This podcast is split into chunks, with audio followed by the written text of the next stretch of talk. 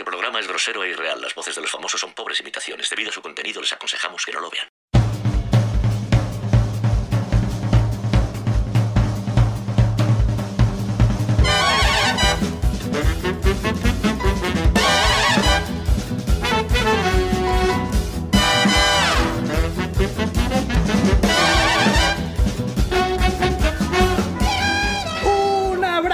Bienvenidas a todas y todos. Este es el programa de Ya llega Fapasta, el podcast más fresco de este veranito. Yo soy Robe Moreno, el gafapasta. Perdón, es que esto de la intro siempre me vengo muy arriba. Javi, tío, ¿qué, ¿cómo estás?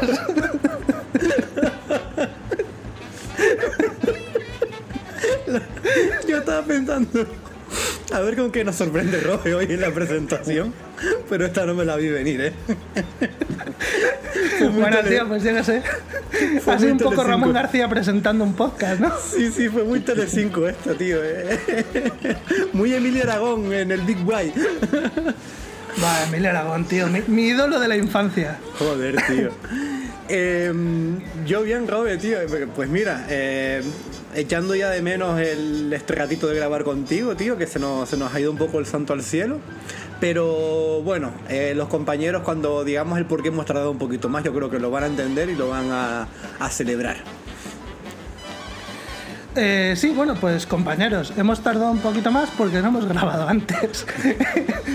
Pero este se viene un programa muy especial. eh, y este programa es muy, muy especial porque aparte de ser temático, tenemos la suerte de contar con la colaboración de David fucking Sensei.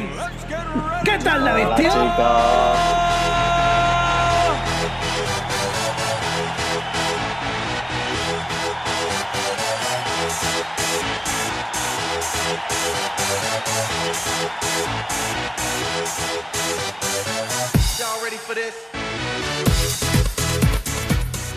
Hola chicos, ¿qué tal? ¿Cómo estáis?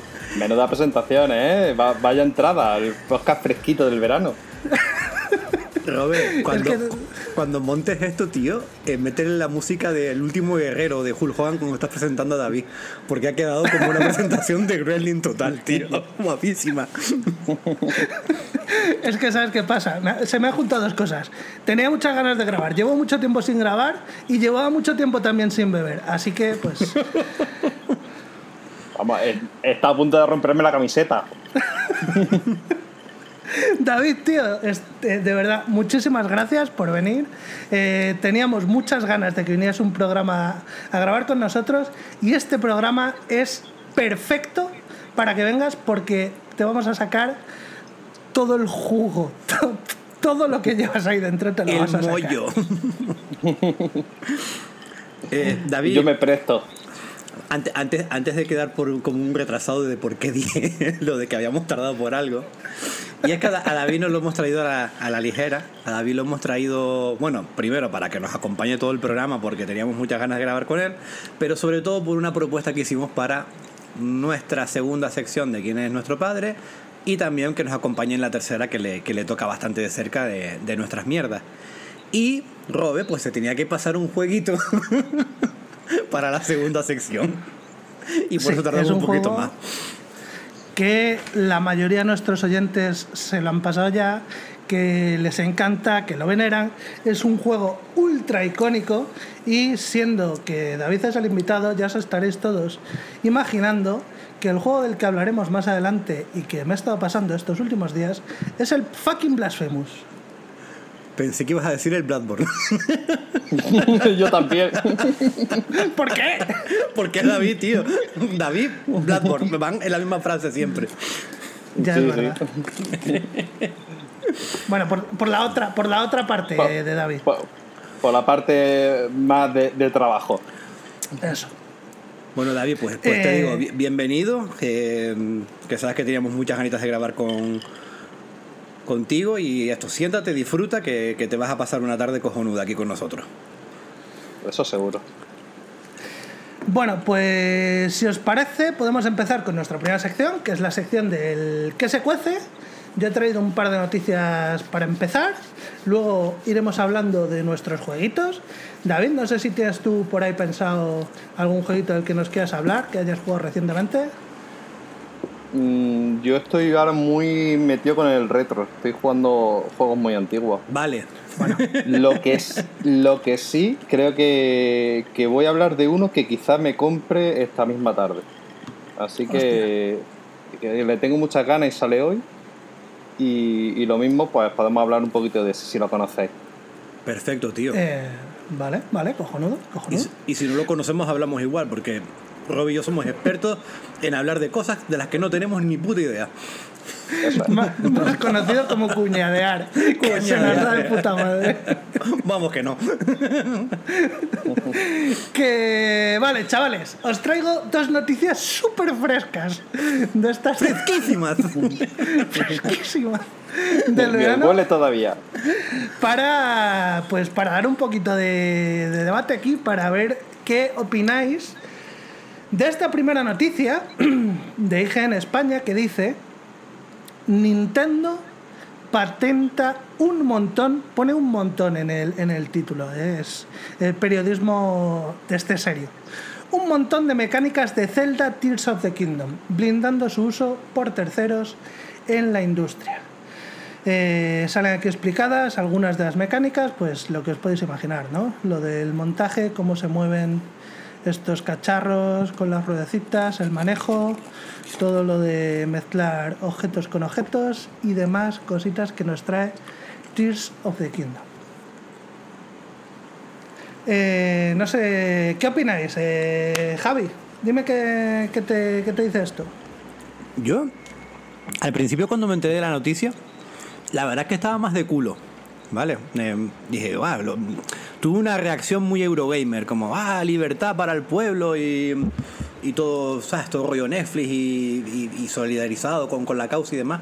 Pero con el tiempo me pongo a pensar lo que sea, lo que ha hecho la industria con lo que ofreció Britos de Wild y también lo podían haber patentado perfectamente, tío. Porque nada más que han hecho puta mierda. Un enfoque bastante, bastante bueno.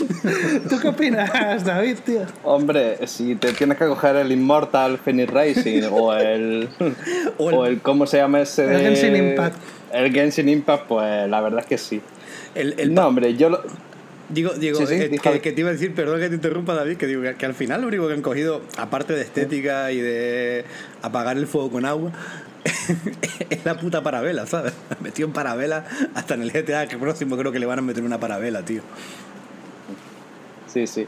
No, a ver, yo creo que esto en definitiva se blindan un poco con algunas de sus mecánicas, pero, pero al final esas cosas se van a copiar. No se van a llamar igual, que, eh, eso yo creo que es lo, lo que más se van a escudar los, los estudios. Si cogen algún tipo de mecánica muy parecida a la de a, a la del of the Kingdom, pues le pondrán otro nombre o lo camuflan de alguna forma y ya está al final estamos, estamos en un mundo que, que los desarrolladores copian, bueno, copian no, Eh, intentan coger mucho de, de- de todo y de, de nutrirse de, de todos los juegos que, que les gustan. Entonces yo creo que, que sí, que puedes blindar, o sea, Nintendo se blinda un poco para que, para que no sea tan descarado, pero que si algún desarrollador va a sacar un juego que, que necesite una mecánica similar, la, va a sacar y ya está, y tira para adelante. Yo opino, opino igual, David, ahora ya hablando un poquito más, más en serio, y que al fin y al cabo, eh, toqueteando aquí, toqueteando allá, se va a seguir eh, usando lo que se crea que se pueda seguir usando, cambiándole algún matiz. Esto de las patentes es muy complicado, porque al fin y al cabo el, el unir partes de algo para que funcionen en un conjunto, pues literalmente no es una invención de Nintendo, ¿no? Pasa que ellos lo han hecho de una manera especial, seguramente que de esa manera especial pues no la vas a poder calcar uno por uno uno, que yo creo que a Nintendo es lo más que le preocupa. El ver cómo em, la industria a lo mejor sí que copia mucho de, de mecánicas chorritas de estas y las, y las calca eh, literalmente, ¿sabes? Para promocionar sus juegos como el nuevo Mario, el nuevo Zelda y demás. Y que yo creo que se van a poder seguir usando. Lo que pasa que es eso, no, no va a poder ser un plagio tan descarado como hemos ido viendo hasta ahora y, y tampoco se va a poder engañar mucho al, usuario incauto, vaya. Sí, lo que tiene también mucho eso es que es que luego, una vez que tú te pones a desarrollar, te das cuenta que esas mecánicas están ahí, que, que sí, que son que muy bonitas, pero mm, hazlas tú y implementalas también como hace el equipo que, que ha creado el Zelda. O sea, es que es increíble que eso funcione. O sea, Sí. Yo, desde un punto de vista, cuando lo estoy jugando, lo estoy disfrutando, pero luego muchas veces que me paro a pensar, digo, vamos a ver, ¿cómo han cogido todas estas mecánicas eh, a nivel de game design y que todo esto no se rompa? Que el juego mm, mantenga el tipo y que, nada reviente. Porque yo cuando vi el tráiler que te enseñaban las mecánicas, el tema este de atravesar el techo, yo digo, esto es una puta locura. Digo, por- porque es que mm, va a romper el juego. Y luego no solo no, esa mecánica no rompe el juego, sino que lo hace mm, mucho más, más rápido todo, más, o sea, no te, hace que no te entretengas, que, que funcione perfectamente. Y yo eso, mm, vamos, a mí eso me vuela la cabeza. Robe, Yo creo que aquí hay dos partes en este debate, porque digamos que una parte sería en genérico, mm, qué pasa al patentar mecánicas, y otra parte sería en concreto con las del Tears of the Kingdom. Porque creo que el Tears of the Kingdom es un caso suficientemente particular y suficientemente especial como para que no se puedan copiar mecánicas mm, nada más que por saber que existen. O sea, eh, tiene pinta de que estas mecánicas implementarlas como las ha implementado el Zelda Team, pues que puede haber muy poca gente en el mundo capaz de, de hacer este prodigio. Pero, pero, eh, el problema es, o, o puede ser, el hecho de patentar mecánicas en general. Eh, viendo algún vídeo sobre, sobre esta temática, se comentaba uno de los, de los ejemplos. Bueno, los ejemplos típicos de esto son el más sonado, que es el de eh, Shadow of Mordor, que, que es lo del sistema Nemesis. Que es verdad que eso sí que lo podían haber utilizado algún jueguito menor, porque no es una cosa especialmente complicada. una, una- un apunte, Robert. Lo del sistema Nemesis, tal cual, yo, porque yo, yo el que he jugado es el, el primero de Mordor, no jugué el segundo, ¿vale? Que es donde supuestamente entraba el, el Bueno, supuestamente entraban los dos, pero vamos. Que lo que, que lo que te hace es que como un rival al que tú le hayas vencido, matado o lo que sea, te recuerde, Sí. ¿no? Y, y- y- y vaya por ti, y al igual que si tú... Si él te mata a ti, pues cuando tú vuelves él tiene como una especie de, de escalafón, ¿no? Que como que ha subido en, el, en la escala, ¿no? Eso está, está chulo. Pero había mm, juegos de coches, entre ellos algún Need for Speed y algún Burnout así más o menos clásico, que tenían cosas parecidas, ¿eh? Por ejemplo, Burnout en Revenge, eh, cuando tú le hacías un takedown a, un- a uno de los coches, ese coche te memorizaba. Y ese coche ya como que se, se despistaba del resto de pilotos y se convertía en. Tú te convertías en su principal objetivo y de ahí el nombre del, del Burnout, del Revenge, que fue como decir la cuarta parte de, de esta saga. Y entonces cuando me acuerdo cuando salió todo el tema del sistema Nemesis y lo fueron a patentar, dije, joder, pues realmente la mecánica ya, ya la había Ya utilizado. existía de ya la había utilizado Criterion, Electronic Arts en, en su día. Ya, pues es que eh, con los dos ejemplos clásicos, que son este del, del Shadow of Mordor y el otro ejemplo casi- clásico, que es el de los minijuegos en las pantallas de carga, pasa que no se han vuelto a ver desde entonces. Efectivamente puedes encontrar casos, como tú decías, de antes, pero no se han vuelto a ver desde entonces, siendo que no son sistemas especialmente complejos. Entonces, yo creo que el propósito de patentar no es tanto que si tú lo metes en tu juego te vaya a ganar el juicio, como poder demandarte. Una patente tan genérica como decir los enemigos te recuerdan, si tú sacas una cosa parecida y yo tengo alguna cosa contra ti por el motivo que sea, o sea, de la misma forma que la marca Monster de bebida demandó a Ubisoft porque su juego, el, eh, la mierda está el Phoenix Rising, se iba a llamar Gods and Monsters y le hicieron cambiar el nombre.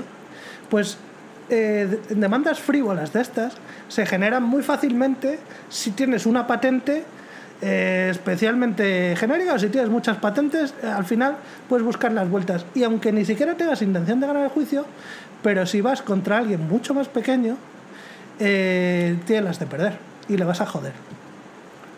Que, que es, es curioso, tío, que, que la demanda y el, el ataque que se llevó el Immortal Phoenix Racing fuera de Monster por el título, con la de cosas que se Ya. podrían demandar de juego. Ay, coña, coña, yo no lo he jugado, ¿eh? Yo sí, Pero y- vamos. y lo reitero. Pero ahí Nintendo se podría hinchar, vamos. Pues yo tampoco lo he jugado, ¿eh? No, así que solo hablo de, de oída y de lo que he visto en trailer y algún vídeo, porque que se parece mucho a, a Zelda, la verdad. Sí. Eh, yo quería preguntarte a ti, David, aprovechando que te tenemos aquí, como profesional de la industria. Pues no sé si lo hemos mencionado de pasada, pero David se dedica profesionalmente, para quien no le conozca, es desarrollador de videojuegos, ¿vale? Bueno, es la profesión que se puede contar. vale. Sí, sí, me parece bien, me parece bien. Porque después es, es- es sicario el cabrón. que si alguien tiene 50 150 euros y una coleccionista del Bloodborne, puede contratar a David, ¿eh? Pero esto dijimos que no lo íbamos a contar en abierto. No Ah, que te estamos preocupes, luego grabando, lo corto verdad, en tío. edición. Vale, en edición perdón. lo quito, Javi, no te preocupes. Perdón, perdón. David, como desarrollador de videojuegos, ¿tú tendrías las pelotas de meter una mecánica que se pareciera a- al sistema Nemesis, por ejemplo, en uno de tus juegos? ¿O te lo pensarías dos veces antes de meter algo que se parezca, aunque sea de forma lejana? A ver, desde un desarrollo indie, pues la verdad es que te lo tienes que pensar mucho. Porque, porque es complicado porque no tiene, no tiene red de seguridad. Pero mm, es lo que te he dicho antes con lo de esto de Nintendo. Lo puedes camuflar tan bien que, que apenas ahí se note. La verdad, o sea, puedes intentar eh, ocultar ciertas cosas si tú lo que de verdad quieres es implantar esa mecánica. Que por ejemplo la, del sistema Nemesis es cojonuda. O sea, una cosa muy guay y que no es tan difícil, si lo, te lo paras a pensar, no es tan difícil de implementar dentro de un juego. O sea, es muy buena idea, pero luego es que no, porque si tú puedes, tienes un sistema en el que diferencias a todos los enemigos, ya simplemente son parámetros. Entonces no es, no es difícil de, de eso mismo, de hacer.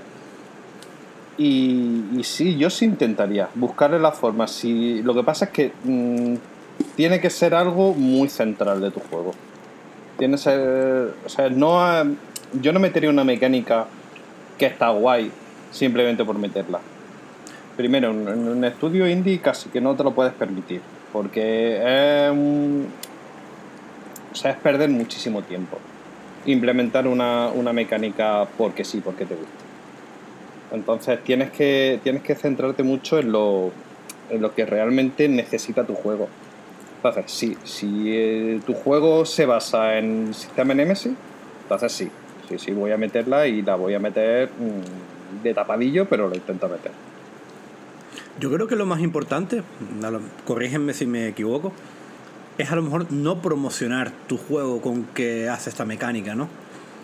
Sino que la haga, que sea chulo, que el que le esté jugando se dé cuenta de que ahí está pasando algo de eso, pero que realmente tu publicidad y tus movi- movimientos así de dar a conocer al juego no se giren mucho a esto hace esto como lo hacía tal o esto es parecido. Es un poco como llamar la atención, a lo mejor, ¿no? Como levantar la antorcha decir, aquí estoy yo haciendo esto que, que me puede costar un, un, pitofio. Claro, lo que pasa es que para vender juegos, juegos indie se, se tira mucho de este juego es como este mezclado con este, porque se hace muchísimo. Además, los, los pits se hacen así. Este juego es una mezcla entre Katana Zero y, y otro juego. O, y van mezclando así conceptos. Entonces, mm, tienes que tener mucho cuidado si lo vas a hacer de, de no hablar de eso. ¿Qué problema tiene? Que si tú lo quieres implementar como algo principal, pues estás restando mucho valor de, tu, de la información que tú das de tu juego. Entonces es complicado. Entonces, tienes que tener, tienes que tener otro, otro punto muy fuerte para meter una mecánica así y, y ocultarla y, y poder llamar la atención. Yo, es eh, complejo. El, el, otro día creo que teníamos este tema de, de conversación en la comunidad y, y a ver, eh, si una, una compañía realmente puede joder a la industria del videojuego históricamente patentando sus mecánicas, yo creo que es Nintendo sobre cualquier otra con mucha diferencia, ¿eh? Porque ya no digo, ya no digo ahora, sino me pongo a pensar en la historia de Nintendo. Y creo que lo comenté con Robe hace no mucho en el grupo. Tengo, tengo la conversación como que en la cabeza, pero no me acuerdo. Sí, ¿verdad? Y, y estábamos hablando del mismo con Uge, creo que fue, hablando de Ocarina of Time es que prácticamente, si tú partes dos o tres cosas que hicieron el, el, Ocarina of Time, es que a lo mejor a día de hoy no tendríamos ni, ni la saga Souls. Bueno, a lo mejor no, no la tendríamos seguro. E incluso lo de lo que comentábamos del Mario Bros, ¿no? De, de la suavidad del scroll, de cómo usaba el scroll, que por ejemplo, em, intentando copiar el funcionamiento de ese scroll para la saga de Commander King y para y haciendo, y haciendo una copia del, del, Mario Bros empecé a ver cómo funcionaría para implementar los chicos de AI de software su, ese, ese scroll en, su, en sus juegos comerciales mm, de ahí empezó a salir lo que fue luego Wolfenstein y Doom y todo eso, ¿no? El, el karma que ahí dio con, con la tecla. Entonces me pongo a pensar y es que, es que Nintendo se pudo haber cargado prácticamente la industria del videojuego, porque, joder, Nanco, yo qué sé, sí, podías poner jueguitos de mierda en las pantallas de carga, pero es que a día de hoy es que ni siquiera existen las pantallas de carga, que no es una cosa que se haya perdido, no se ha perdido nada lo que es en el videojuego en sí, era, era una especie de entretenimiento, pero Nintendo sí podía haber hecho mucho daño con esto.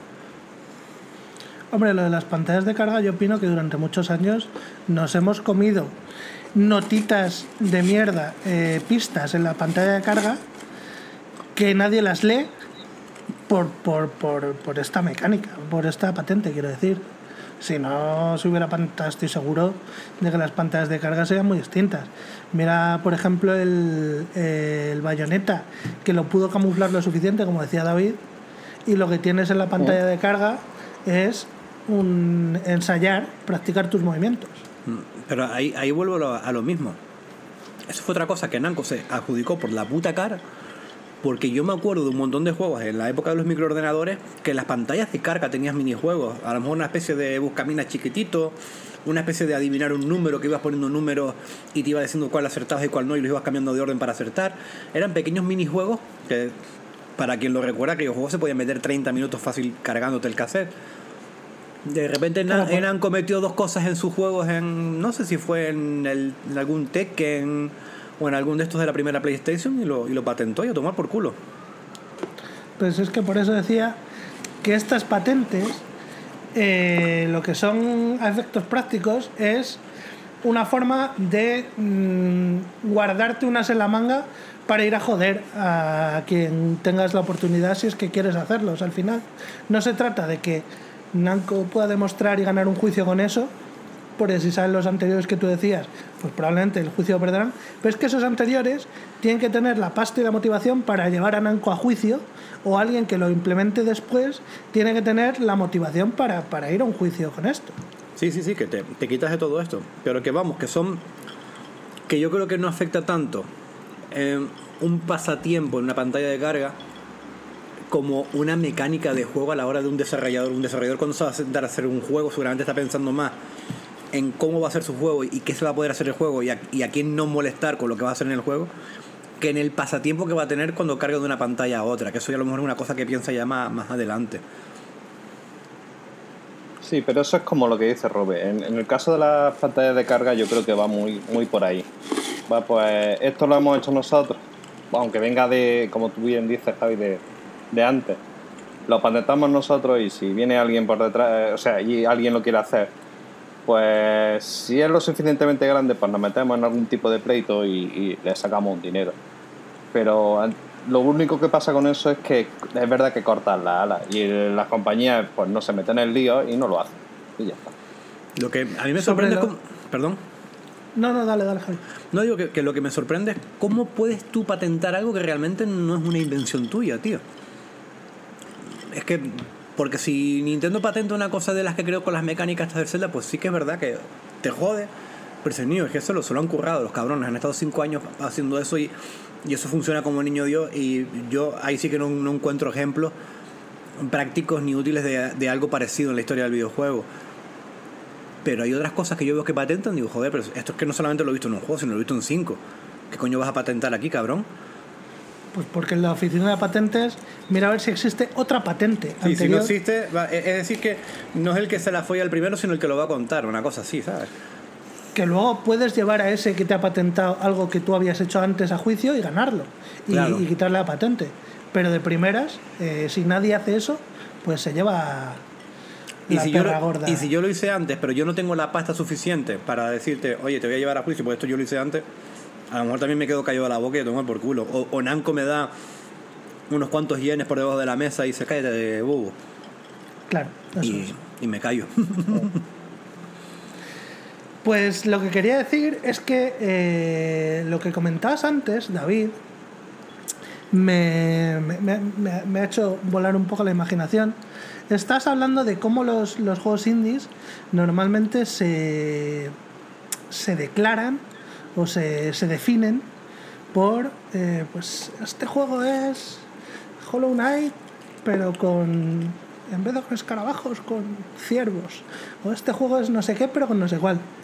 Eh, por un lado, eso ese no es un problema que tiene el, el juego español que va a salir en lo que queda del año, Enchanted Portals, que es Cuphead, pero Cuphead.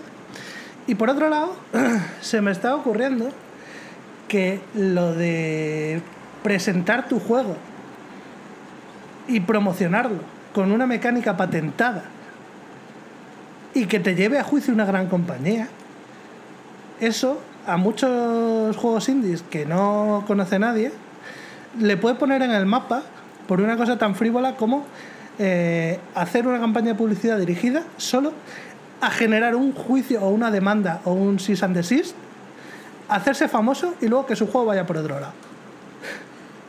Hombre, para el primero que lo haga, pues puede ser la de las mayores campañas publicitarias en la historia del Independiente, ¿eh? A ver, es jugártela mucho, ¿eh? La verdad. Eh, o sea, la campaña de publicidad es enorme y, y te sale muy barato hacerla, la verdad. Pero a ver en cómo acaba tu juego. Porque si al final no lo puedes vender, es que es muy difícil, que al final todo se vende. Pero. Porque ya el mismo juego este que tú dices que es un calco 1-1 de Cuphead, pues ahí está, y, y va, y saldrá. Y todo, Sí, sí. Y, todo el, y todo el mundo. Lo que pasa es que ese juego tiene un problema bastante grande. Que dice, es que es Cuphead. Claro, cuando te pongas a jugar, mm, dices, ¿para qué voy a jugar a esto si ya está Cuphead? Y otra Entonces, cosa, ese y juego, otra, y otra ese cosa, juego lo tiene muy difícil.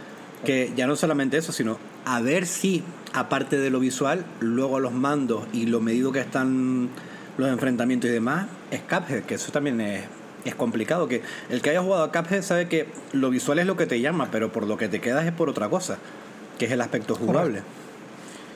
Que claro, es que tienes que llegar a ese nivel. O sea, tú estás apostando mucho por una identidad visual que para colmo estás copiando y luego mm, a ver si el juego tiene la misma profundidad y o ya es tan bueno como para como para que la gente se quede jugando tu juego.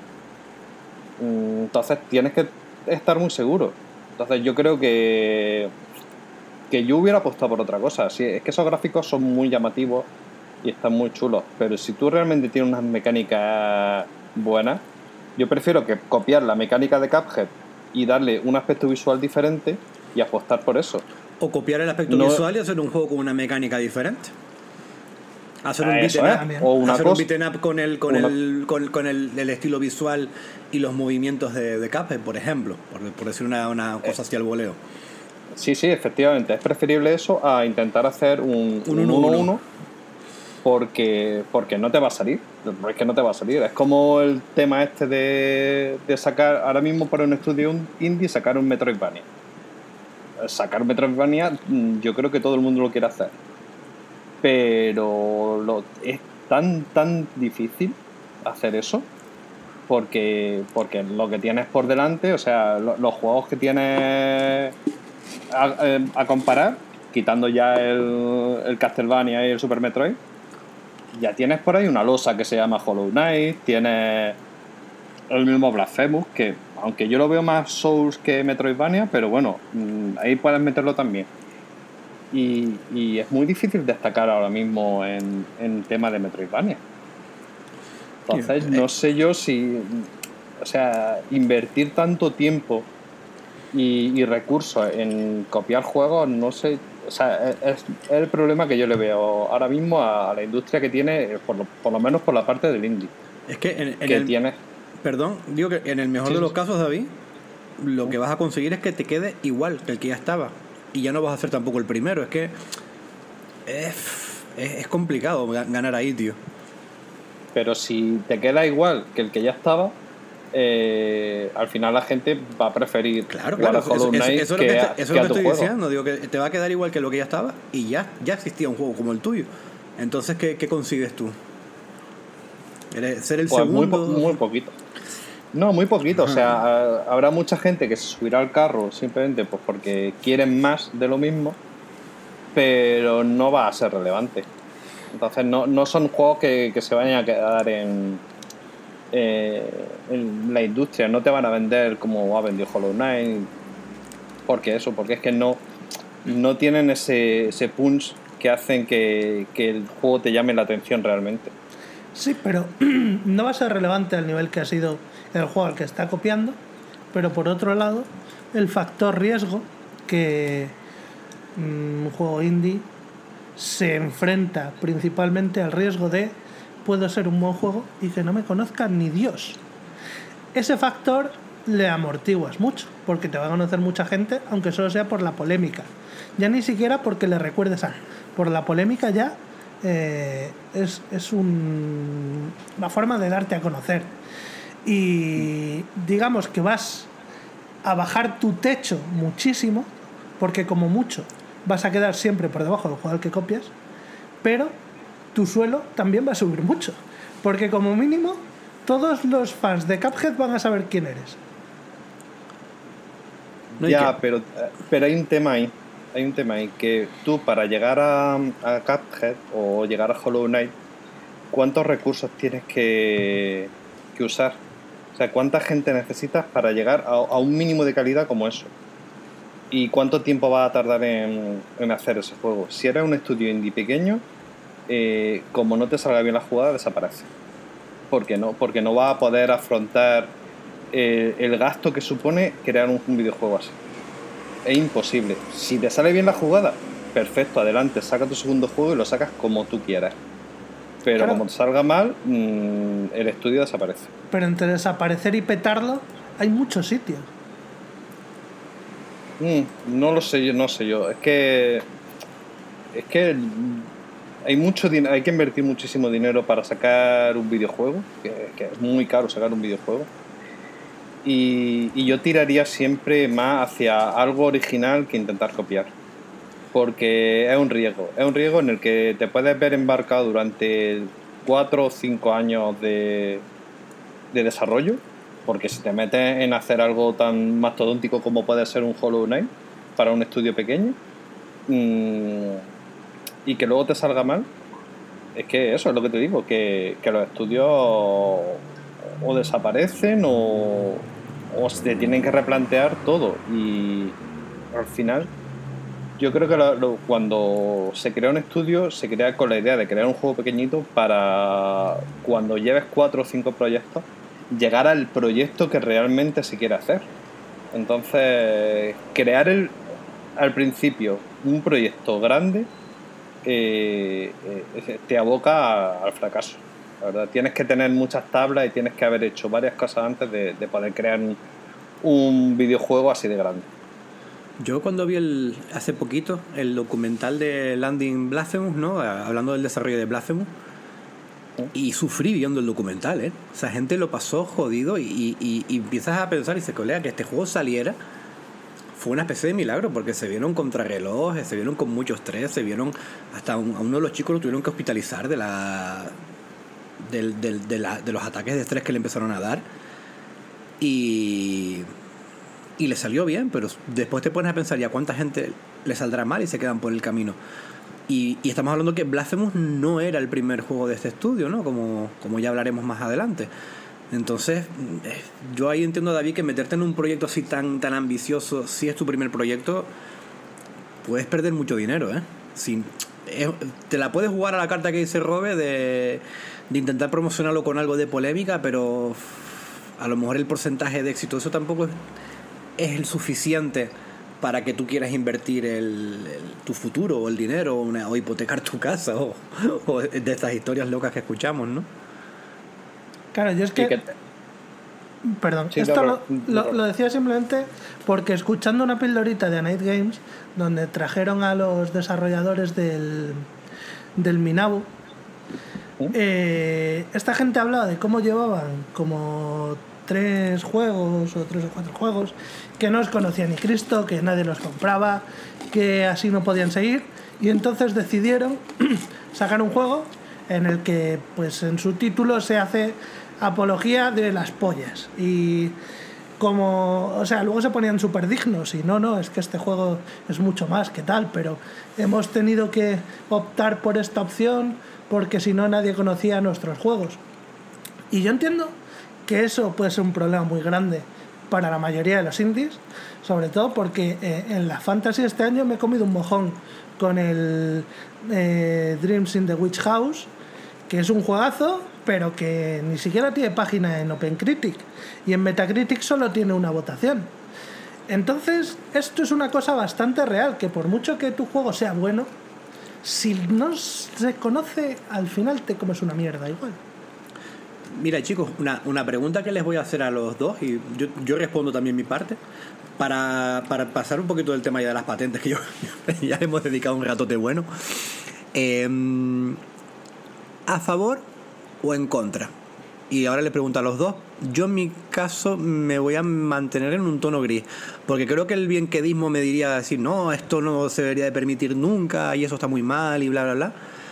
Pero a veces me pongo a pensar en, en el trabajo de determinadas personas y lo que les cuesta y lo puteados que están, y no estoy hablando especialmente de Nintendo, y entiendo que a lo mejor después que veas que, que porque el, el, estamos hablando mucho de cómo una compañía grande puede jugar a una pequeña, pero de me pongo a pensar en muchos juegos indies o muchos AA que realmente han movido un poco la industria o han innovado con alguna cosa y que luego a lo mejor ha llegado un juego más grande y se los ha copiado y, y son los que, los que se ponen en el cartel de yo inventé esto delante. Eh, no sé, tampoco estoy radicalmente en contra de que tú puedas patentar algo que tú has creado y que sea totalmente original. No estoy a favor, por lo que estaba hablando antes, porque si Nintendo lo hubiera hecho, creo que, que se hubiera cargado la industria del videojuego. Pero tampoco estoy radicalmente en contra, vaya. Eh, Robe o David, el que quiera. Dale, David. Venga, eh, yo, si, me, si tú también en la zona esa gris que comentas, yo me, me acerco casi más hasta al en contra. Mm, es cierto que, que es verdad que los creadores de estas mecánicas mm, pues se lo han currado, o sea, y, no es fácil, no es fácil primero pensarla y después llevarla a, cabo. Pero si hay un desarrollador que necesita esas mecánicas y le cortan la ala, mmm, ahí es donde veo yo el, problema. Si ya no es copiar, sino simplemente te nutres, te estás, estás cogiendo el trabajo de alguien que, que realmente te ha llenado porque, porque gran parte de los desarrolladores, si no todos, son jugadores. Y, y les gusta tanto esa mecánica, eh, ven el potencial que tiene, que la quieren implementar en sus propios videojuegos y si no pueden, porque hay una patente, pues realmente es una putada. Entonces yo, yo creo que, que, que, más mmm, satisfacción para alguien de ver cómo eh, lo que tú has creado al final sirve para ir aumentando el. O sea, ir creando nuevos juegos. Ir... Entonces, mm, es cierto que las mecánicas estas también se pueden ir a, gente como los del Genshin Impact, que al final lo que hacen es mm, copiar a base de sablazos y que te lo cogen todo. Pero luego hay otro, otro tipo de gente que no lo están haciendo a mala fe, sino están intentando crear un videojuego lo mejor posible y, cogiendo pues esas mecánicas que, que realmente les funciona dentro del juego que están creando. Yo, para, para antes de darle paso a Red, para, para acabar de explicarme bien, lo veo bastante como tú. Y yo más el de patentar una mecánica para que no me, no me cojas el que pueda saltar o meterte por un tubo verde o alguna cosa así. Me refería más al que no puedas copiar mi juego, al que no intentes que el tráiler de tu juego todo el mundo diga, ah, es el, el nuevo Hollow Knight, ah, es el, el nuevo of the Wild, porque hasta los planos que estoy utilizando para el tráiler son exactamente los que tú usaste en el tráiler. Yo creo que... eh, mm, ¿Sabes? No llevarlo todo a, a blanco-negro, pero sí que ese rollo de... Tío, vale, eh, coge la puta parabela, tío, pero cuando hagas el juego no me, no me montes un puto tráiler como si fueras, hubieras hecho otra vez el of the Wild, ¿vale? O sí, coge la estética del Hollow Knight, pero tío, ponle alguna cosita tuya también para cuando hagas el tráiler, encima no me lo montes exactamente igual que el que lo hizo Tim en su día. Es un poco por así, de... Yo entiendo que tú quieras rendir homenaje a, a X juegos, de hecho, el chico de plano de juego, Jump, explicando el desarrollo de Of Shadow, él habla con mucha satisfacción y mucho orgullo de, todas las mecánicas que fue cogiendo de diferentes juegos. Pues aquí cogimos cómo funcionan los escudos del Halo para cómo funciona el escudo de la prota. De un juego un shooter que no tiene nada que ver con un Metroidvania. Aquí cogemos esto de. mm, del. ¿Cómo se llamaba aquel juego que era como un montón de figuras? eh, el Geometric Wars. Em, para cómo funcionan los ataques de este enemigo y cómo tienes tú que, responderle. Claro, tú estás cogiendo mecánicas de otros juegos y las estás implementando en un juego que no tiene nada que ver con, la, con lo que tú estás referenciando. Yo eso lo veo perfecto. Pero al hacer calcos uno a uno, como lo que estábamos hablando antes, es el que a mí me mosquearía un poco, tío. Pero el problema de los calcos 1-1 es que al final nosotros hemos estado hablando de juegos que son calco 1-1 y ya nos estamos riendo de ellos. Ya, ya. En la, en- en la- en la época que estamos, si tú haces un trailer que está copiando el de Breath of the Wild, es que a los 10 minutos te lo van a sacar. Alguien te va a hacer una comparativa y te va a decir, mira, habéis hecho esto y esto. Pero ya- es que, mm, Pero ya es juego que lo eso es lo que todo pasa. el mundo. Es que al fin y al cabo, después lo que Eh, te decía Robe, que si alguien te lo hace por internet, al final de las 10 personas que te iban a conocer, en un día te van a conocer miles. Para bien o para mal. Cierto. Pero a la- no siempre esa publicidad, o sea, toda la publicidad es buena, pero a lo mejor que te crea un... Hay veces que te puede crear un problema por unas ciertas expectativas, o ciertas cosas que no puedes cumplir Ya. y entonces un- es- lo mismo puede llegar a ser hasta contraproducente. Hay que tener mucho cuidado. Ya. Si no, mira, ¿cómo se llamaba el juego este que iba a ser un Silent Hill? Sí, pero eso, eso yo Eh. creo que fue una estafa desde el principio, ¿eh? Vale. Sí, huele a estafa desde el principio. Sí, porque, Vale, eh, hue- eh, huele, huele a estafa. Si tú pero estudiabas tal y al- como lo vendieron, eh, estudiabas al estudio, era la quinta o sexta vez que lo hacían, David. De presentar un trailer, presentar una tal, aprovecharse del trabajo de. No ves, yo por ejemplo a esta gente sí les hubiera metido una demanda.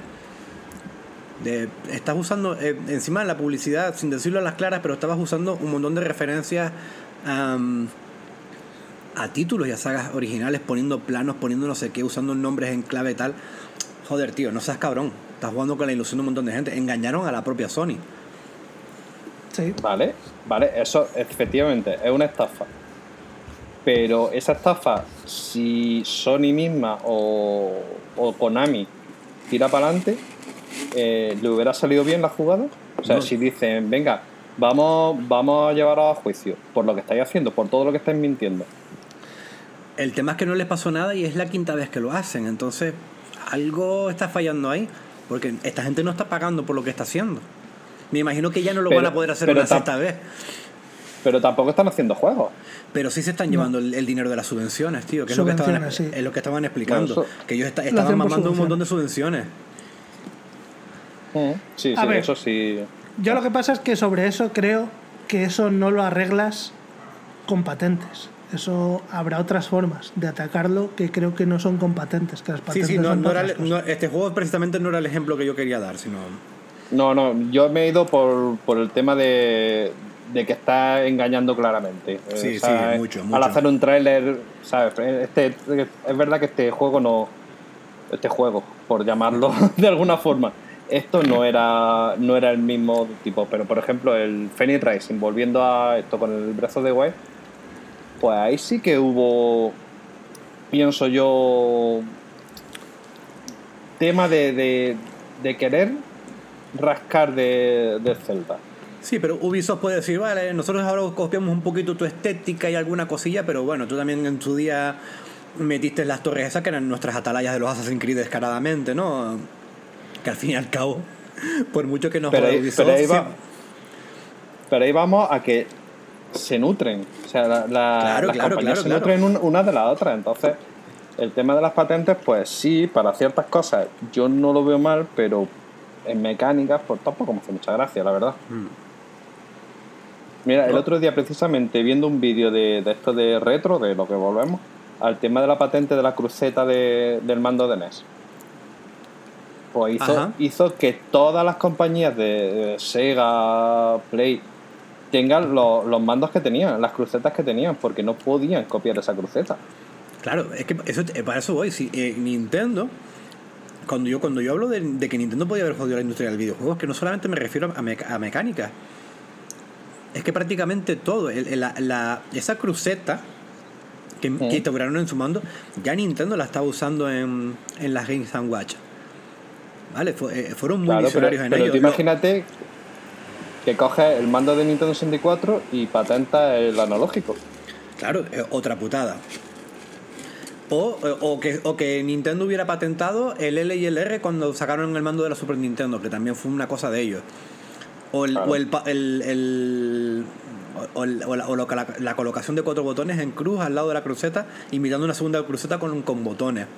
Porque en, en muchos juegos te servían, bueno, en muchos, en algunos, como Smash TV, por ejemplo, te servían también para dirigir los, los disparos, ¿no? Como para hacer un, un, un twin stick, lo, lo hacían así, ¿no? Con esos cuatro botones en esa forma específica. Entonces te digo, es que, es que Nintendo podía, podía haberse cargado la. Entonces me. No sé hasta qué punto me parece bien que hayan hecho. eh, hayan hecho esto. Porque tampoco me he metido a investigar exactamente qué están patentando. de- aparte de lo de que comentó Robe de los coches, eh, de, de- de montar los vehículos y demás. ¿Qué más patentan ahí de. Si la, si la mecánica de atravesar el techo, si. Si todas esas cosillas. No, no me he puesto a leer Sí, la esa- noticia. Esa también la han patentado. Eh, mi punto de vista sobre las patentes es que estoy radicalmente en contra.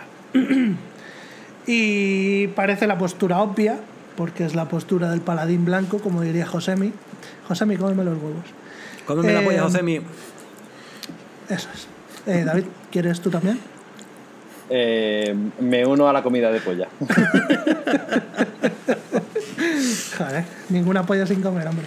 Eh, a ver, eh, pa- pasa que creo que esto de las patentes solo beneficia a la gran empresa.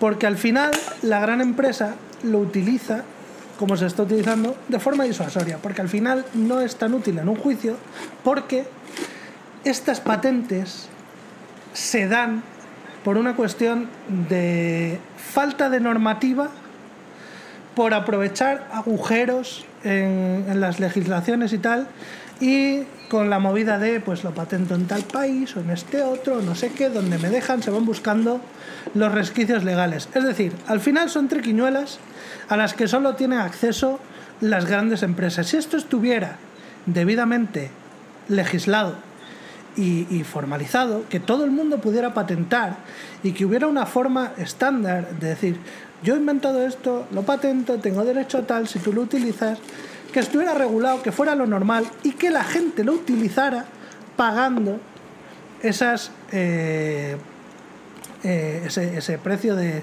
por utilizar la patente, pues yo te doy tanta pasta, igual que se hace con la música. Pues yo estaría totalmente a favor. Estoy en contra, tal y como está, que está sin legislar y sin normal y sin normalizar, porque lo que provoca es que las cosas patentadas no se utilicen nunca.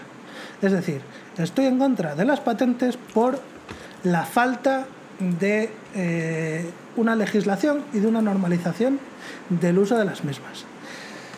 Y eh, quería terminar mi exposición haciendo alusión al software libre como desarrollador, eh, yo no de videojuegos, pero de software eh, del aburrido, del de páginas web y aplicaciones para gráficas y mierdas. que el software libre al final es lo que ha levantado el mundo tal y como lo conocemos.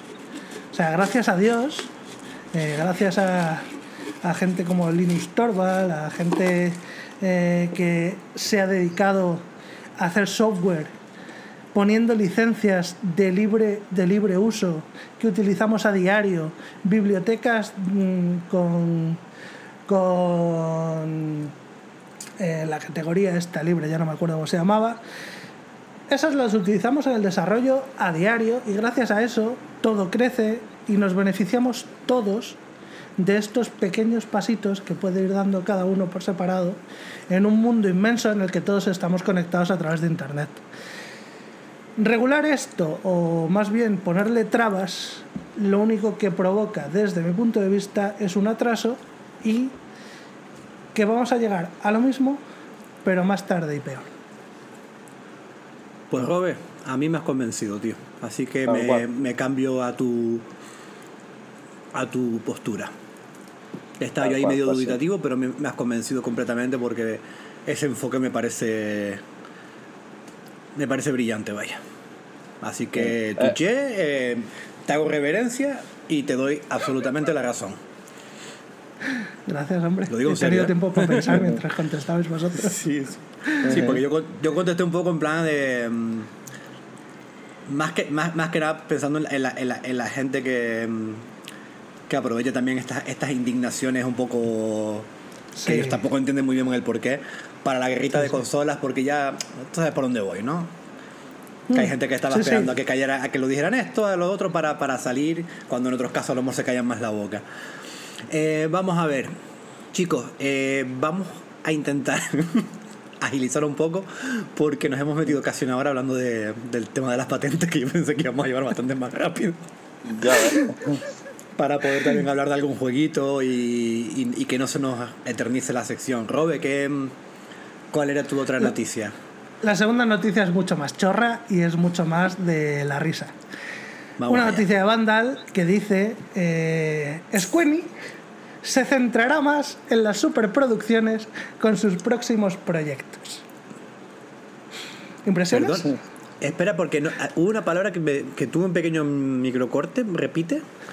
Vale, que Squeny eh, se va a centrar más a partir de ahora. Se ve que le ha ido mal y están diciendo, vamos a, vamos a ser inteligentes con esto, a ver cómo lo hacemos bien. Se van a centrar mucho más en las superproducciones con los próximos proyectos.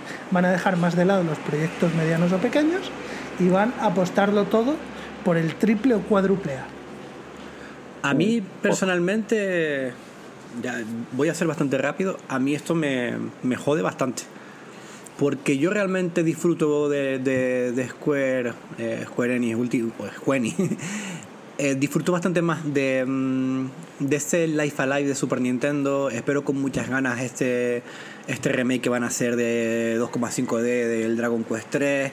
Eh, me gustan mucho los Octopath Traveler, me declaro fan de los Octopath Traveler. Entonces, yo a esa Square sí la, sí la disfruto pero vengo chocando muy fuertemente con los grandes proyectos. En su día, cuando empezaron a, mostrar los trailers eh, de Forspoken, a mí fue un juego que me horrorizó lo que yo veía en los trailers, pero, pero ah, quitando que se podía ver bonito, era todo lo que no me gustaba de, de un videojuego grande en, en un tráiler, todo concentrado, y el tiempo me fue dando la razón un poquito. No, no, no quiero ir aquí de cuñado de, ah, lo dije, pero, pero a veces me pasa y con Forspoken me pasó. Y con Final Fantasy XVI, que, que, que aquí tenemos a, a Robe, que, que se ha convertido prácticamente en su único defensor, que quién lo iba a decir. Pero porque eh, es, un, es un juego de 6 que la gente lo está criticando como si fuera de 3 y poniéndole un 8 luego. ya, ya, ya. Que vamos, que, mm, que también lo que veía, había cosas que me atraían mucho de lo que era la estética y la temática, pero luego cuando empecé a escuchar un poquito de qué patas cojeaban, eran de las patas que yo no quería que cojeas. Por lo que veo que, que hace mucho tiempo que yo no encuentro mi, mi hueco en las producciones grandes de Square y si en las pequeñitas. Si van a dejar las pequeñas para seguir haciendo lo que están haciendo ahora mismo con las grandes, yo capaz que me voy a bajar del barco definitivamente de, de Square hasta que replantee la, la situación. Y David, ¿qué ibas a comentar? Pues yo que me bajo directamente del- de, todo, de, de ese barco enterito. Ente- A ver, yo es que el JRPG no, o no lo entiendo o no, no va conmigo. Porque desde, desde Final Fantasy VII yo he pasado mucho de él.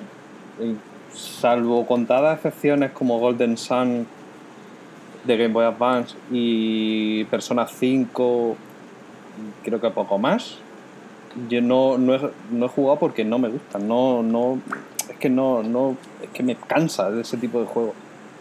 Y lo intenté con Final Fantasy XVI, porque es cierto que la demo me gustó mucho, quitado la parte del tutorial, que es que, en fin, no, no entraremos en criticar más el juego, pero eh, la- lo que es la, la parte de, de la demo que, que te enseñan es que es hasta interesante porque ve a, ve unos personajes que, que parece que van a tener algo de profundidad, ves un, un combate muy espectacular y te quedas con... O sea, han hecho muy bien la demo, por lo menos en la parte de historia. Y te enseñan un poquito el combate que dices, bueno, si esto va escalando, guay, puede, estar bastante guay.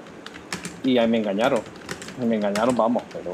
Y, y ahí lo tengo, o sea, llevaré un sesenta y tantos por ciento del juego y, y sin ganas de jugar y, y como con más ganas hasta incluso de venderlo. Entonces, no sé si me lo voy a lle- llegar a terminar. Porque es que ahora mismo estoy en un valle en el juego que es que, que es imposible avanzar. Pues Yo creo que también, eh, si no te gusta el género, eh, es como decir, yo qué sé, vamos a hablar de, de Electronic Arts y los FIFA si no me gusta el fútbol, ¿no? Eh, si no te gusta el JRPG también, entrar a valorar qué está haciendo bien y qué está haciendo mal Square, Square Enix es complicado porque no te van a gustar ni unos proyectos ni otros, porque sí que es verdad que si un género que si no te gusta es complicado entrar en él. Pero mm, por lo que yo le escucho a muchas... Joder, me están llamando al móvil. Por lo que me... Le escucho a mucha gente que está en la... mm, en- que, que sí entra en ellos, pues les pasa un poquito. Que por ejemplo con Triangle Strategy para muchos fue su GOTI del año pasado y, y luego con estos juegos más grandes no, no está pudiendo. Oh, pero es que a mí el Triangle, por ejemplo, sí que me llama muchísimo la atención.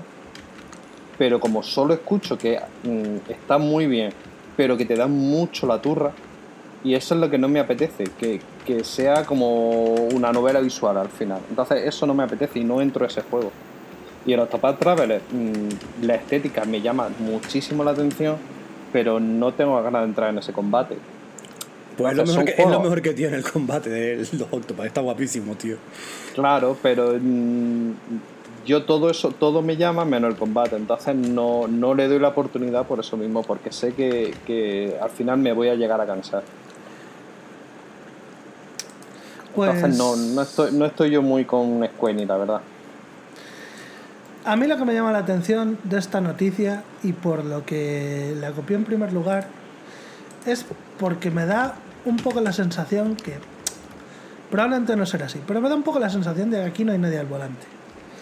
Esta gente viene de algunos de sus mayores fracasos en cuanto a pasta invertida y eh, la, vuelta de las ganancias ¿no? de vuelta pues, pues, pues como el Forspoken por ejemplo es un juego en el que les ha debido costar bastante pasta la última el último gran titular que me sonaba justo antes de esta noticia era las ventas de Final Fantasy XVI estaban dentro de nuestras expectativas pero por lo bajilis en plan han llegado a las expectativas de puto milagro no es un juego que haya rendido especialmente bien.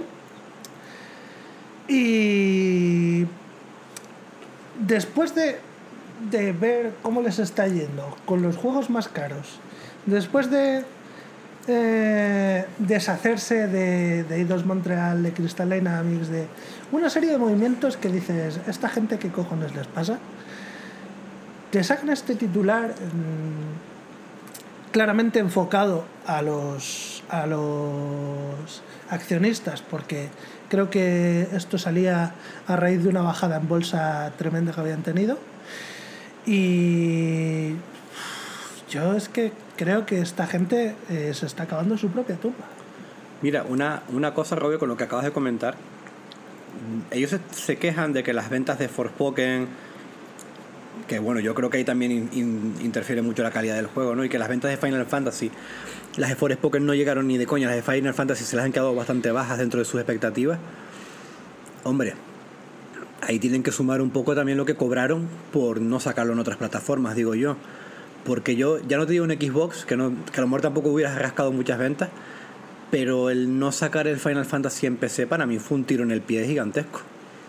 Porque ahí yo creo que se hubiera rascado un par de millones de ventas.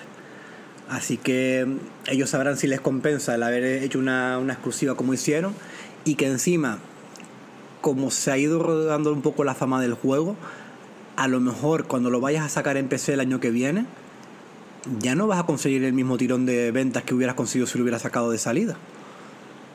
No, sobre todo por las críticas tan negativas que se ha llevado. A eso- Tan a eso negativas o, o como mínimo eh, taimadas. tibias, tibias, sí, de, eh, es que unas críticas tibias, es lo que yo te intentaba explicar un- el, el otro día, para que si no eres fan del Final Fantasy, le ves lo bueno y dices, ah, qué guay, pero es que unas críticas, es que, que Final Fantasy no la reviente, que no sea el mejor de su género, es una cosa que le lleva pasando factura hace tiempo.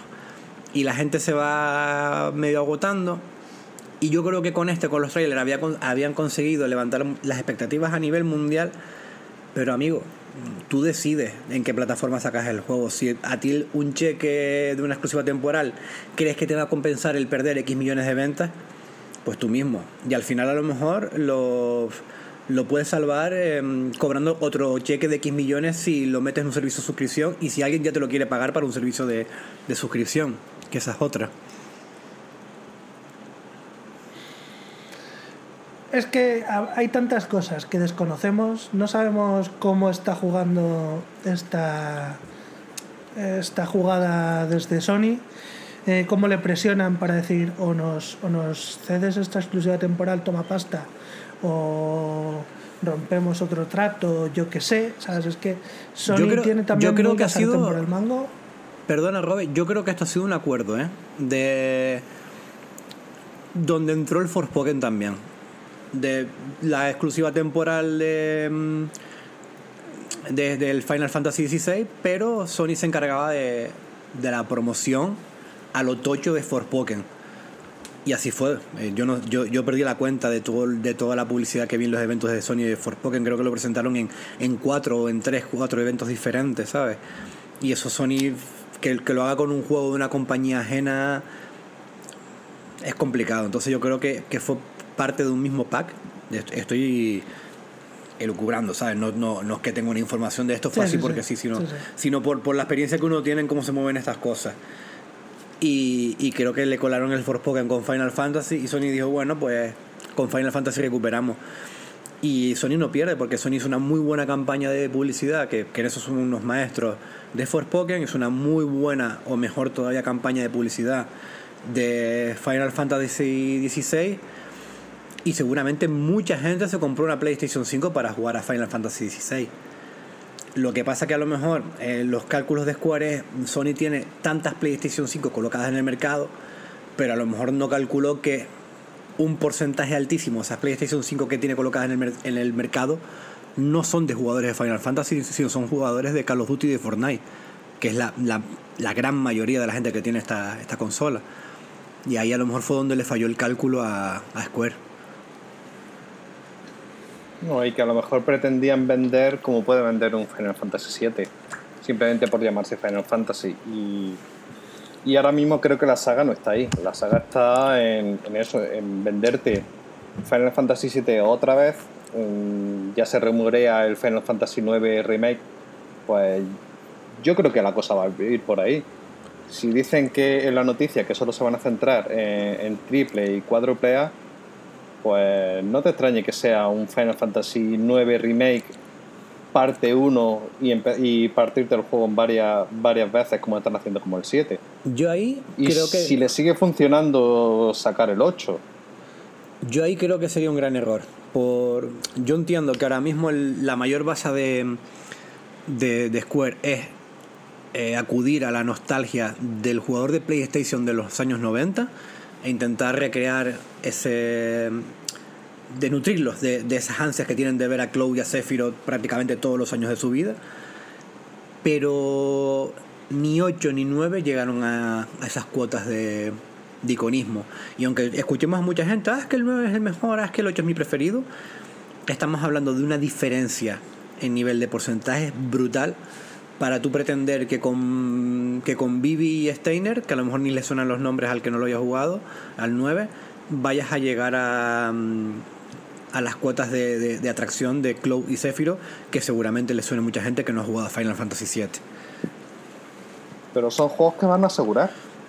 Pero ¿qué, creo- aseguras, David? Porque te- es, es lo que, es lo que vuelvo. A lo mejor con Final Fantasy VII tiene una inversión de pasta gigantesca detrás, porque es un juego que, se, le nota que está hecho con bastante dinero. O sea, se le nota que es una, producción de las tochas, pero a lo mejor si la amortizas, pero puedes amortizar hacer lo mismo con Final Fantasy IX, que a lo mejor no vas a llegar ni a la mitad de las ventas. Es complicado, a lo mejor, y, y más si lo, si lo planteas por sistema episódico, que a mí eso me pareció arriesgado aún para el 7, ¿no? Eh, eh, Es, es para mí meterte en un berenjenal bastante grande, tío. Jugártela toda la carta de lo grande y que tus próximos proyectos en los próximos 10 años sean remakes de, de juegos de, del año 95, ¿sabes? Es para mí súper arriesgado, tío. Y, y es renunciar a, a un montón de juegos prestigio que, que tampoco les estaban funcionando mal. Los Octopath en Vecta, ninguno de los dos les han funcionado mal, incluso les han funcionado bastante bien. El, el primero les funcionó muy bien, sobre todo. Y el, el Triangle se, se convirtió en un, en un fenómeno. Que yo no lo he jugado por lo mismo que tú, porque a mí esa parte de a lo mejor estar una hora y media leyendo antes de un combate es la que me echa totalmente para, para detrás. Sí, pero lo mismo para los accionistas. Pones una tabla de Excel y dices, pues estos números están bien, pero no me salen. Mira, que realmente no sé lo que ha vendido Final Fantasy VII, que yo supongo que será muchísimo. Eh, entonces yo supongo que verán, pues si Final Fantasy VII ha funcionado tan bien, pues vámonos a por el 9. Estamos hablando desde el punto de vista de accionistas, no de nosotros, que lo vemos de tal forma que, que es verdad que el 9 pues sí, la gente lo quiere mucho, pero vamos, no es ni tan conocido como puede ser un Final Fantasy VII, eso está claro. De hecho, te Pero diría entonces- casi que creo que el 10 tiene más Sí. popularidad que el 9. Ahí, ahí yo, yo, yo te diría que sí, porque fue el. Fue un juego que está considerado para mucha gente el top o, en el top 3 de, de los juegos de PlayStation 2. Y para mucha gente el que empezó en. que, que tuvo su adolescencia y, y juventud más ligada a la Play 2 que a la Play 1. Ese Final Fantasy X es lo que para muchos jugadores fue el 7 o lo que para mí es el 6, ¿vale? ¿No? Que yo soy de, de una generación anterior y a mí el que me marcó en su día fue el 6 y yo, yo no he vuelto a experimentar con un Final Fantasy lo que yo experimenté con el 6, por ejemplo. Eh, y sin embargo, fíjate que para el 6 no han ido porque saben que el 6 era del nicho de Super Nintendo. Que, que el recorrido que tuvo ese juego fuera de Super Nintendo, las versiones que salieron para Game Boy Advance o PlayStation 1, mm, fue bastante testimonial y que el, juego realmente es para un nicho muy específico, ¿no? Entonces ni siquiera, han dicho, vamos a, hacer un 2,5 del 6 que puede ser junto con el, con el 7 de los final clásicos del siglo pasado más populares. Entonces no sé, no sé, no sé, no sé cómo van a no sé cómo lo van a hacer. A mí, a nivel personal, me entristece de que vayan a dejar de lado las, las poquitas cosas que yo les podía aprovechar a día de hoy. Y si ellos creen que la, la, vaca de oro de, de Clow y compañía les puede seguir durando durante un par de décadas más y similares, pues, pues ole. Yo, yo lo que sí tengo claro es que el, el público de Final Fantasy VII es, es incansable. Le puedes sacar sacos y sacos y sacos y sacos de mierda que se los, se los comen todos detrás uno detrás de otro que, y piden más. Sea el juego mejor, sea peor. Porque mira que ese juego ha tenido spin-offs de mierda y mucha gente los tiene super mitificados. Así que yo creo que si yo fuera accionista seguiría, seguiría con el 7 hasta, hasta el infinito, vamos. Ver, lo ideal sería que sacaran IP- IPs nuevas y ideas nuevas. lo que pasa es que Square no lo va a hacer. Ya lo hizo Y, por este año ejemplo- y mira cómo le salió. No, pero yo Forspoken, yo pienso, o sea, yo lo que pienso yo cuando veo el juego, que es una demo técnica, realmente. Es una demo técnica que se le ha dicho, bueno, vamos a tirar para adelante y sacamos esto. Pero estos son ideas que tenían para Final Fantasy, porque yo le veo cosas del 15, le veo cosas de, a lo mejor del 16, y decir, bueno, vamos a ver lo que hacemos con el motor este nuevo. Y, y claro, yo lo que veo es eso, es decir, le echamos aquí fuerza bruta y que el personaje se pueda mover súper rápido, como nos, eh, te permiten cargar texturas a lo bestia. Por ejemplo, una Play 5, pues venga, vamos a hacer esto. Que visualmente puede quedar muy chulo, pero luego el juego está totalmente vacío. Lo que te digo, una demo técnica. Y te la han sacado pues a 80 euros. A 80 pavos una demo técnica, tal cual, David. Yo creo que escucharon a Liam decir muchas veces lo de Traversal Mechanics y se vinieron arriba. y- Transversal Mechanic. Yo, para concluir, eh, si os parece bien, cerrar ya este Sí, sí, tema. sí, sí. Solo quería decir que eh, me da mucha pena por nuestro amigo Soda. Un abracito, Soda. Soda, un abrazo, tío. De Square también se grande.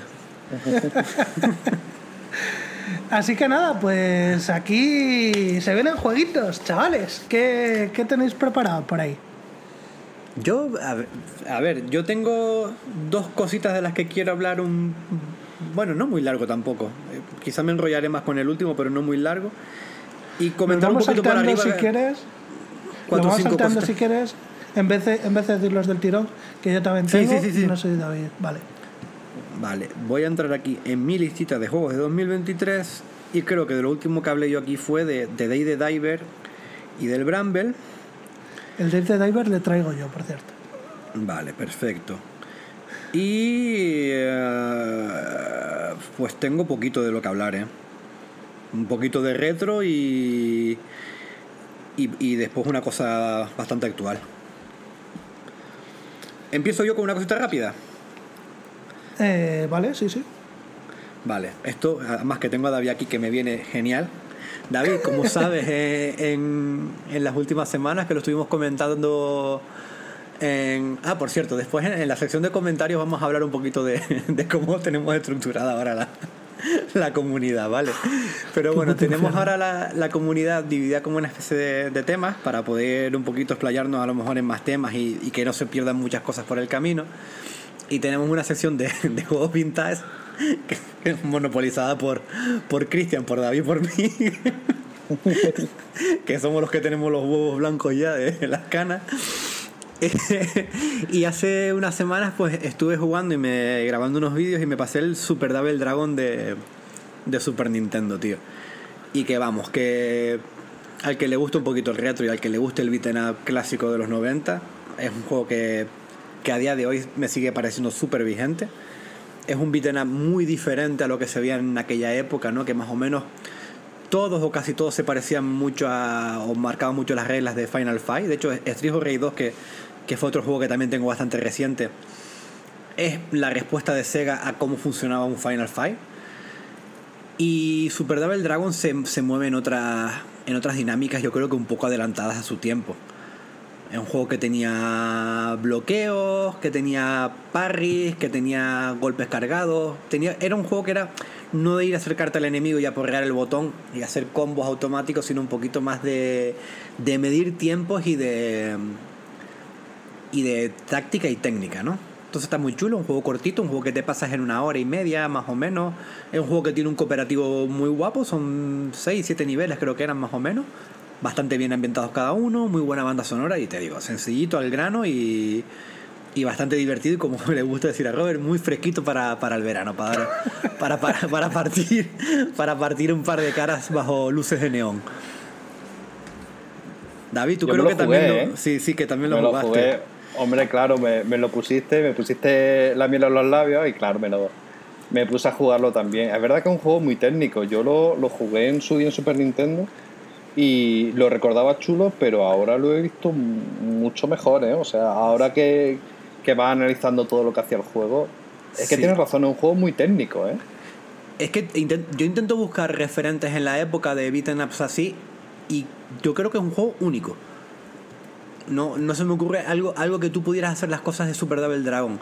Y sobre todo, el, imagínate que Super Double Dragon hubiera patentado ahí el, el parry, ¿no? El, el bloquear en el momento del golpeo justo y, y bloquear ese, ese golpe y poder hacer un contraataque al enemigo por, por, por pararlo en el momento justo.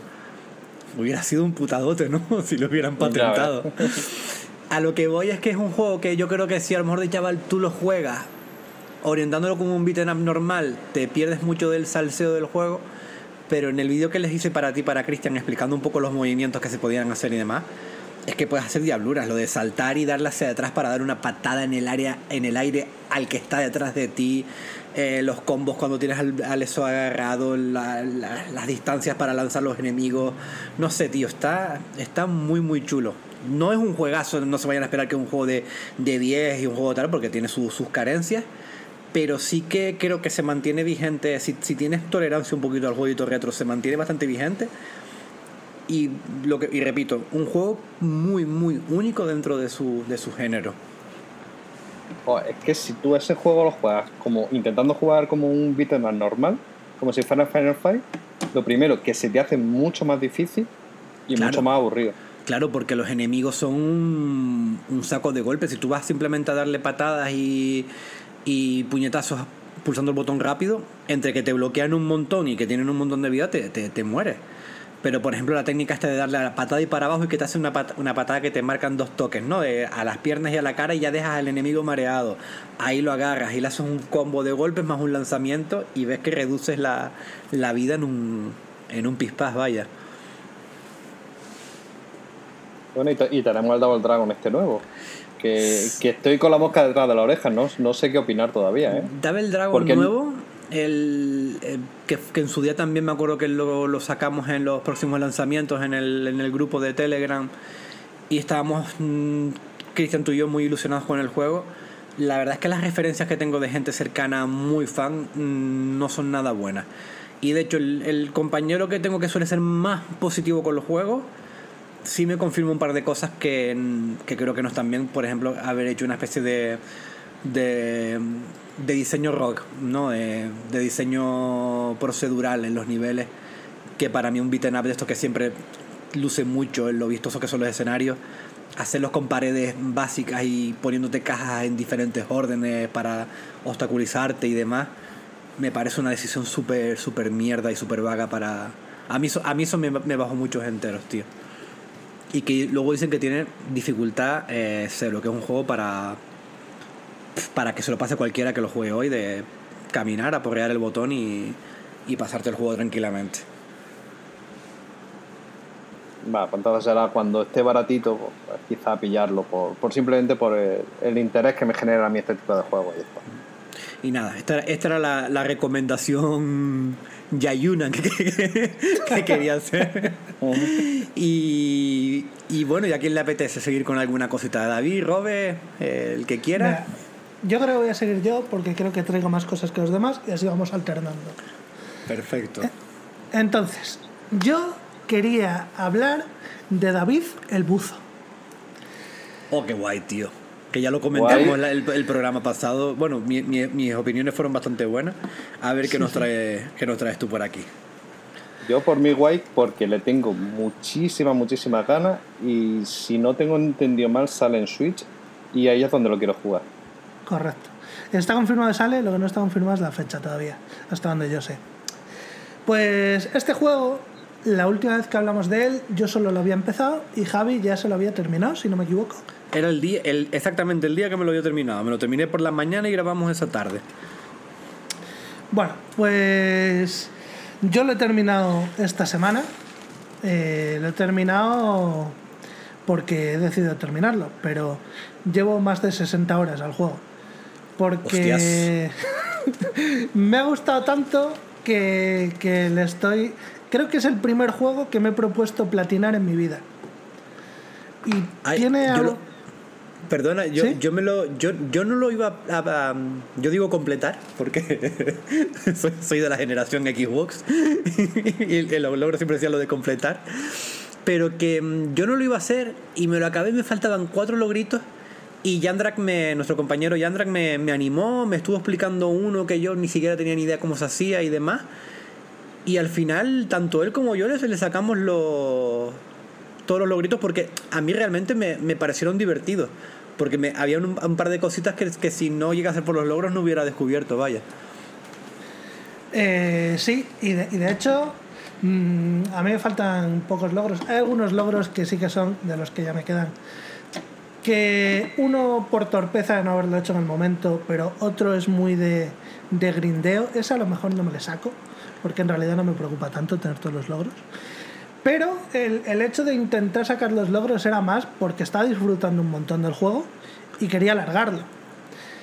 Este juego yo lo he jugado con mi señora. Y yo juego con mi señora de vez en cuando juegos, no, jugamos pasándonos al mando. Pero en este hemos nos hemos puesto al principio nos pasábamos al mando, pero luego decidimos que era más divertido si ella hacía la parte que más le divierte a ella y yo hacía la parte que más me divierte a mí. Porque Claro, además así generábamos mecánicas eh, de rol. ¿Sí? ¿Qué, qué es eso? Es que eh, es un juego que, que no lo había pensado, pero se presta porque tiene mecánicas muy diferenciadas. Y si a ti, a, lo mejor- a, a ti o a ella le gustan más las de acción y al otro le gustan más las de gestión, pues lo tienen hecho. Eso es, eso es, eso es. Yo era Bancho. ¡Oh, qué guapo! y tú le decías, Ana, eh, tráeme hoy dos tiburones de eh, eh, tigre y tráeme un par de morenas. Eso es, eso es, eso es. O sea, yo me dedicaba a toda la parte de gestión, me dedicaba a tener controlados los platos, a tener controlada la cantidad, el huerto, no sé qué, todo eso. Y eh, le iba pidiendo, pues necesito que me traigas no sé qué, necesito que me traigas no sé cuál. ¿Y esto dónde está? Ay, pues hay que buscarlo, hay que no sé qué. Y molaba porque mm, era como un juego de roles y nunca había jugado un juego así y me ha encantado la experiencia. me ha parecido Bueno, a súper chula. Está, está guay, porque es que encima después tienes, mm, bueno, salen los trailers que no es un spoiler, pero el juego te va, te va desbloqueando mecánicas que no es que a lo mejor sean súper profundas, pero sí que todas le van dando como una especie de, vidilla, ¿no? Y después pues tienen a lo mejor una parte de, granjita y de... Y otra a lo mejor que es que te van haciendo un trabajo de fin de semana de sacar fotos, no sé, cositas, tonterías, que a mí te digo, eh, yo todavía me, eh, pienso en el juego y creo que pocos juegos me han dejado a mí en los últimos tiempos esa sensación de, buen rollo, de veranito, de, de rollo tro- tropical y, y, y saludable y de pasarlo bien, tío. Juego fresquito. como- sí, sí, un juego fresquísimo. Pues. Pero sí que es muy, es muy buen eh, rollero, ¿eh? Es muy buen rollero, es muy buen rollero. Y traigo una, un análisis, una reflexión de estas que hago yo, porque me, me- me- quería entender por qué me está funcionando tan bien las mecánicas de este juego y a lo mejor no me funcionaban otros. Entonces, para poder explicar esta, esta idea, esta reflexión que traigo, os voy a hablar de un loop jugable que tiene el juego y vamos a poner un contraejemplo de otro juego que hace algo parecido. Vale. Entonces, loop jugable. Mm, necesitas ganar dinero. Para ganar dinero, la forma directa es eh, cocinar el plato más caro que tengas. Sí, tu negocio y, y ir, a, ir a lo más caro. Eso es. Entonces, para cocinar eso, necesitas buscar un pez. Siguiente paso.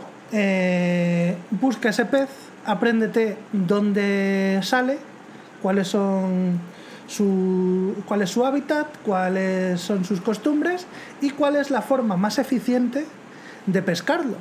Porque tienes las armas que eh, a lo mejor no es la parte más eh, redonda del juego, todas las armas, porque al final acabas usando un subset, unas pocas, pero sí que es verdad que vas cambiando de armas siempre que quieras optimizar lo que pescas. Porque una de las mecánicas principales es que según el arma que uses, un poco lo lo comentamos ya en el otro juego, en el otro juego, en el otro programa, Sí. que te va a dar estrellas según con qué lo que haces, ¿no? que comparamos con el Red Dead Redemption 2. Sí, que sí, cuando, cuanto menos daño le haces a la presa, mm, más estrellas sacas. Y si, por ejemplo, lo cazas con un explosivo, a lo mejor te dan una. Y si lo cazas con una red que prácticamente lo estás capturando vivo, te dan las tres estrellitas.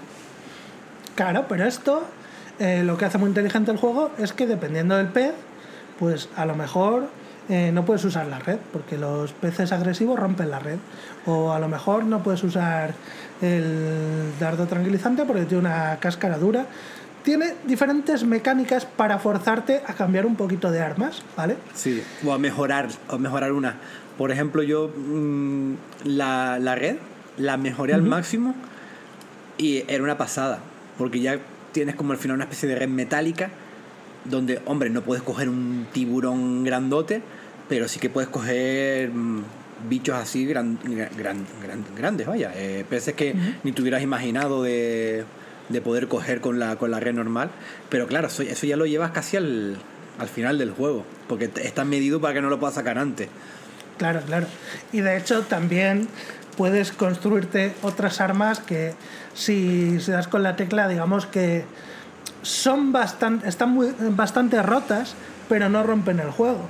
O sea, hay una forma de capturar los tiburones, digamos, de forma bastante fácil, con muy poco riesgo, pero en el mejor de los casos solo lo vas a poder utilizar tres veces cada vez que bajes. Entonces, esa parte está muy bien medida. Yo se lo Y- usado con el, con el, con el, me, me construí un franco con, con sueño. Claro, eso es.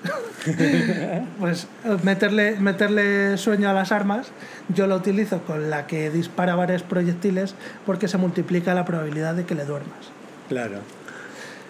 El caso es que eh, tienes que aprender el pez que necesitas, dónde está, cómo optimizar su pesca. Y una vez que, que vas haciendo esto de manera inconsciente, al final ese pez te está dando huevas y lo acabas criando en la piscina y acabas automatizando ese proceso. De manera que ese proceso nunca se agota, o sea, nunca se vuelve repetitivo y aburrido. Porque de por sí solo acaba automatizándose y antes de que te aburras de él, ya, no tienes que volver a haciendo- hacerlo. Ya te lo está haciendo el juego. Yo, yo lo hice, es. por ejemplo, con, con los peces grandes de la zona final. Mis días de caza y al final eran entrar con armas de no letales a, a coger los tiburones grandes de, de esa zona. Exacto. Y, entonces, y, y como me iban dejando huevitas, pues tenía la piscina de ellos, pues la, la piscifactoría totalmente preparada para que me cupieran lo más posible. Después pasaba a lo mejor también parte de la sucursal. Es que el, el juego te va abriendo cuando... Tiene una, tiene, parece que tiene un medidor de cuando una mecánica se te puede hacer reiterativa, te, te aparece Sí. con alguna una pequeña variante o una cosita nueva que te hace... Para que no te aburra. Sí, para que no te aburra, tío. Pero es que está está súper bien medido, ¿eh? Es que una cosa es decirlo y otra cosa es probarlo porque una cosa es que nos pueda gustar unos poquitos y tal. Pero es que es un juego muy poco divisivo, un juego que prácticamente a, mis conocidos que lo han probado se han, se han quedado muy, muy enamorados de- del juego y, y- que les ha resultado una experiencia muy positiva. Exacto, y eso es lo que me mosqueaba mucho, porque digo, ¿qué es lo que hace este juego que sea tan placentero de jugar, que no te que no te frustre, que sea siempre divertido, siempre te apetezca? Entonces, he analizado este loop jugable que acabo de contar y eh, si ahora lo comparamos, por ejemplo, con un juego que tiene una mecánica entre comillas parecida, pero que abandoné este verano, lo estuve jugando 6 o 7 horitas y lo abandoné. El juego no me parecía mal juego, simplemente mm, no me enganchó. Que es el Cult of the Lamb, un juego que a todas luces es buen juego. Ajá. Si Pero- es verdad, si es verdad que tú ahí atrás, ya hablándote del Day, me soltaste una frase de ojalá hubieran hecho esto en el Cult of the Lamb y yo no te, no te la entendí mucho. Mm. Porque yo no, yo no he jugado el cult. Pues es que el Cult of the Lamb, digamos que es eh, el mismo planteamiento, en el sentido de que tienes una parte de, de aventura o de acción, donde vas a las, a las mazmorras, y luego tienes una parte de gestión. En ese sentido es 100% igual que el, el Death the Diver. Incluso el Cult of the Lamb tiene una cosa que me gusta más que el, que el David el Buzo en la parte de gestión, y es que tienes como más mapas, tienes más libertad de movimiento en la parte de fuera de las mazmorras y tienes muchos secretitos por ahí fuera. Ah, El David el. Buzo no, no, no tiene eso y, y eso está muy guay por parte del culto of the Lamb. Pero eh, en contra de eso, el planteamiento puede parecer el mismo en el sentido de que cuando tú vas a las mazmorras vas a intentar conseguir recursos para luego utilizar en la parte de gestión, eh, conseguir un nuevo adepto, conseguir eh, paja conseguir tal material. En ese sentido es, es eh, igual que el, que el Dead Diver. Pero si te paras a pensarlo, en el Cult of the Lamb son dos mecánicas que son completamente independientes y han mezclado mediante un, pues aquí vas a conseguir esto, que te va a servir para el otro lado. Digamos que es un enlace muy débil el que tiene esas dos mecánicas. Y por contra, en el Death Diver, la mecánica de bucear es 100% para ir tú a buscar de forma activa el pez que quieres o el recurso que quieres, porque no es una sucesión de mazmorras hasta que llegas al final y entonces se acaba. No, tienes un mundo abierto que bucear, que explorar y vas a conseguir exactamente lo que tú te has propuesto como objetivo personal encontrar. Y eso lo hace muchísimo más cohesivo y lo hace muchísimo más interesante. A mí una cosa de eso que estás comentando que me gusta mucho como hace Dave y es la parte de meterte una historieta para fomentarte a que vayas a explorar a diferentes sitios y que te vaya abriendo los sitios em, en el momento adecuado, ¿no? Porque no es tú, tú te metes y tú ya puedes ir a todos lados, sino el juego te va midiendo un poquito em, el que vayas consiguiendo recursos para poder acceder a zonas más complicadas, pero a su vez, para que toda esta parte del mundo no se te haga tan seca, te van contando una historia que no es que sea una historia impresionante, pero sí que una historia amena y interesante y no sé, a mí Una excusa bastante- suficiente.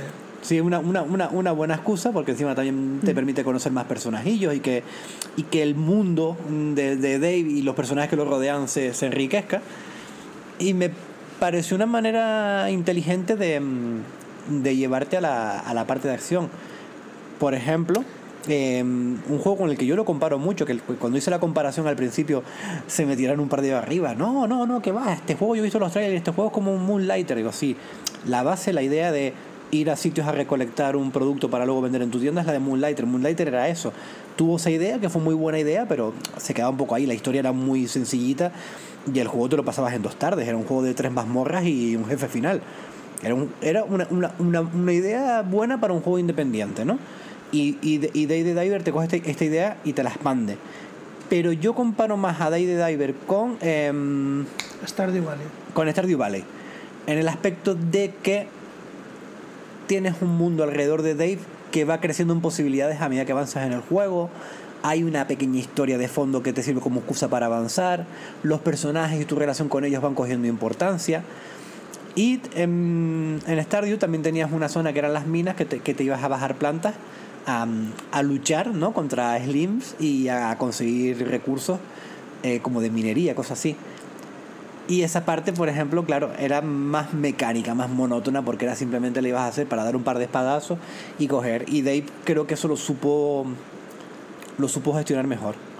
Claro, pero porque eh, Stardew Valley tiene muchísimas patas y las mazmorras son solo una de esas patas. Claro, claro, claro. Pero por eso Dead creo que, que- tiene dos grandes patas y las dos tienen que funcionar igual de bien y las dos tienen que ser lo suficientemente eh, tienen que funcionar bien en conjunto, que es lo más importante.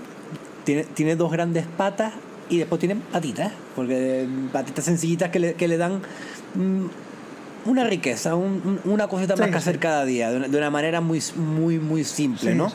Obviamente el- la recolección, si la compara con Stardew Valley, era una chorrada, e- era un- una tontería, pero bueno, tú decides qué hortalizas querías para según qué plato, ¿no? Sí, sí. Eh, el, el irlo- ir optimizando todo para tener que ir menos por ahí.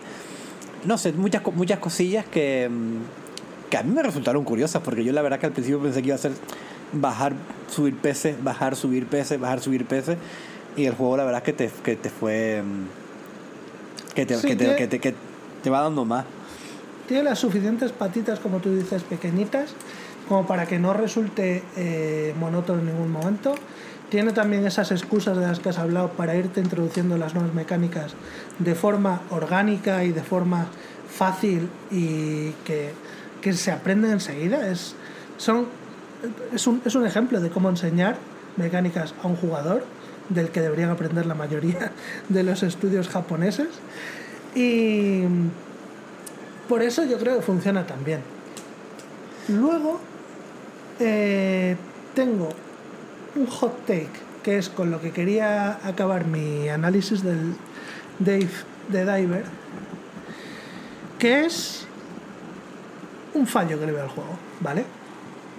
Y para hablar de este fallo, eh, me voy a poner, me voy a poner ga- gafapastoso a full, ¿vale? voy a citar a Sid Meier, el, Madre mía. el fulano del Civi, que Sí, tiene sí, una sí, frase súper famosa que dice: Given the opportunity, players will optimize the fun, out, the fun out of the game. Que en español se traduciría como: si les, das las si les das la oportunidad, los jugadores van a optimizar el juego hasta que deje de ser divertido. ¿Y a qué se refiere esto? Bueno, pues lo, lo vamos a ilustrar con, un, con el fallo que, que le veo más o menos grande al juego, que es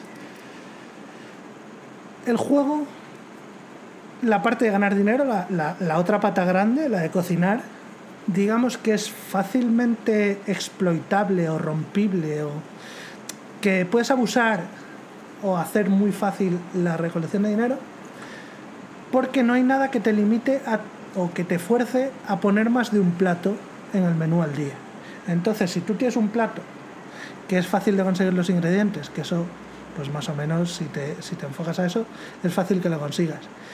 Lo tienes muy subido, te va a dar mucho dinero, solo pones ese plato y digamos que es muy fácil ganar mucho dinero así. Pero el juego dejaría de ser divertido al instante si fuerzas eso. Si el- la finalidad del juego fuera solamente conseguir dinero, sí. Si realmente tú vas al juego porque te lo quieres acabar, el dinero está bien, pero no es, no es lo más importante en el juego. De hecho, te, te puedes acabar el juego sin tampoco tener una millonada de pasta, sin tener el juego, eh, sin, sin tener la parte del dinero rota. Yo, de hecho, yo el dinero lo rompí más en el, en el postgame para conseguir los logros que me faltaban. Porque también hay cosas que tienes que conseguir si quieres algún que otro logro que no va tanto con lo que cuesta el, el plato, sino con la calidad del sabor del plato, por ejemplo. Y también puedes ir buscándolo por ahí, para ir subiendo.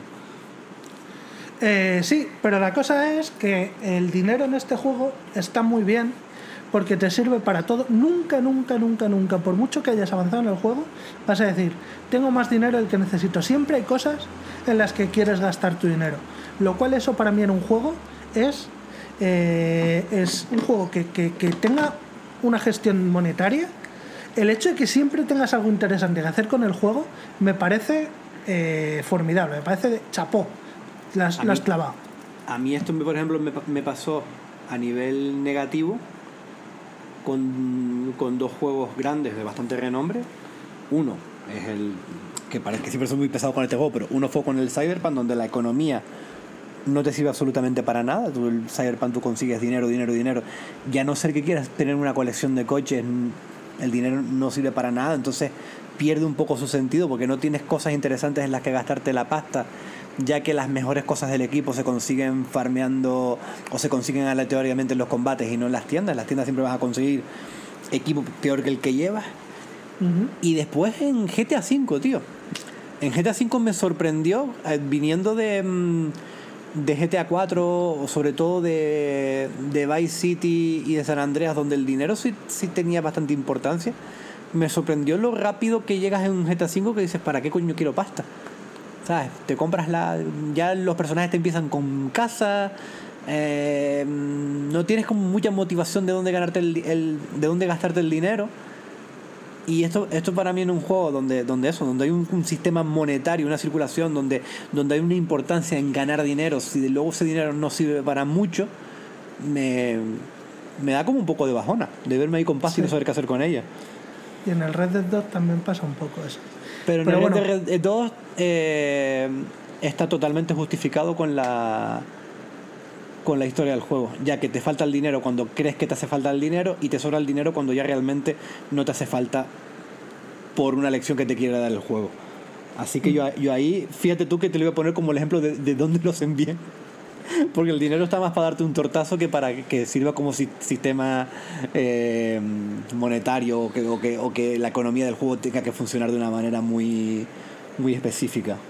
Está justificado por la historia, pero a mí como mecánica me sigue pareciendo que no está muy fina, porque, por ejemplo, los tesoros, es, tu premio es monetario. Y si tu premio es monetario el dinero te lo tiras por la chepa, ¿qué, qué motivación tienes para buscarlos?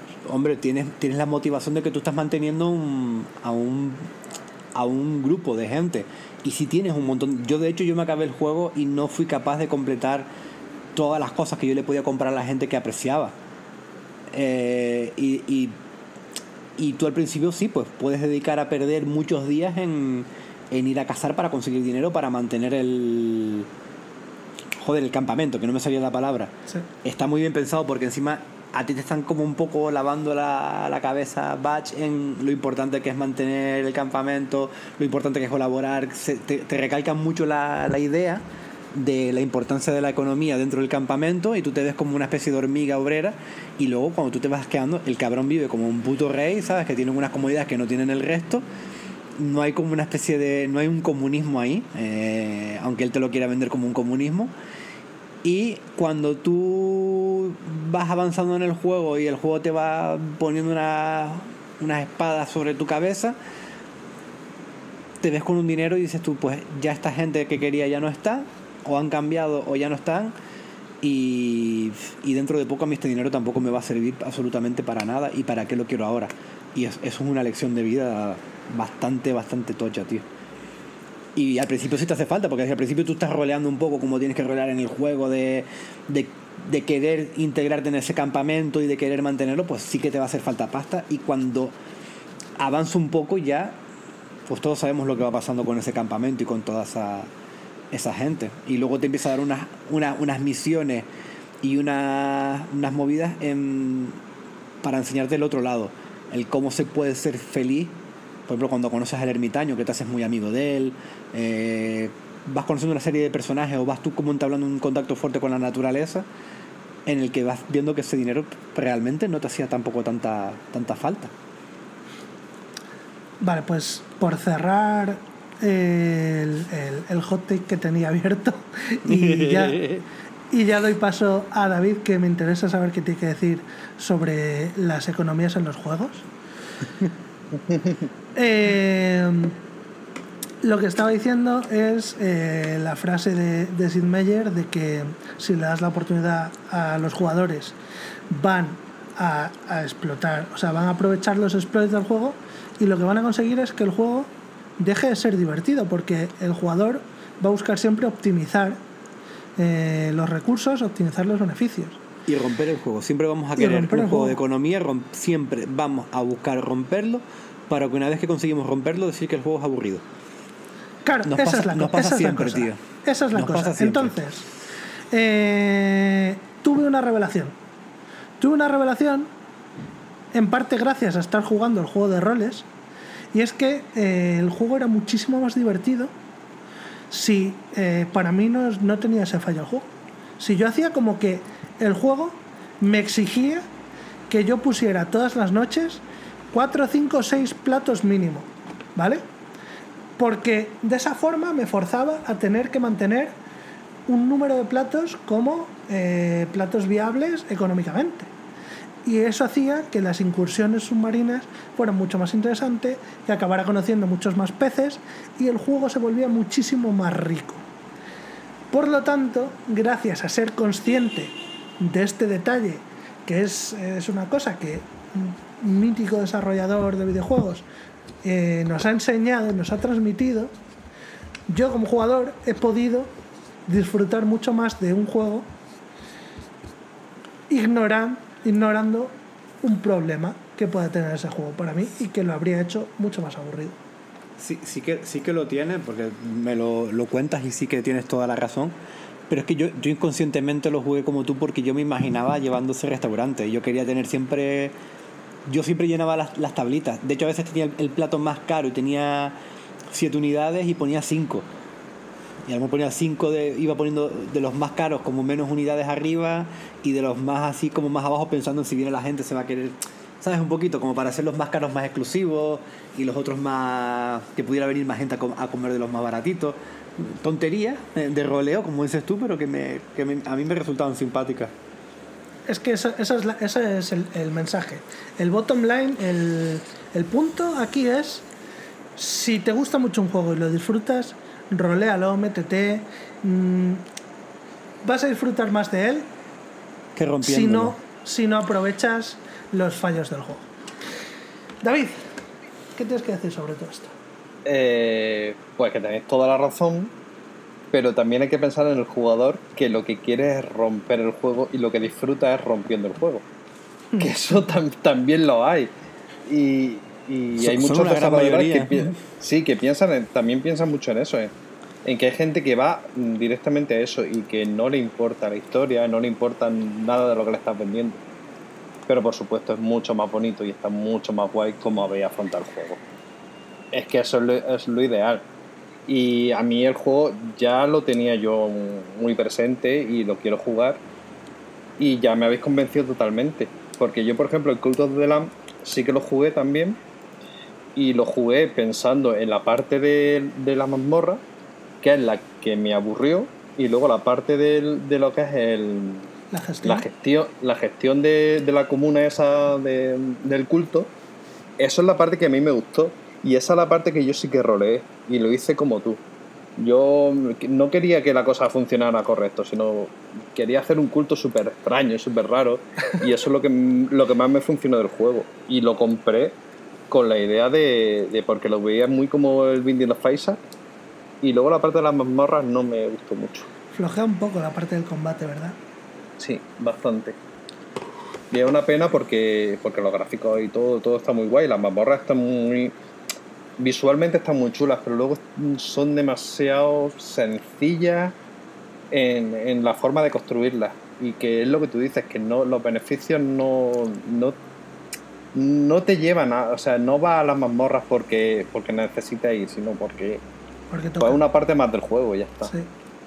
Sí, sí. No vas por voluntad propia, no vas porque dices, estoy deseando ir aquí y conseguir no sé qué. No, es como, vale, pues ya he hecho todo lo que había que hacer aquí, pues me tocan las mazmorras. Efectivamente. Y, y si decís que en, en Dead Diver es al contrario, que te anima mucho a, a bajar y te van dando incentivos, que es lo ideal, y, y dando pequeñas pildoritas para que el jugador siga avanzando, pues Y está, una- es que Y, y lo una, tiene hecho. cosa, una cosa importante, David, que es que en el momento que tú en Day the Diver algo se te empieza a hacer aburrido, tú mismo puedes cortarlo. Porque vas a poder afrontar el juego por otro lado. Si te, yo, por ejemplo, mm, si, si había momentos que no me apetecía tanto estar bajando a bucear continuamente, me saltaba ese turno de buceo. Y Eso intentaba, sobre- intentaba sobrevivir un poco con lo, con, con lo que tenía de esos días. O, o había noches que a lo mejor me apetecía más irme en la noche a bucear y decía, yo, pues hoy no, hoy no tengo ganas del, del traqueteo de los platos, pues hoy no se abre. y me quedaba jugando a la Switch en la barca, porque literalmente se queda jugando a una Claro. Nintendo Switch en la barca, tío, tumbado Ujú. robe de diver. Qué guay. que sepas que Ana también lo dice. Qué guay. "Eres Vale. tú". Me alegra mucho de que, de que a Ana le gustara el juego, tío. Y que pudieran compartir el, ese... Te iba a decir ese ratito, pero no, esas, esas 60 horas. 60, bueno, 60 y contando, todavía no lo hemos cerrado. Qué guay, tío. Pues mira, yo creo que, que ha sido uno de los jueguitos de, del verano.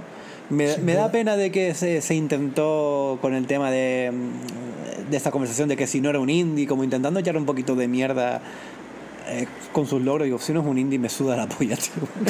El juego me divirtió, tío. Yo no, yo no me, yo no, no, no, aunque me guste mucho el videojuego independiente, es, ese rollo arraigado de, que tengo que medir el presupuesto que tenía el juego para saber si lo puedo disfrutar moralmente o no. eh, ya no, no tengo 20 años ya para estar en, esa, en esas cantinelas, tío. Es que no es punto ya de ponerte ni, ni a pensar que, que es un indie, que no es un indie. Ya está, son, son juegos, los disfrutas, ni guerra de consolas ni nada. Sí, no, no, salga en un sitio, juega en uno o juega en otro, que no puedes jugarlo, pues, pues una pena, pero ya está. Hmm. Hay muchísimos juegos, la verdad. que- David, Vale, ¿tienes pues, algún jueguito por ahí eso. de...? Eso te iba a decir, que ¿qué nos Pues, traes, Pues, David? a ver, mm, no estoy seguro de si hablaste ya de Huislila aquí. Un poco. Un poquito yo, yo- ya yo lo traje en el último programa porque también fue lo que me había terminado y, y Robe también había sacado algún final y lo, lo comentamos un poquito. Cierto, pues a mí me, me ha gustado muchísimo. Un juego que lo que pasa es que no se puede hablar mucho de él porque es que si no. Eso nos pasó. Eso nos pasó a nosotros que, que estábamos con muchas ganas de hablar del juego, David, y desde que empezamos a hablar nos vimos súper limitados. Hasta yo me vi limitado de, de querer contar alguna cosa a Robe, porque sí que es verdad que es un juego que mm, no te lo acabas cuando ves los primeros créditos, sino que según Claro. vayas retomando la partida te va dando diferentes finales y todos se van complementando en una historia más lineal. Eh, que ahí también puede llegar a tener el, su fallo, que es que el sacar todos los finales para ver todos los matices de la historia, sí que a mí llegó ya por último y se me hizo un poquito pesado. ¿eh? Porque Sí, sí, sí. prácticamente tienes que hacer siempre. Hay dos o tres secuencias que tienes que hacer. Yo, de hecho, me creé una partida llegada hasta un punto para a partir de ese punto cargar e ir a este final, al otro, a este y tal, porque me, me estaba disparatando siempre de sacar la bolsa de basura y saludar a la, a la portera, que al final no le decía ni hola. Bueno, pues como ese ya se ha hablado y tampoco se puede hablar mucho. Mira, yo ¿Te- voy a ¿Pero hablar. te gustó? Sí, sí, muchísimo. muchísimo Muy bien, muchísimo. me, ale- me Sí. alegro porque es muy buen juego, tío. Sí, sí. Mira, yo os voy a hablar de uno que solo he jugado a la demo y que sale hoy. Que es Oh. The Cosmic Wheel Sisterhood. Oh, sí, el de, de- el de Construct Team. No Sí. lo he hecho bien, pero de Construct. De, de The Construct Team. Sí, sí. Como lo has dicho. Vale. Y de, y de Devolver. Sí. Repíteme el Eh, título, el de Sisterhood, de- ¿no? Sí, The Cosmic Wheel. Sí, la rueda cósmica de. Este lo la tengo yo en la este lo tengo yo en la wishlist de hace tiempo que tiene la, mm, la visión esta así como isométrica muy Octavi Navarro, el pixelar este que hacía como en plan el edificio entero con un montón de detallitos y demás, tío. Pues yo jugué la demo cuando en el, las demos de Steam y porque ya llevaba yo detrás de, o sea, llevo mucho tiempo detrás de, de lo que estaban haciendo de Construction y me pareció súper interesante porque lo que de lo que va el juego es que eres una bruja a la que te han, te han encerrado en esa habitación que, que comentas porque has hecho algo y el, el conclave, el conclave de brujas te ha dicho, pues tú ahí, y te encerramos durante mil años.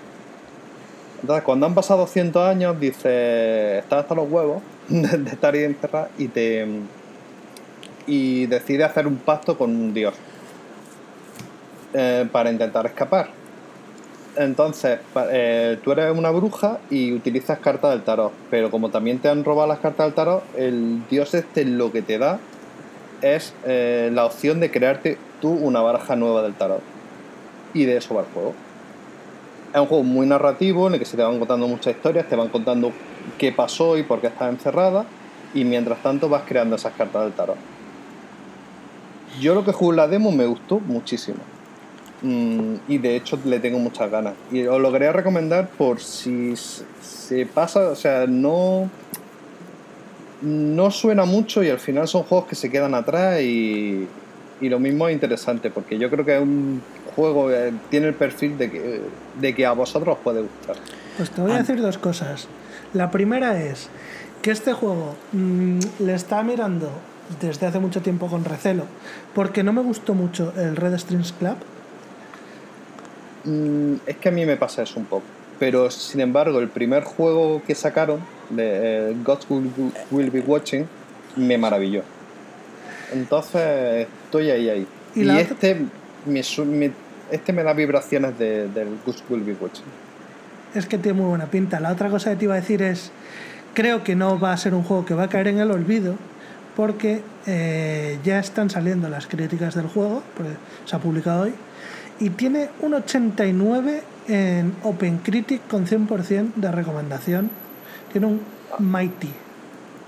Pues no, no, no había mirado nada, ¿eh? Simplemente yo es un juego que sí que tengo, llevo mucho tiempo siguiendo y, y bueno, pues si ha salido guay, perfecto, porque, porque esta gente se lo merece, eh, hace cosas muy chulas. Estoy mirando aquí en, en Steam, tiene 7 siete, res- bueno, me marca 3, pero cuando entro son 7. Las 7 son en, en ve que acaba de salir hoy. Yo creo que al ser de Devolver sí va a poder tener un poquito de tirón y que también los dos anteriores juegos de, de Constructing son bastante como bastante de culto dentro de, de la gente que ama el independiente. Son juegos bastante conocidos, por así decirlo. A mí el de God eh, es un juego que empecé un poquito y no lo he profundizado. Tengo que darle. Pero por ejemplo a mí el de Red Steam me pasó un poquito contrario a Robert. Yo, me- fue un juego que yo me compré de lanzamiento. Quería apoyar al estudio en aquella época. Yo estaba muy, muy también con el indie español y demás y tal. Y, y me lo compré de lanzamiento. No me lo he terminado, pero sí recuerdo que lo que jugué, sí que es verdad que la mecánica de, mm, de los cócteles no, no es que fuera mi preferida, pero el que me conoce sabe lo que me deja llevar a veces las ambientaciones y demás, y sí que las musiquitas, los, el, bar, la- la- las escenas que tienen de diálogo a veces por fuera, ese rollito cyberpunk y las conversaciones a mí sí me gustaron. Yo no, no puedo hablar mal de, de Red Stream porque la experiencia que yo tuve con el juego fue, fue positiva. Entonces, y fue, fue una de las razones por las que yo empecé a seguir este juego y por el que la tengo en mi, en mi lista de deseados. Pues la verdad es que sabiendo que has jugado la demo, que te ha molado y que tú también eres de estos un poco reticente con el Red Strings Club, estoy muy, muy, muy pendiente de lo que tengas que decir del juego, porque va a depender 100% de lo que tú me digas del juego, si lo juego o no lo juego. Yo es que ahora mismo no estoy jugando prácticamente nada. Solo, solo tengo pendiente el Final Fantasy XVI, que de verdad, de verdad no sé qué hacer. Y, y Yubi Psycho, porque tenemos un club de videojuegos y el que ha salido este mes. Y, y eso, entonces posiblemente me lo compre hoy y, y lo, lo vaya compartiendo con el Yuppie Psycho hasta, perdón, hasta la semana que viene, que, que se vienen cositas. Sí que se vienen, sí. Mira, Robe, a mí me quedan solamente dos jueguitos, así que si quieres meter otro tuyo, porque yo Vale. voy a intentar ser, ser breve para no para no llegar muy tarde a la segunda sección, que es la que tengo ya ganitas ya de soltarme. Eh, la segunda sección que grabaremos mañana. vale. También. eh, siguiente juego del que quería hablar. En este no me voy a entretener mucho porque es muy de nicho. Yo soy un flipado de las aventuras gráficas. eh, soy la versión. La versión de lo que son Chisco y Lian con los JRPGs, que cualquier mierda se la comen a gustísimo, pues eso me pasa a mí con las aventuras gráficas. Y eh, vengo a hablar de un juego que a Javi eh, le hizo muchísima gracia cuando le dije que me lo iba a jugar, porque se llama Voodoo Detective. Sí, sí, Em, sí, sí, lo de la, la coña del detective. Exacto. Pues eh, el juego es un juego pequeñito, ¿vale? Aventura gráfica. Pero, primero, mm, muy buen doblaje, lo cual a mí para que una aventura gráfica me entre es esencial. Que tenga un buen doblaje me parece eh, esencial. Y eh, muchísima, muchísima inspiración de mi Monkey Island favorito, que es el 3, el Curse of Monkey Island. Tanto en el estilo de los dibujos, que son así como dibujo cartoon, eh, no es pixel art, es pues eso, con trazo gordo más o menos, estilizado, son muñecos así muy larguiruchos. Eh, la ambientación, como el propio nombre indica, es de, de vudú, ¿no? Que eso se, se tocaba también mucho en los Monkey en general y en el 3 en particular. Eh, el, tipo, el tipo de humor, eh, la ambientación caribeña, estas, este jugar con lo autóctono de esas zonas frente a la evolución, a, a la industrialización, a, mm, hace muchos chistes y mucha reivindicación en el fondo, ¿no? De cómo eh, las franquicias eh, se van cargando los, los sitios eh, naturales o, o más rurales o más originales, ¿no? Y esas son, digamos, los ingredientes para formar este juego. Para mí es uno mm, de las mejores aventuras gráficas que me he jugado, de estas sin, sin ser de las que dices esto se lo recomendaría cualquiera, no, esto solo es para fans de las aventuras gráficas, pero muy buena. Incluso los puzzles me han gustado mucho, solo he tenido que mirar un par de casos una guía, eh, porque en general son puzzles que, aunque te cuesten algunos más que otros, pero están muy bien hilados y se sacan bien y se disfruta muchísimo. Un juego de 4 o 5 horitas, muy recomendable. Pues tú que sabes lo que me gustan a mí las, las aventuras gráficas también, Robert, pues vendidísimo. Porque sí que es un juego, tío, es un género, que, como bien dices, yo sin, sin hacerle ascuas al JRPG, que fue un, un género muy importante en mi vida, sí que es verdad que siendo dos géneros que fueron importantes para mí de, de chaval, yo a día de hoy recurro mucho más a la aventura gráfica, tanto a la moderna como a la clásica, porque me siento siempre como en casa, tío. Es un género que con los años he ido disfrutando más, me ha pasado un poquito contra- al contrario que con los, los JRPG, que con los años cada vez me van dando un poco más de, más de culo. Vale, pues no tengo mucho más que decir, ya te he dicho que iba a ser rápido, así que dale, Javi. Em, yo voy a hablar de. esp- espérate un momentito porque. Yo, yo no comenté nada de Sonic Manía en, en el programa anterior, ¿no? ¿O sí? No me acuerdo. Sí, sí que lo trajiste, sí. Sí lo traje, ¿no? Porque Sí, era sí. otro de los que me había. No sé si puse que lo estaba jugando o si me lo había acabado. Pero, Es- pero vamos. Eso ya dudo, pero sí que, sí que estuviste hablando de él. Sí, por- porque me lo, me lo estaba empezando en aquel tiempo y nada, era eso, comentar que me lo que me lo terminé y que siendo siempre un jugador reacio a jugar a, a Sonic, son juegos que me gustaban pero tampoco me volvían loco. Eh, ha sido el primer juego de, la- de, de toda la saga, tanto en 2D o 3D, que me ha hecho meterme en las mecánicas de un Sonic, me ha hecho aprender a disfrutarlas en la medida de lo posible, porque es un juego que, al que le sigo viendo algunos problemas en los diseños que, que yo sé que los fans no, no pasan por esta, pero yo lo voy a ver así y, lo voy siempre a defender así y tengo mis razones del por qué.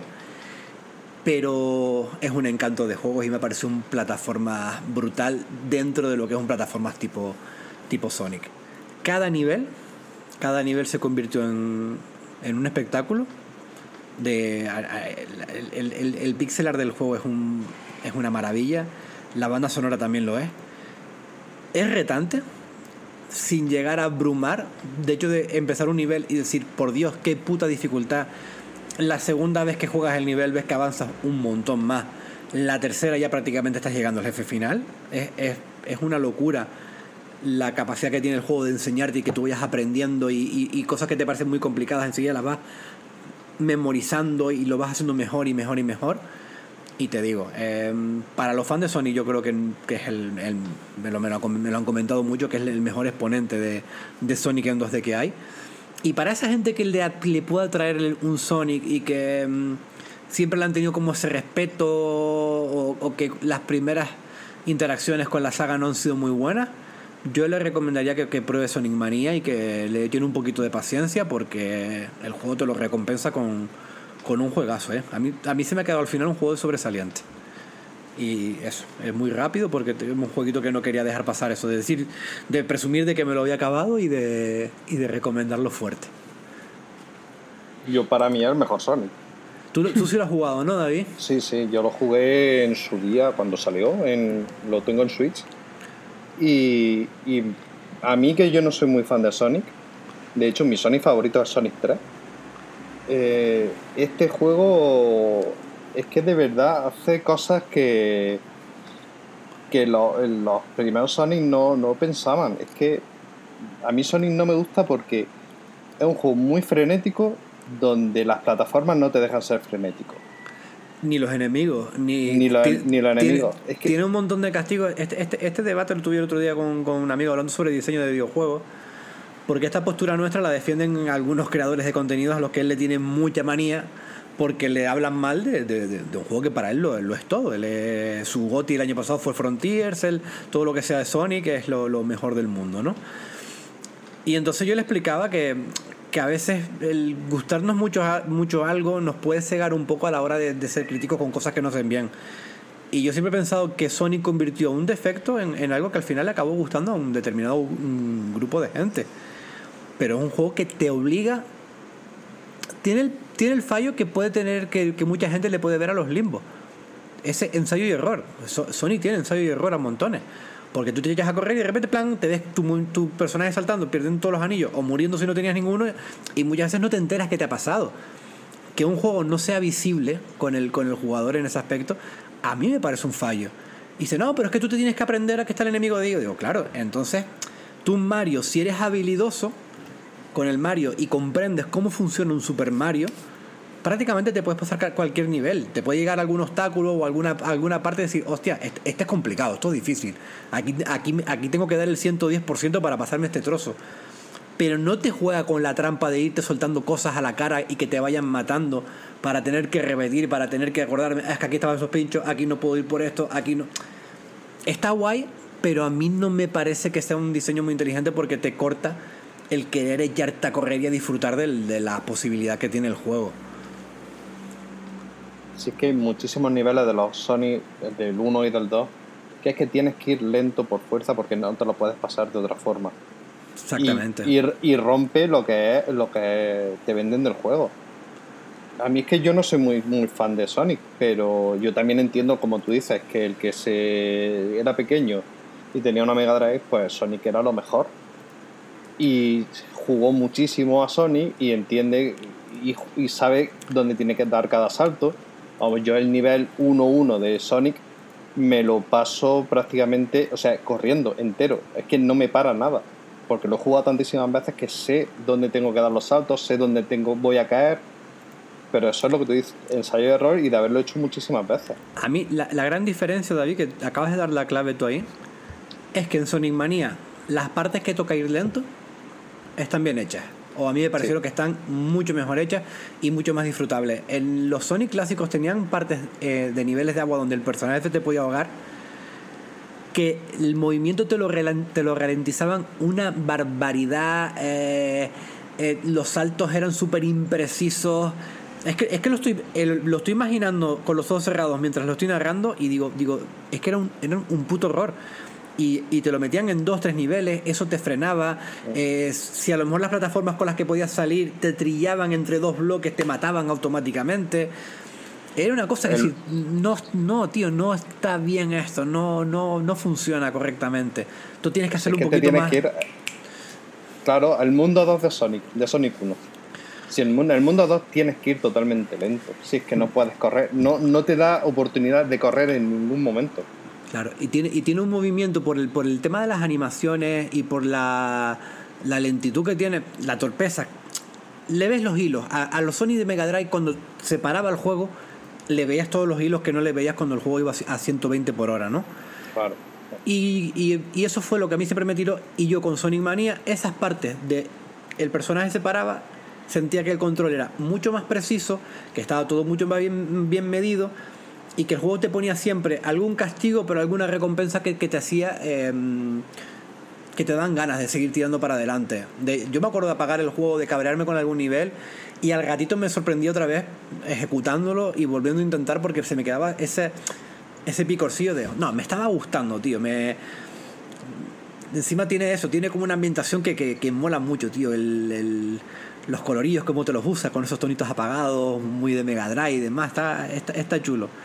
Y nada, para no enrollarnos mucho, porque era un juego con el que, el que quería nombrar muy por arriba, era es eso, que para los que no somos los grandes fans de Sony, pero que sí que le vemos algún potencial al juego y que nos pueda traer, yo les recomiendo un montón Sonic Manía porque el juego, el juego lo merece.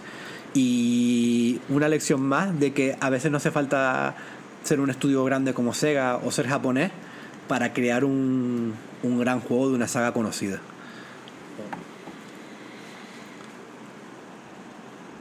David o Robe, si tienen alguna cosita así.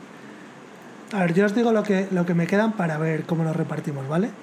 A mí me quedan dos juegos pequeñitos que los iba a juntar porque tienen una cosa en común. Y eh, mi gran final que lo quiero hacer lo último. Vale, a mí ya me queda el hablar del, del juego del momento. Así que también lo quiero dejar para el final. Ya, Vale. Bueno, y, que- y que tampoco tengo más nada que decir ya de, de ningún otro jueguín. ¿Y tú, Bueno, David? yo, yo os quiero hablar de dos, de dos juegos. Uno es retro y va a ser cortito. Y otro, simplemente mencionaros un juego que salió hace como 3-4 meses. Que no sé si lo tenéis en la. o se os ha pasado o lo tenéis por ahí en la wishlist, no sé. Y eh, hablar muy poquito. Porque no lo he jugado. O sea, lo he jugado, lo he jugado bastante, pero no he jugado su versión final. Vale, pues como tú tienes dos cosas, David. Haces Hostias. tú, cuento yo los dos míos, luego Javi, No, no, luego no, tú no, no, y cierro. Yo, yo, yo, sí- yo sí tengo alguna novedad que se me ha olvidado, tío. Fuck. vale, pues, pues tenemos Pero los... nove- no- novedad de las últimas semanas, tío. Y se me, y se me, se me había pasado por completo, tío. Más otra Vale, cosa pues- que me había pasado.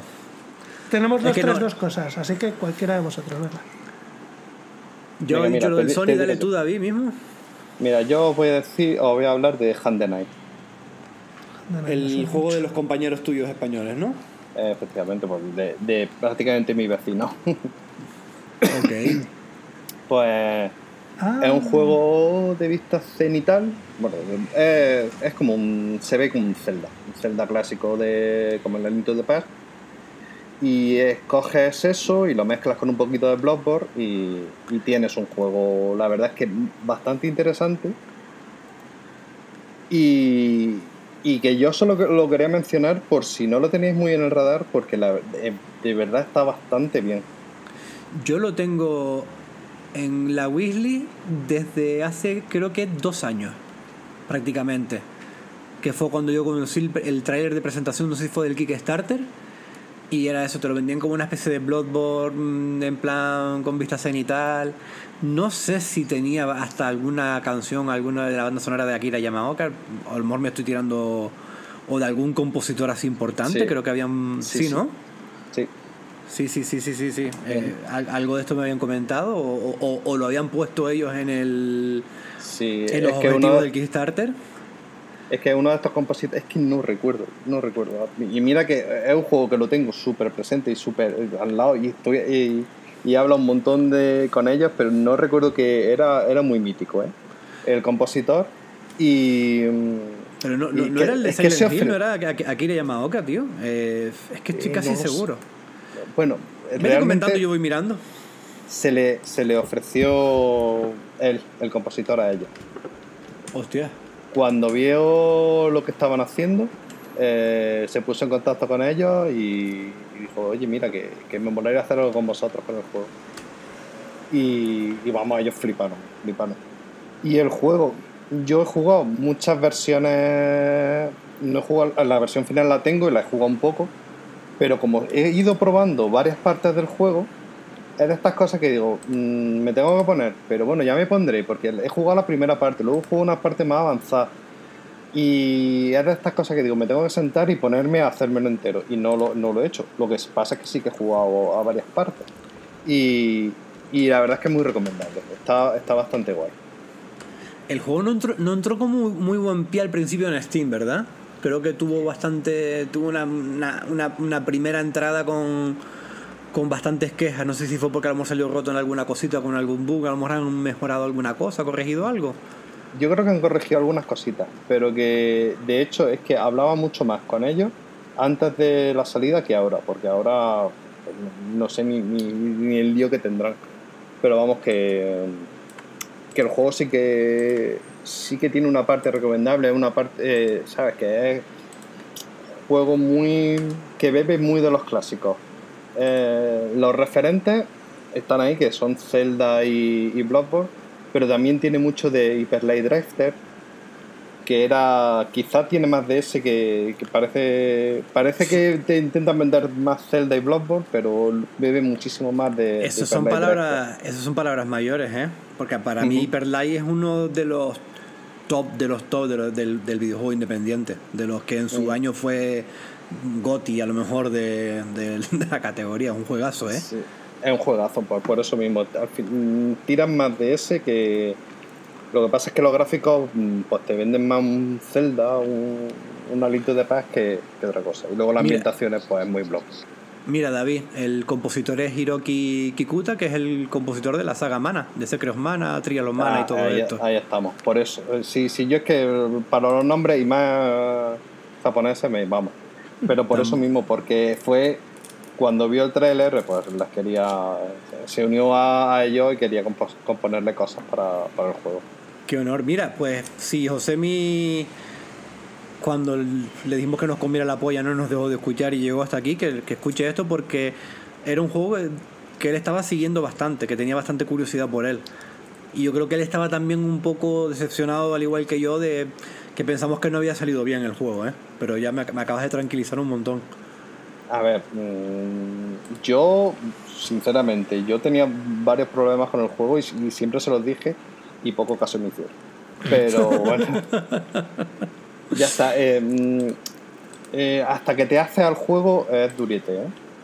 Es durete, tiene, tiene muchas mecánicas a la vez. Tiene que si espadazos, que si pistola y, tienes que ir combinando las dos cosas a la vez porque no es, no es un mata-mata, no es pegar cuatro espadazos, no, tienes que ir midiendo tiempo, disparando cuando te hace falta, recargando, entonces mm, yo creo que quisieron meter muchas mecánicas a la vez y, te tienes que hacer...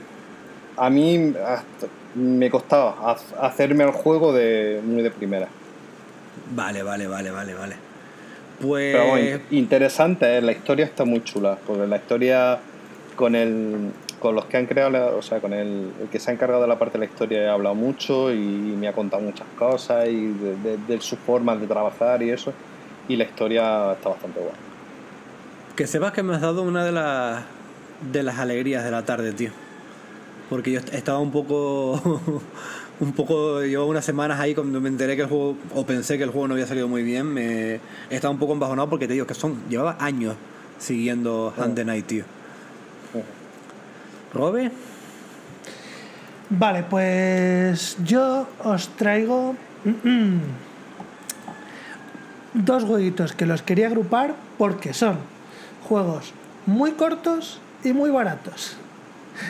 Empezando por, eh, y ya voy a de- dejar de dar la turra con este género, una aventurita gráfica, de detective. no de Jesucristo, más concretamente. Ole. Ole.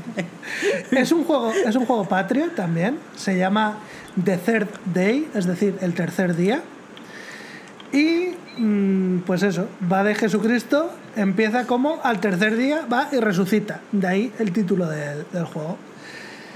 Los, Eh, peri- los periplos de Jesucristo después de su resurrección, entiendo, ¿no? Eso es, eso es. es un juego mm, de humor, totalmente de coña. Es un juego que visualmente parece que está hecho con el paint. Parece. Lo podría haber dibujado Uge perfectamente. Un Es- saludo, UG. Un, un abrazo, tío. Eh, el juego, su precio, ojo a esto, ¿eh? su precio normal, sin descuentos, es de 79 céntimos. Y-. Y a pesar de esto, es un juego que te dura tus dos horitas bien a gusto. Mm, ¿Y el, y el humor y demás, bien. el humor, que es la clave, eh, tiene algunos puntazos fenomenales. A mí el- me tuvo un rato riendo en, en un, en un punto que hay unos, por poner un ejemplo tonto, que me hizo muchísima gracia. Unos seres que les preguntas y te empiezan a dar explicaciones todo el rato con, con acrónimos, ¿vale? Con siglas. Y tú les puedes ir preguntando todas estas siglas qué significan y te van dando más movidas. Típico jueguito de, de hacer un chiste con las opciones de diálogo, ¿no? Pero entre medias de estas te meten una que no te la ves venir y de repente tú ves que una de tus opciones de diálogo es preguntar qué es la RUCA o qué es la RUCA. No me lo jodas, tío. No me, me jodas, estoy- colega. me estoy partiendo el culo eh, lo más grande. Y, este juego eh, me sorprendió mucho porque eh, es un juego que, para lo poco que cuesta y para tal, me parece que es un juego que está bastante guay. No tengo ni puta idea de cómo lo conocí, no sé cómo llegué a este juego, pero es un juego que de repente hay un NPC que cuando lo escucho hablar digo, esta voz me suena.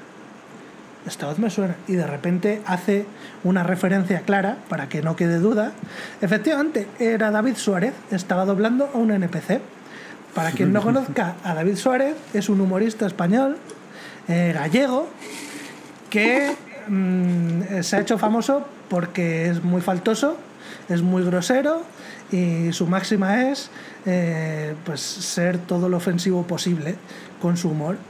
Y bueno, pues estaba a punto de ir a la cárcel por ello, de hecho. En fin, eh, Third Day, eh, sinceramente, me gustaría saber más de este juego, pero no he encontrado absolutamente nada de información por internet. Hay que, hay que buscar, hay que indagar ahí, Robert. Yo lo conocí el juego porque te lo vi a ti en Steam. Ya, no, no sé si fue que te lo vi, que lo habías añadido tus deseados, o que te lo habías comprado, o que ya lo estabas jugando. jugando. Pero me salió en el muro este de la actividad de tus compañeros, y yo la, la- la tuya siempre la suelo curiosear bastante, porque siempre descubro cosas chulas. Y me lo, me lo apunté, me lo apunté, me pareció muy simpática la estética y demás. Lo de Steam es gracioso porque eh, ya lo hemos comentado antes que yo me he jugado el Blasphemous ahora para este episodio y cuando estaba jugando al Blasphemous la semana pasada, de repente me escribe por Steam eh, nuestro amigo Gamelur y me dice, el lunes se viene. Digo, ¿que se viene el lunes el qué? ¿Qué pasa? Lo primero que pensé, digo, estos cabrones ya nos han vuelto a pisar el especial de Game Kitchen y lo van a hacer ellos también, aprovechando que va a salir el 2. Pero no, era que aprovecho para recomendarlo fuerte, muy fuerte, que sacó Gamelur en su canal de YouTube, que también se llama Gamelur, un vídeo sobre la historia del Blasphemous. Buenísimos todos los vídeos de este tío. Em, yo quiero recalcar que los vídeos de Gamelur no los recomendamos. Que ¿Es también, porque, porque, porque es, un, es un buen amigo, es un buen compañero, eh, encima ha colaborado con nosotros y es una persona con la que tenemos bastante contacto y que nos, nos cae genial, sino porque yo creo que tiene una calidad del carajo, ¿eh? Sí, sí, sí, A mí, a mí que me tiene, me tiene muy sorprendido con sus vídeos. De O sea, son unos y- y- pero muy, muy, muy currados, tío. Y muy. Est- Estamos hablando que yo sé que mucha gente le tiene le tiene manía y demás, pero yo a, a Dayo como creador de contenido le, le tengo bastante respeto. Y, y Gamelur quitando lo que son las coñas tontas de Dayo y para aquí y para allá, pero tiene unos análisis a veces de los juegos, de la profundidad de, los de los juegos, que me recuerda mucho y, la- y, y cómo lo explica y todo, que digo, es que me, me, me flipa un montón, en serio, ¿eh? Y te lo resume todo en- en 10, 15 minutos, en 10 minutitos suele usar él, no, no, no, no recuerdo bien, pero 10, 12, 15 minutos como mucho te hace un vídeo espectacular. Es cierto que el de Blasphemous es excelente, ¿eh? Un pedazo de vídeo. Yo El creo que es un canal. Yo creo que es un canal que tiene pocas visitas porque todavía no han entrado en el loop de que, de que YouTube lo empieza a recomendar. Pero este es el típico canal que si no lo deja, llega un momento que se empieza a recomendar y eso te hace ahí un, Como- una hipérbole como el- para arriba. como el de un pepinazo con cualquiera de los vídeos, que es que cualquiera puede servirle para ello, Sí, sí. es, es- es quizá el problema que está teniendo, que es por cómo funciona YouTube, que funciona mucho con la actualidad y él está tirando de, de clásico, ¿no? Y a lo mejor eh, de esos juegos clásicos y hay tanto material por YouTube que te cuesta a lo mejor sobresalir con el título del juego. Pero desde que él dé con la clave con algún juego que, que se salga un poco de la norma las recomendaciones y la gente descubra el canal, yo creo que va a ser el canal que ahora mismo estamos hablando como el canal de nuestro colega, de así como algo de proyecto pequeñito. Y vamos a estar hablando de un- de uno de los canales tochos de, de hechos aquí en España, tío. Como no deje de sacar vídeos, este canal Sí. ya te digo yo que lo va a petar. Yo, yo estoy totalmente de acuerdo, tío. Así que Vale. si algún compañero de la comunidad nos está escuchando y, y no conoce el, el canal, eh, ya pasaré yo algún vídeo de él por el, por el grupito de Yayo y Gafapasta, tío. Porque, porque merece mucho, mucho la pena. Y venga, rápidamente, el otro juego pequeño que se nos va a echar el tiempo encima. Super Kiwi 64. Lo tengo ese. Lo sé. También me sale eh, quién tiene los juegos. Pues eh, este juegazo eh, es un juego que a precio completo vale 3 euros. ¿vale? Que su duración es más o menos de una hora. Y me ha gustado mucho. es un plataformas 3D muy tanto ambientado como inspirado. copia un poco la estética y las mecánicas y tal de las plataformas de la época dorada de las plataformas 3D, de la Nintendo 64, de ahí el 64 el título. Eh, pero con muchas cosas que antes no se hacían y que ahora a día de hoy pues eh, ya se sabe que por ejemplo si el personaje se puede mover mucho más rápido para viajar distancias largas mejor si al personaje no le pones limitaciones de movimiento por una razón lógica eh, pues mejor porque muchas veces los juegos pecan de bueno, pues eh, en este género se suele hacer no sé qué. Y tú no tienes una razón real para hacerlo en tu juego. Pero como se suele hacer, pues lo haces y punto. Bueno, pues esto es un jueguito que el, el mayor, la mayor pega que le pongo es que parece más una demo que un juego por lo cortito que es. Pero yo me quedo con muchas ganas de, de poder seguir jugando. Espero que saquen, que saquen una continuación o lo que sea. Super Investiga- Kiwi 64. Investiga el estudio, Robert, porque yo prácticamente tengo todo lo que han sacado de ellos. Y tienen el, El el, Tori. el del murciélago, el bot, el Tori 3D, Sí. el Tori 2. Sí, sí, eh, Y, son todos jueguitos así de. im- imitando a, a juegos 3D de la, de la época, de 32 y 64 bits. Y mm, de una manera bastante resultona. Son juegos muy económicos y son juegos para pasártelos en una tarde y, y, y pasarlos muy, muy bien, tío. Sí, sí, sí, Así sí, que bu- buena recomendación y si a alguien le llama la atención que, que investigue un poquito más porque tienen, tienen cosas chulas esta gente, tío. Se llama Siactro. El, Siactro, el sí. De hecho, eh, si alguien sigue a pasos, eh, creo que tenía, no- hace tiempo le vi un vídeo donde hablaba de los juegos de este estudio. Hacía un repasito rápido de, de manera como muy muy graciosa como hace él y muy hablando muy rápido de, de- de un ratito de cada juego y así pueden ver un poquito de qué va cada uno porque está está súper chulo el vídeo tío Vale, siguiente. A ver, voy rápido. Em, yo voy a hablar de dos jueguitos. Uno que en el último programa metí en los próximos lanzamientos a tener en cuenta. O juego- no, perdona, en los juegos que habían salido durante el mes de, de junio. En este quería traer los del mes de julio, pero no, no, no lo hice, porque soy así. Y hablo de Bat Boy, el bateador, el chico bateador, ¿no? Em, es un juego que sigue mucho la, la- la estela de, de Shovel Knight, intentando prácticamente recrear eh, todo, eh, cómo funcionaba Shovel Knight. Y que a su vez pues están muy inspirados en la saga Mega Man o en la saga DuckTales, eh, Patoaventuras de los dos de Capcom, ¿no? Es intentando recrear esa, esa, esa, ese modelo de plataforma, de elección de niveles, de que el jefe te deje algún objeto que te sirva para el resto de jefes y, cosas así, ¿no? El juego está bastante bien, tiene un pixelar así correcto, muy retro, entre, entre 8 y 16 bits así bastante, bastante guay. Responde bien a los mandos. No consigue, no consigue llegar a, a ese feel jugable que tenía Sovel Knight. Se, se queda un poquito lejos. Y esto no es malo porque Sovel Knight posiblemente sea casi la perfección dentro de lo que pretende, ¿no? Entonces, si Sovel Knight es un 10, pues, pues Bad Boy a lo mejor es un, un 8, por así decirlo. Y el juego tiene una dificultad creciente, de, de menos a más, donde los primeros niveles se pueden hacer muy sencillos y ya en los últimos vas notando un incremento de dificultad en el plataformeo donde todos esos movimientos y todas esas cositas que vas aprendiendo en, movimiento, en niveles previos tienes que saberlas dominar a la, a la perfección. Eh, cada jefe eh, es un compañero de Bad Boy que representa un deporte de- diferente, porque son como un grupo de deportistas japoneses, que un malvado los lleva a su dimensión para crear unas olimpiadas malignas, y al único que no consigue dominarle la mente es a Bad Boy, que es el que intenta ir liberando a compañero por compañero. Una vez que liberas un compañero, te va a enseñar un movimiento, un ataque, un doble salto, una cosa relacionada con su, con su deporte. Y así vas moviéndote por el mapa, los, a los Mario Bros 3 o a los Shovel Knight, y eligiendo el siguiente nivel.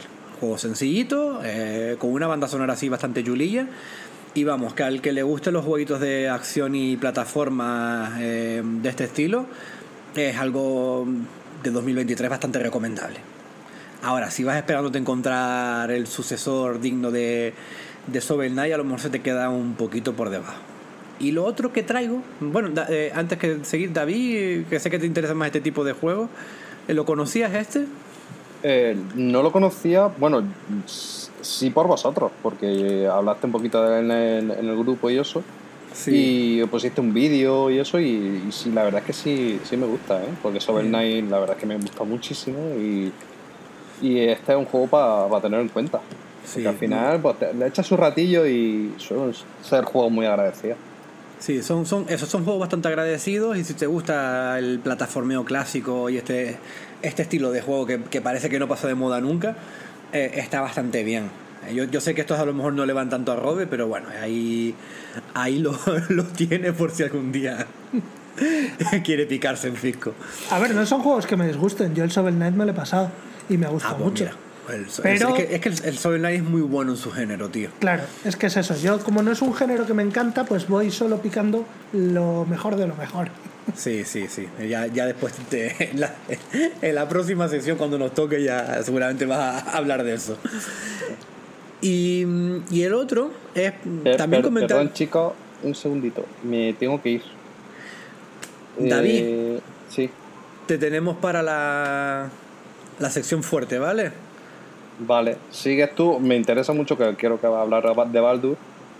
Sí, sí, voy a, voy a hablar de, de Vale, Baldur me, Gate. me inter- me interesa mucho, pero es que me tengo que ir, ¿vale? Vale, pues ya, ya de, de todas Eh. maneras, eh, a ti te vamos a pasar el programa antes de, de que salga a la luz, ¿vale? Vale. Venga, David, tío. David, un abrazote, tío. Ya mañana, Venga. mañana seguimos. Seguimos Vale, y- mañana. Un abrazo. Venga, y, y Robe, em, pues nada, eso, em, el Bad Boy. Y el siguiente, que antes comentaba, de, estaba hablando de, de Champ, de plano de juego, pues, pues me he jugado y me he terminado su juego, que es el, el Night Gears Osado, que es un, un Metroidvania muy deudor de, de los Castlevania de- del, del Symphony of the Night o de los Castlevania de la Game Boy Advance. Pero a lo que este señor, que si alguien conoce el canal Plano de Juego, saben que es un, un profesor de la Universidad de México, Guadalajara creo que es, que se encarga de dar clases de desarrollo de, de videojuegos y de diseño. Y su canal de YouTube es hablar de diferentes juegos históricos o diferentes juegos actuales o diferentes máquinas y demás. Y siempre hablar de qué funcionó, qué no funciona, cómo hubiera funcionado mejor, mejor y peor. Enfoca siempre su discurso y su contenido al- eh, no tanto el desarrollo, sino a las mecánicas. Él, él es muy de hablar de mecánicas. Entonces, al- a, lo que nos gusta un poquito esto de cómo, o lo que comentaba antes Robe, ¿no? que a Robe le flipa bastante esto de siempre intentar descifrar cuál es la mecánica que le funciona a un juego o cuál es la mecánica que no se hizo bien y que puede hacer un juego fallar, ¿no? Pues aquí el señor, pues su primera su primer juego con su equipo de desarrollo se, querían hacer un Metroidvania porque es uno de sus géneros preferidos y tiene muchos vídeos donde explica el por qué le gusta este género y es un género que también deja expresarse a los creadores mucho porque puedes ser bastante creativo con cosas de otros juegos, sabiéndolas cómo, cómo meterlas. Y decir que a mí el juego me ha parecido una puta pasada. Eh, de los mejores Metroidvanias que he jugado estos últimos años. No lo puedo meter en el saco de los, de los Hollow Knight, de, de estas, de estas cosas así, porque no llega ahí. Pero sí a lo mejor en el saco de un Ender Lilies, de, de estos juegos de, de Doom 9, ¿vale? De, de Doom 9 dentro de los Metroidvania. Unas segundas espadas, ¿no?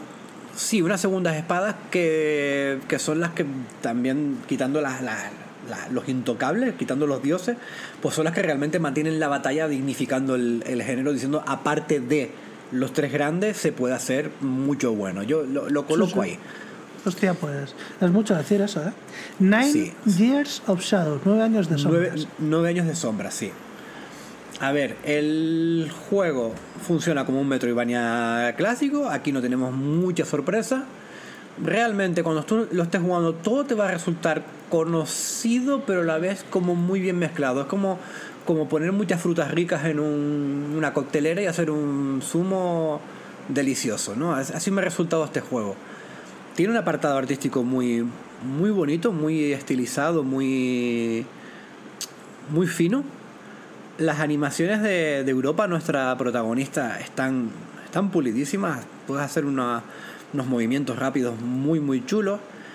Y después coge cositas de, pues también como diríamos de los Mega Man, como dije antes, de que esta chica, eh, él dijo que a nivel, a nivel de, de inspirarse de creación se inspiró mucho en Saint Seiya, va consiguiendo una serie de armaduras de diferentes dioses, por así decirlo. Y bueno, pues una armadura te permite moverte mejor debajo del agua, otra armadura te permite resistir el fuego y usar las corrientes de aire de fuego para llegar a sitios elevados.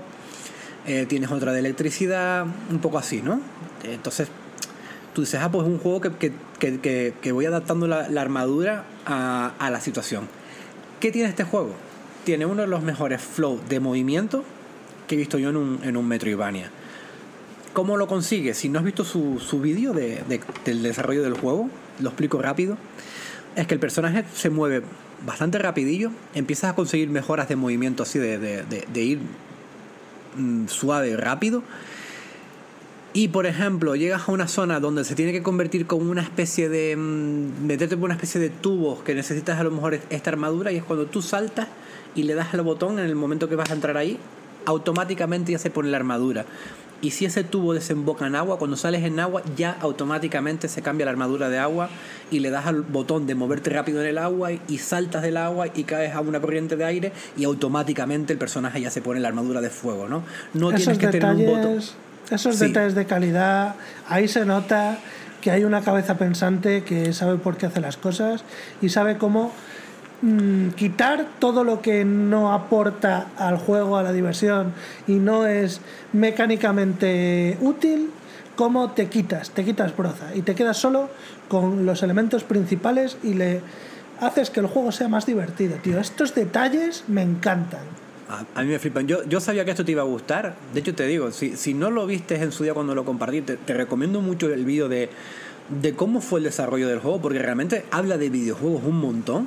Y de dónde sacó esta idea, de dónde sacó esta otra, y, cómo, y, y hay cosas que flipas, en serio, ¿eh? Pues de no cómo vi, coger. lo tengo que ver. cómo cogió cosas de, yo qué sé, por ejemplo, de, de Nier eh, Automata. Si tú jugaste un poquito al principio de Nier Automata, seguro que recuerdas que tú vi, la protagonista tenía como una especie de, de dron que va volando Sí. a su alrededor, que tú ese dron lo mueves con el otro stick, por así decirlo, ¿no? Y tú vas disparando y puedes hacer como unos disparos mientras tú estás combeando con la espada. Sí, tú sí. puedes hacer esto en el juego. Porque tienes un. Se me fue Milo o algo así. Tienes un personaje que consigues muy pronto en el juego, que es como un osito, como un fantasma dentro, que va volando alrededor tuyo, al cual mueves con el segundo stick y lo puedes girar en 360 grados y con él disparas. ¿Vale? Con este disparas, te sirve para abrir puertas que llevan ese disparo, te sirve para atacar a los enemigos. ¿Qué tiene el disparo de este? Que te va gastando como de, de tu escudo, de lo que te hace resistir los golpes antes de que te empiece a gastar armadura. Pero luego, si tú golpeas a los enemigos con combos, te vuelve a subir eso. Entonces tiene como una cosa de Bloodborne así de riesgo-recompensa en el combate que te lo hace como, te da como esa adrenalina de me la juego, no me la juego, juego más a asegurar, juego, estoy a punto de morir, o muero, o voy aquí, me la juego a ver si puedo recuperar un poco de energía, que te hace el juego súper adictivo. Y son eh, un cúmulo de detalle tras detalle, tras detalle, tras detalle, que en serio, entiendo que haya gente que a lo mejor al juego no le guste por la estética, porque no le van los Metroidvania, o porque se le puede hacer muy corto. Tenía un amigo que decía que para él se le había hecho demasiado corto y muy poco retante, pero es que es demasiado bueno él jugando videojuegos, porque a mí no se me hizo tan corto y sí se me atravesaron un par de F.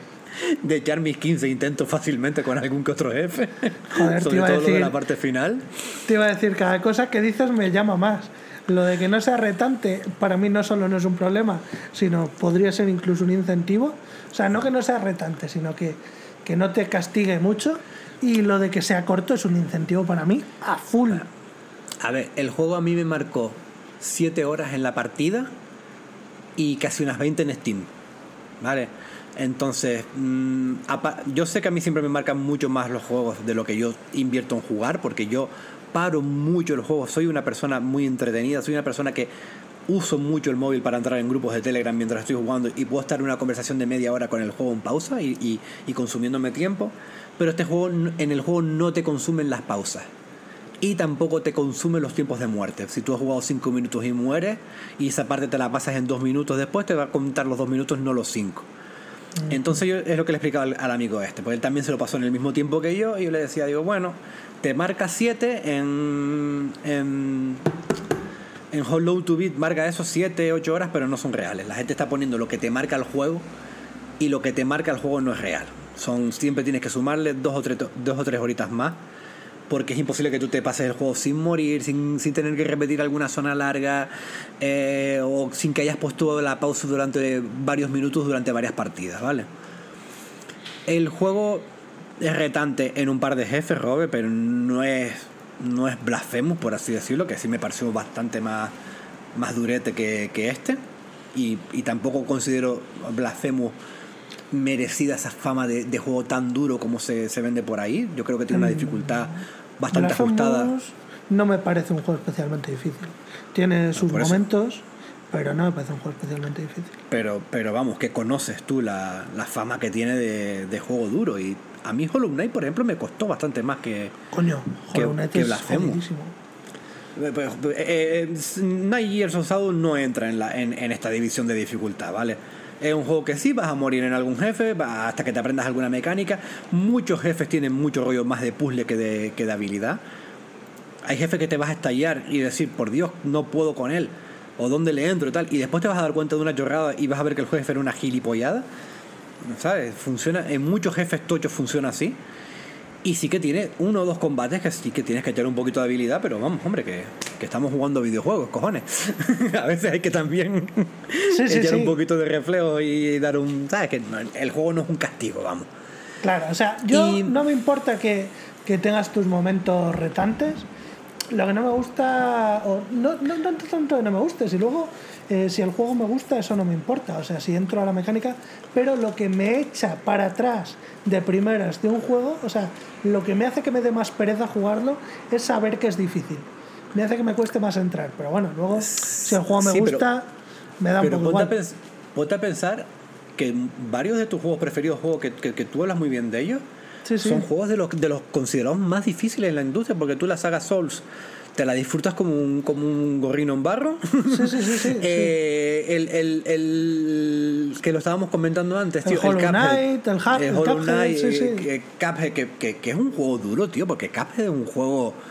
Eh, lo que pasa que, que no tienes mucho castigo, porque es un juego muy rápido, pero es un juego que, que es duro y yo, yo te entiendo. Que la publicidad de un juego es que, que sea difícil, a mí tampoco te creas que me gusta. Ahora, si yo juego ese juego y el reto me parece mm, asumible y, y, el reto lo que único no me frustra, sino me dice, eh, Javi, eh, no juegues acostado. Siéntate, echa la cabeza hacia adelante y, y, concéntrate un poquito porque si no, no vas a poder con él.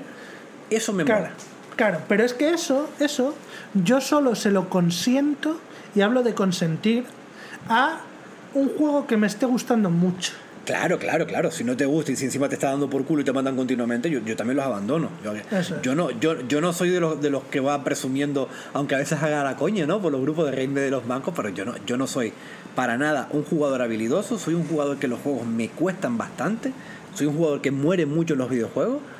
Lo que pasa que como me guste, soy jodidamente eh, cabezota y eh, persistente ahí de, de si por algún resquicio veo un rayo de luz que me dice, si le das un poquito más vas a poder, le doy ese poquito más. Uh -huh. Pero bueno, vamos, que no es el caso de este juego. Me pasó en dos combates de... Pues tiene un montón de jefes y mini jefes, es un juego que tiene mucho, muchos jefes y, y bastante chulos, pero realmente así de decir, de pasarlo mal, mmm, en dos, porque encima el juego tiene un tema que eh, el osito este, que gastas mm, tu energía, por así decirlo, con el disparo, si le das al gatillo, ella lo abraza y si lo abraza como uno o dos segundos, ¡plas! te sube un trozo bueno la, la energía. Uh -huh. Y es una manera prácticamente de tener energía infinita. Es como si fuera un frasco de estos que no se te gasta. Uh -huh. ¿Entiendes? Sí. Porque tarda, tarda unos segundos en hacerlo, pero no se te gasta. ¿Qué pasa? Que hay jefes donde mm, no, No vas puedes. a encontrar a lo mejor el momento. o tienes que saber medirlo muy muy bien el momento para hacer esto y tienes que jugar con un poquito más de habilidad, que son los que más se te pueden atravesar. Como tú en un jefe encuentres el momento siempre clave de curarte, es simplemente tener la, la paciencia y el ir entendiendo el combate. Que yo creo Vale. que lo hacen también para eso, para que tenga un reto, pero que si se te atraganta mucho también tenga una solución ahí para, para podértelo pasar. Vale, pues me has vendido el juego, la verdad. Lo he metido en la lista de deseos. Sí, y, está chulo. y si, Ah. lo, si lo pillo barato, pues es probable que caiga. Por último, decir que los compositores del, del juego, de la música, de la banda sonora, son está hecha entre tres compositores. Uno es mexicano, que es el propio del grupo de desarrollo de, del, del, del chico este del que yo estoy hablando, de plano de juego. Pero los otros dos, que no voy a estar entrando en internet ahora para mirar los nombres, pero son, el, el- son dos japoneses y uno es el creador de la banda sonora de los Metal Gear, muy conocido sobre todo por la de Metal Gear Solid 3. Y el otro es una chica que ha estado prácticamente en casi todos los Castlevania de, de Metroidvania. Así que estamos hablando de, Buena de dos músicos, sí. Y encima crea como una especie de, de estilo eh, como de jazz fusión, con electrónica, con deep house. Es una música que no te esperas encontrar en un juego de este, de este estilo, que te puede chocar y que cuando llevas un rato jugando decir qué jodidamente agradable es la música de cada nivel de este juego y qué, qué sensación el movimiento que estoy teniendo con esta música como va sonando se va mezclando en un todo que a mí me pareció perfecto. Me parece injusto el porcentaje de votos positivos que tiene en Steam. No sé si tiene un 88, 89 o algo así. tiene un 80. Un 80. Es que, es que en serio, es un, es un disparate, tío. He, Bueno, he visto, y- he visto. Y también he visto ¿Perdón? eh, y también he visto la nota que tiene en OpenCritic y es mucho peor. Sí, pues te digo, el, me parece me parece súper injusto porque encima con la poca gente que, que he hablado que se lo ha jugado y se lo ha acabado, están prácticamente en mi línea. Y es un poco, no sé si fue que el juego salió roto y tiene una penalización bastante negativa de- del lanzamiento. No investigué eso, pero el juego a día de hoy funciona como un reloj. Te digo, es que yo, yo no, no, no fui capaz de encontrarle un fallo si eres un amante del, del género y sí demasiadas virtudes. A mí me has no- vendido, vamos.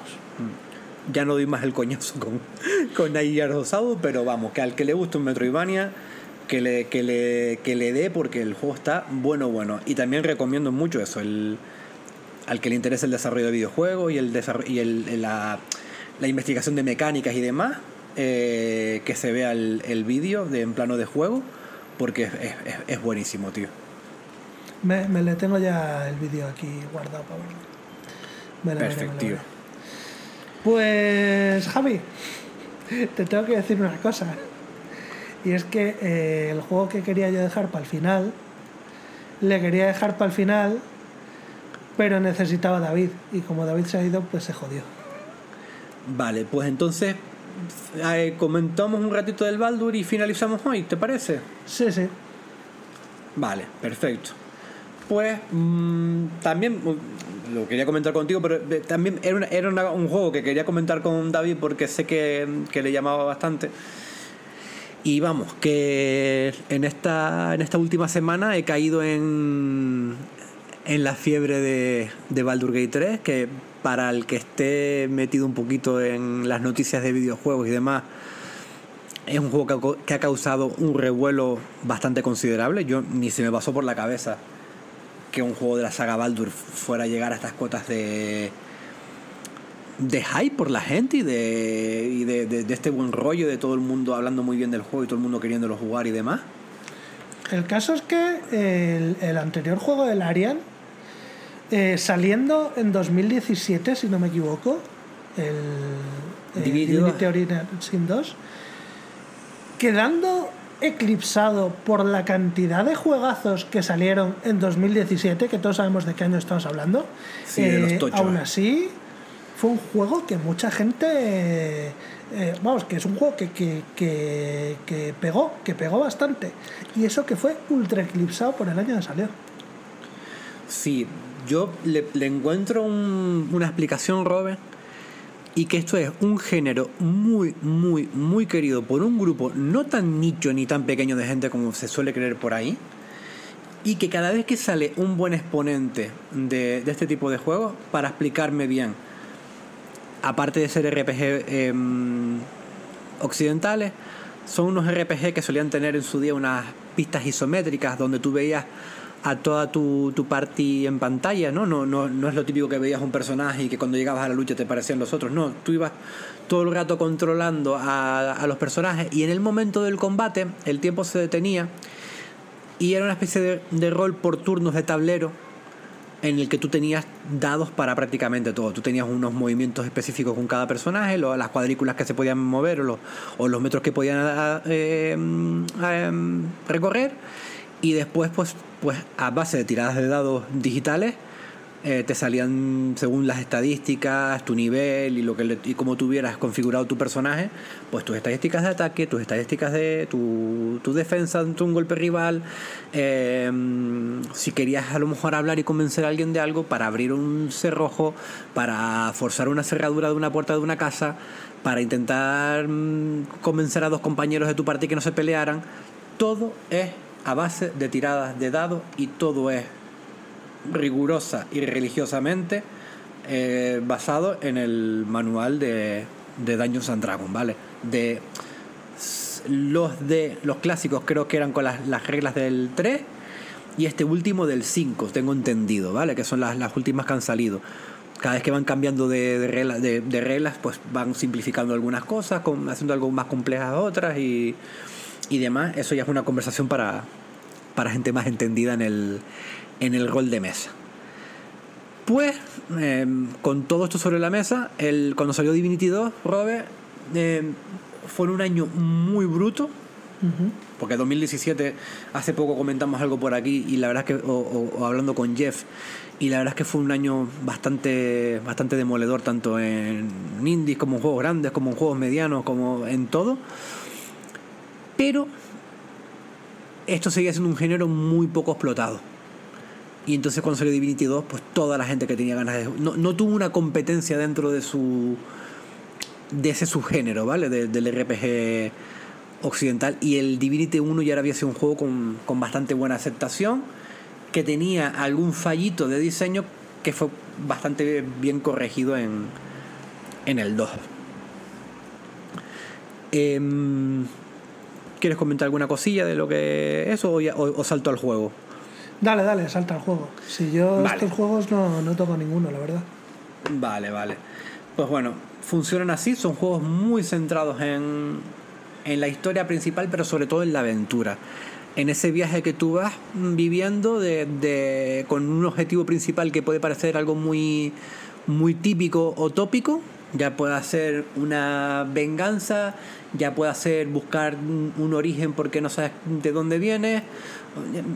Una excusa tonta va desencadenando en un montón de acontecimientos donde, donde se empieza a desenmarañar unas historias que para ser dentro de lo que es un videojuego suelen estar bastante bien escritas, bastante bien hilvanadas y que va soltando como diferentes hilos eh, y diferentes caminos que te pueden llevar a diferentes desenlaces, eh, pero todo de una manera muy, muy, muy currada, tío. Es que odio poner la comparativa de- del JRPG, pero sé que es un género que, que suele ser más conocido por la, por la comunidad, pero es que es una manera muy diferente de, de entender, de cómo contar una historia. Para la gente que juega los, a más juegos de consola, lo más parecido que, que hay a este tipo de juegos a nivel de cómo te cuenta la historia es un The Witcher 3, ¿vale? Es el- pero en vez de tener un mundo abierto en el que tú te vas moviendo por ese mundo y te van surgiendo diferentes historias en ese mundo, aquí hay como un mundo muy grande, pero tú te vas moviendo como por zonas, ¿no? Entonces en una zona hay un objetivo final en esa zona y esa zona te va soltando misiones secundarias, pero una vez que más o menos controlas la zona puedes pasar a la, a la siguiente y a la siguiente, puedes volver en cualquier momento a las, a las anteriores, pero tiene como un diseño por fases, por así decirlo, y por capítulos. La trama está como si estuvieras leyendo un libro y va, por capítulos. Se cuida un montón, ya esto lo hacía sobre todo Baldur Gate 2, pero aquí lo hacen de puta madre. Se cuidan mucho eh, a los personajes secundarios que te acompañan todos suelen tener unas motivaciones muy propias, todos, suele, todos suelen tener unos caracteres muy propios y no suelen ser estereotipos, es, es complicado encontrar en personajes el estereotipo del, del, del Goku, el estereotipo del Vegeta, el estereotipo del, del, del Krillin, ¿no? que tanto vemos en prácticamente todos los juegos de rol japonés, que desde que vamos viendo los personajes, siempre, se- siempre nos viene la comparación con qué personaje de Dragon Ball sería este, ¿no? Eh, eh, pasa mucho en los juegos de rol japonés. A mí eso es lo que me echa pers- principalmente para atrás, vamos. Que los personajes de, los, de los juegos de los JRPGs y los diálogos suelen ser, pues en general insulsos. Se centran más en la historia global que Sí. en el diálogo en concreto. A lo mejor hay alguna, te- tienes alguna escena que mole o tal, o alguna situación. Pero el diálogo medio del JRPG o el personaje estereotipo son mm, malos. Así te digo, Sí. malos. Mm, Malo, yo que sé, para la gente que le guste mucho el, el anime y que entre mucho por las por los parámetros del anime juvenil, pues, pues se puede sentir cómodo. Yo me sentí durante muchos años de mi vida cómodo, pero sí que creo que cuando vas creciendo un poquito es un género que, que a lo mejor te cuesta más tirar de él. O a mí por lo menos me ha pasado, pero claro, yo tengo 44 palos, tío, y estuve jugando a JRPG con mucha ilusión hasta los 30 y largos, ¿sabes? Así que no...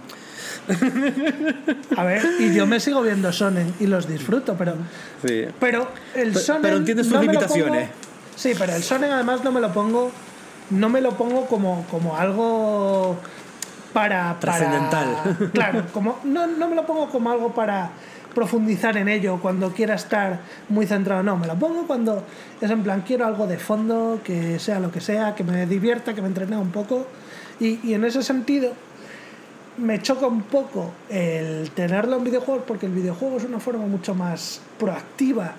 Mm, Sí. un- una serie te la pones, te tiras y si estás medio dormido la serie se sigue viendo, te despiertas al rato, no te has perdido nada porque son súper lentos y reiterativos y ya está. Y te la ves echándote siestas. Yo lo que te digo siempre, Robert, entiendo totalmente a todos los detractores de los JRPG. Porque a mí me gusta el género, no soy de defenderlo a muerte. Es más, tú sabes que siempre cuando solemos tener debates de JRPG, me suelo a veces muchas veces situar en los del lado de darle un par de palos. Porque creo que, mm, que es un género al que le ha costado, le está costando mucho adaptarse. Y creo que por eso, eh, sagas como Persona están teniendo tanto éxito, porque sí que es verdad que dentro de que sigue cometiendo muchos pecados de, de la pesadez, a lo mejor de la narrativa japonesa en según qué aspecto, sí que creo que ya da un saltito, ¿no? En la- en- a la hora de construcción de personajes, a la hora de intentar construir. Sí, es un anime, pero ya no es el anime Dragon Ball, ya es un anime a lo mejor mm, Sí, para chicos más distinto. grandes. Sí, no, más, más, más no, no un seinen, pero sí un sonen un poquito más, más adulto. Y creo sí, que, le, da, que el le da un giro, le da un giro. Sí, le hace que no sea exactamente lo mismo de siempre. Exacto, entonces, entonces creo que el, el éxito de Persona y de, y de por qué eh, nuestros compañeros del Arte Muere, de eh, Chisco y Lian, que, que son muy fan de, de los JRPG, sobre todo Chisco, eh, para ellos ahora mismo el, el máximo exponente que hay de JRPG en el mercado no son los Final Fantasy ni los Dragon Quest, son los Persona. Eh, Persona, ah, para ellos, además que son dos chicos que saben mucho de lo que hablan en, en este aspecto, porque si- sienten verdadera devoción por, por el género y, y se comen cualquier mierda que salga.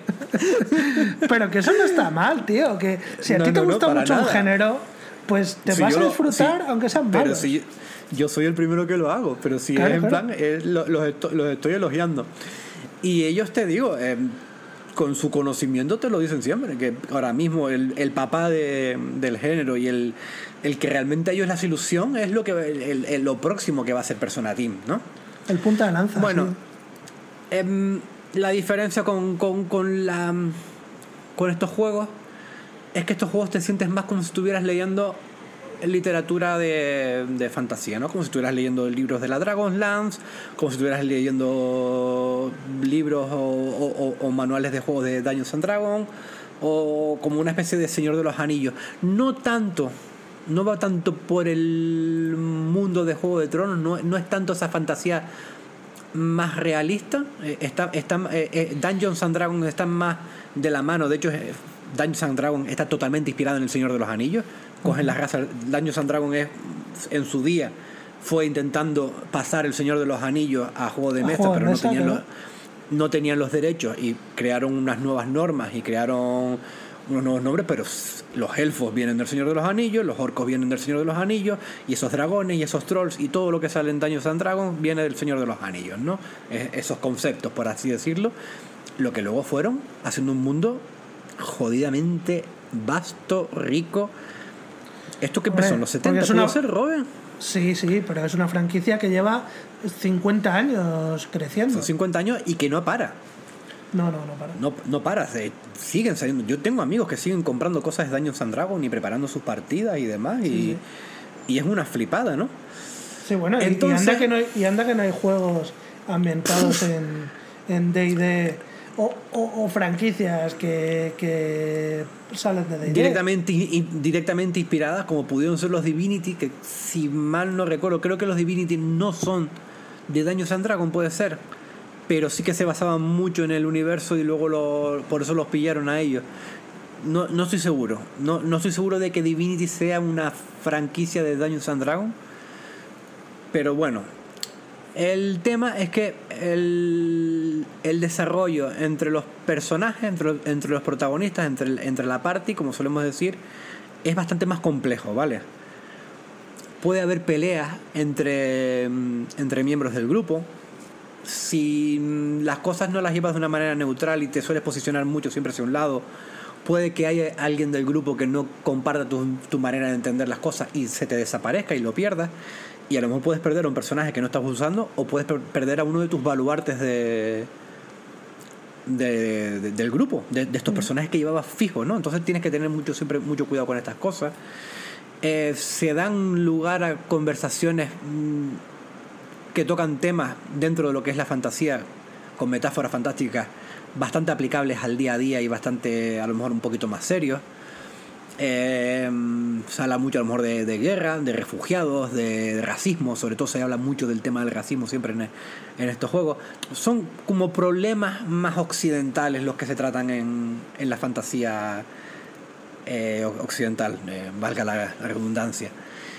Y creo que por eso a lo mejor muchos jugadores occidentales, cuando vamos a lo mejor creciendo un poquito, pues vamos conectando siempre un poquito más con, con este tipo de con este tipo de juegos, aunque no son excluyentes. Te pueden gustar los dos perfectamente, como, como, Sí. como es mi caso, vaya. A ver, culturalmente estás más cerca de, de este tipo de juegos, pero no Sí. quita para que te puedan gustar los otros también, claro.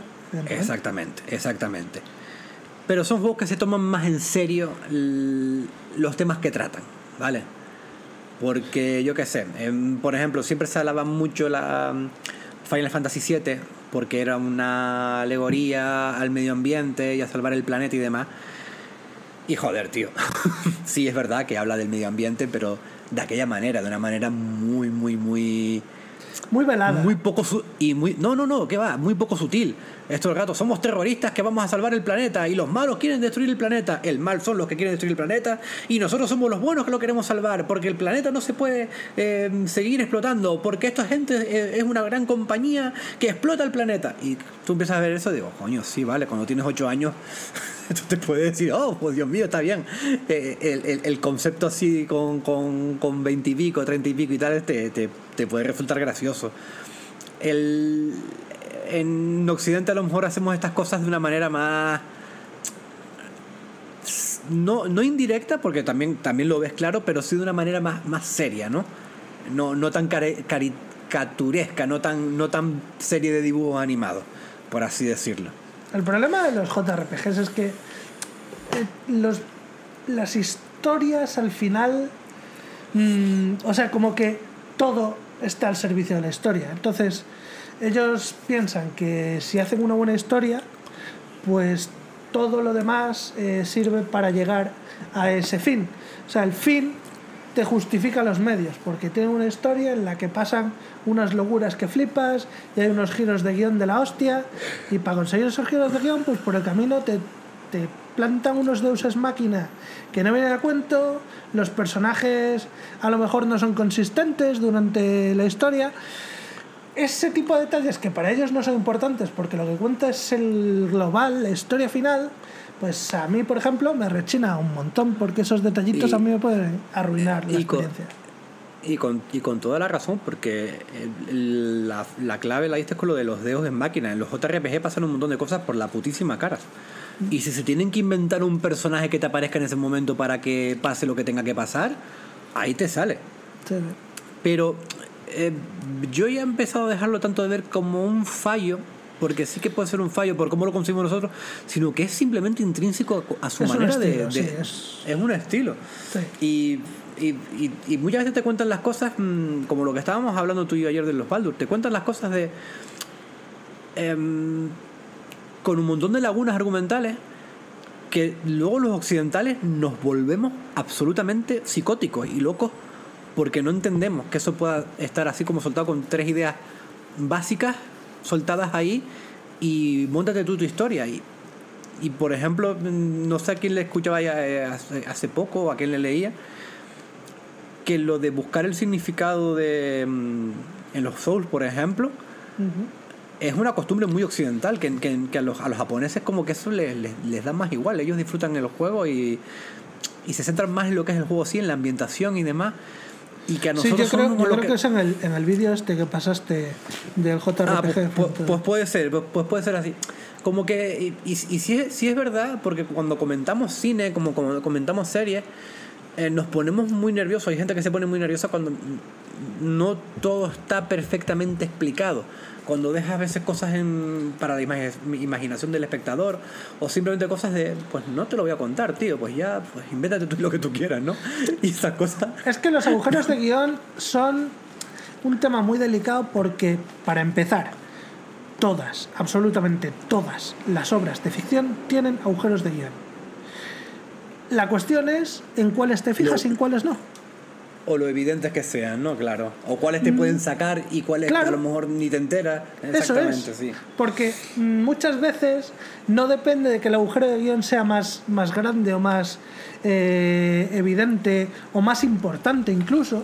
Depende de que si te está convenciendo todo, eso lo vas a pasar por alto o no te va a afectar, porque todo lo demás te está gustando mucho.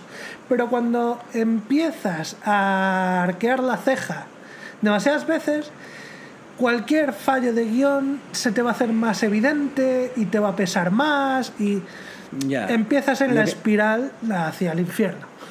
Lo que yo, lo que yo creo que a veces el- esos agujeros a veces no. A ver cómo lo explico. Eh, pueden ser intencionales o directamente no son un fallo y a nosotros nos puede parecer un fallo porque a nosotros nos están molestando. Y entonces nos, cre- nos creemos que nosotros tenemos una razón sobre el creador y a lo mejor simplemente él te está queriendo contar una cosa donde, donde esa laguna es importante y nosotros nos ponemos de culo y realmente a lo mejor no tenemos tanta razón. Y sí, a veces hay que reconocer el, el, a mí no me funcionó. Es con- que es eso. Es un fallo. No creo que Porque- vaya tanto de tener razón, va de cómo lo vives tú. Sí, sí, hay, hay, hay, hay gente que se enfada mucho queriendo tener razón, decir esta obra es mala, esto que le gusta a tanta gente es malo porque yo le encuentro un montón de agujeros y un montón de fallos de guion. Y a lo mejor te los empieza a, comentar y tú empiezas a decir, pues, este no lo es, pues esto no lo entendiste, pues esto a lo mejor está hecho adrede. Pues a eso voy, de, de que a veces cuando eh, no, no, a veces es una cosa que está mal escrita, ya está. Pero hay cosas que a lo mejor vemos que le llegan a mucha gente o hay gente mm, es- es- especialistas que te dicen, oye, esto está muy bien hecho y nosotros nos queremos con la potestad de decir, no, no, no, ah, ¿qué coño va a estar bien hecho? Yo sé más que todos ustedes, esto es una mierda, eso está mal escrito. Y, y a lo mejor es que no lo estamos sabiendo enfocar como lo, como lo, como lo enfocó el, el creador. Es complicado, es complicado. Eh, Es Estoy, estoy pensando mucho en complicado. el, en el cine, en el cine de David Lynch, que, que es mi director preferido. Y mucha gente se molesta mucho porque realmente en muchas de sus películas no te está explicando una historia de manera convencional, sino te está llevando como si fueras por un sueño en el que a ti te van a dar diferentes sensaciones que tú tienes como cuando estás soñando, ¿no? Sí, sí. Y no hay una explicación para sus películas ni él nunca se las quiere dar. Y nos ponemos, hay mucha gente que se pone muy, muy nerviosa y dedica a veces hasta mucho muchos años de su vida en investigar. Por, primero porque le apasiona a investigar y a buscar sentido. Y hay gente que dedica muchos años de su vida a criticar y a, a intentar hundir al director simplemente porque no lo comprenden o porque no, no les llega. Yo creo que simplemente, eh, si algo no te gusta, pues mira, dices, a mí no me ha gustado por esto, por esto y por esto. A lo mejor podemos conversar y algo que no me ha gustado, si me lo enfocas de otra forma, puedo cambiar de opinión. Y mira, pues Claro, mira, no claro, lo había claro. visto así. Pero, en general, si no me ha gustado, normalmente no va a ser porque no lo haya entendido o porque tal, es porque no me entra. Entonces, aunque tú me digas tu punto de vista en el que a ti sí te funciona, Claro. eh, lo más Eh, probable es que mm, me siga pareciendo igual, aunque, aunque evidentemente tienes razón desde el punto de vista de que a ti te funciona porque lo ves así, como mucha otra gente que lo verá así. Pero por eso no se puede ser tan categórico en a eso, es lo que- algo a es- eso, eso, a eso es lo que quería ir, tío. Que en, que en- que en- en estas cosas mm, la gente no se debería de, de enfadar tanto y no debería de intentar imponer tanto su opinión, decir, no, pues esto es una mierda porque te lo digo yo que así que es una mierda, porque mira tú esto lo mal hecho que está. Y así digo, sí, pero es que a lo mejor que a ti ese fallo que te está molestando tanto, a otra gente que nos gustó nos puede parecer insignificante, o no nos sacó en absoluto, o, ni, o lo habíamos pasado por alto. Y realmente hay unas cosas que sí no funcionaron que para nosotros tuvieron más peso, ¿no? Bueno, no- no- nos estamos enrollando mucho. Nos estamos Yo vine aquí a hablar de algo, sí, sí. demasiado, pero demasiado. Eh, lo que quería ir es que Baldur Gate es un juego que está, el 3, muy, muy, muy bien escrito. Llevo ya eh, pues unas 20 horas aproximadamente. Estoy acabando el acto 1. Eh, el acto es bastante largo y yo me he entretenido bastante y he explorado mucho. he intentado hacer todo lo que, lo que he podido encontrar por ahí porque me encuentro muy cómodo explorando y hablando y, y solucionando cosas. Y a mí lo que me está flipando del juego es que no me estoy enterando cuando estoy haciendo contenido secundario. Eso está muy guay. Eso está muy guay. Eh, que, que pensaba que, que te iba a decir que, que lo que más me está gustando del juego es que no me estoy enterando de nada. ¿no? Sí, sí, pensaba que decir eso. No, no me estoy enterando. Eh, a veces es evidente porque hay cosas que te surgen de cuando estás yendo del punto A al B. Pero muchas cosas están hechas de una manera que todo lo sientes que está dentro de la trama porque todo está dentro de la trama. Y que te lo puedes saltar y seguir adelante y y te acabarás el juego, pero seguramente te lo vas a acabar conociendo muchas menos cosas interesantes, ¿no? Es que a mí eso que estás diciendo me parece de una maestría.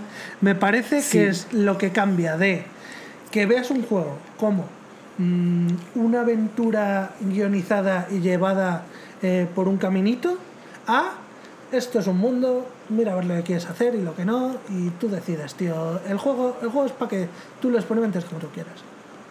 Mira, yo el, el- antes de ayer estaba a punto de pasar a la, a la segunda zona del. No el segundo capítulo, sino como a. Empiezas como una especie de, de- de mapa, como decir, como a, a un segundo mapa, vaya. Y quería dejar todo hecho. Y hablando con Jan, que se acababa de empezar el juego, me dijo que había ido a un sitio que, que le había costado. Y yo me quedé pescando. Digo, no sé de qué sitio me estás hablando. Y claro, miré un pequeño trozo negro que me quedaba en el mapa, que pensé que era una montaña que no. porque el mapa es el típico que vas aclarando cuando vas caminando, es una mancha negra y tú la vas. Sí, sí, sí, sí, sí, exactamente. Que ya lo hacía Baldur's Gate 1. Eh, entonces, mm, fui ahí y me encontré una historia del carajo, tío, pero buenísima. Y tenía que ver, tenía que ver con, con un problema que tiene el protagonista y su, y su, y su, y su grupo de compañeros forzosos, ¿no? Porque esta, esta gente se va uniendo porque tienen una especie de... Son gente muy dispar, pero tienen un mismo problema, por así decirlo.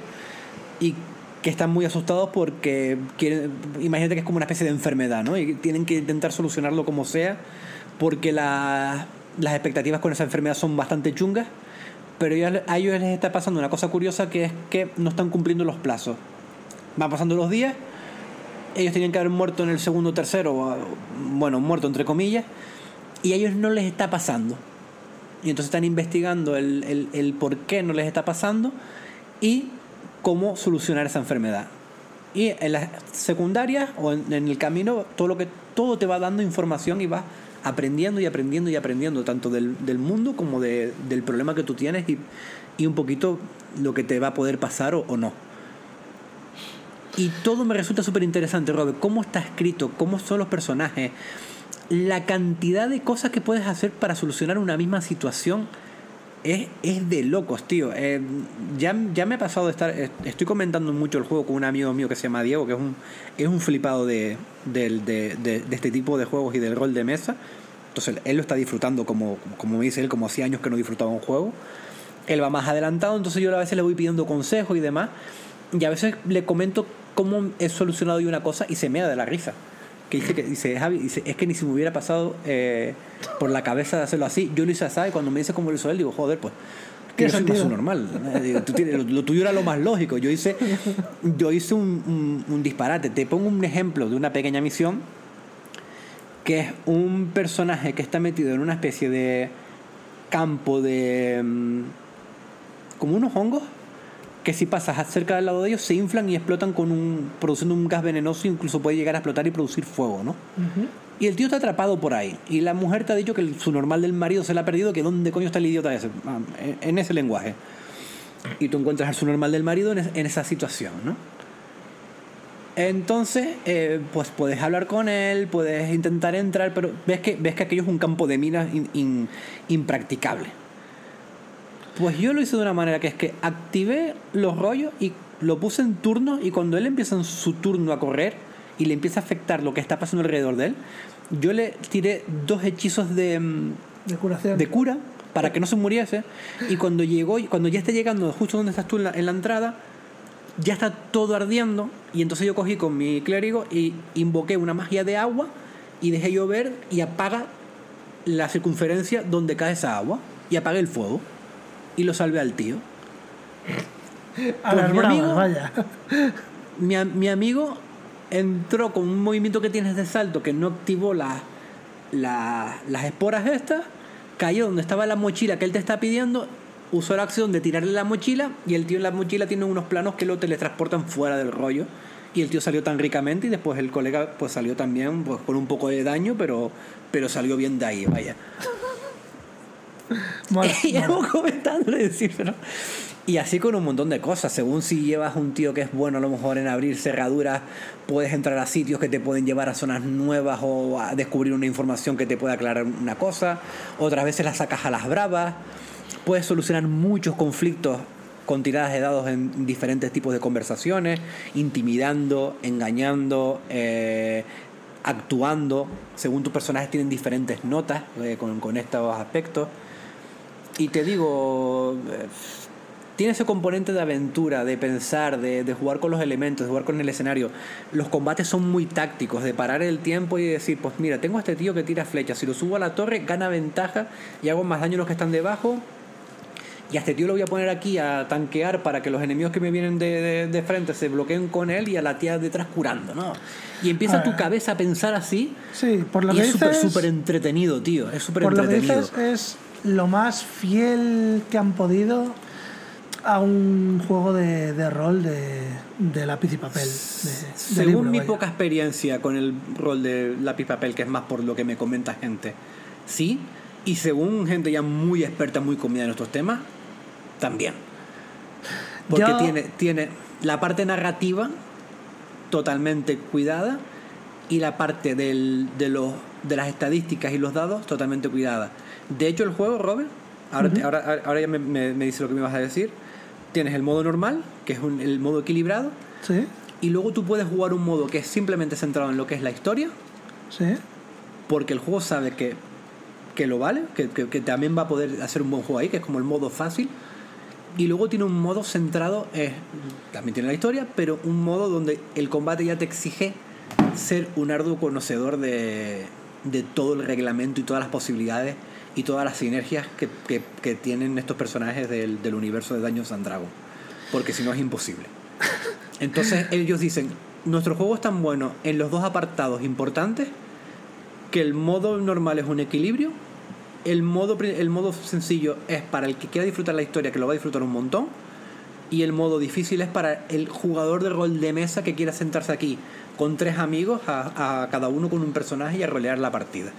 Sí, eh, mis amigos de aquí de Valladolid son roleros a muerte, llevan jugando toda la vida, eh, son muy jugadores de PC puro, porque a lo que juegan básicamente es a juegos de estrategia, a juegos y RPGs tipo esto.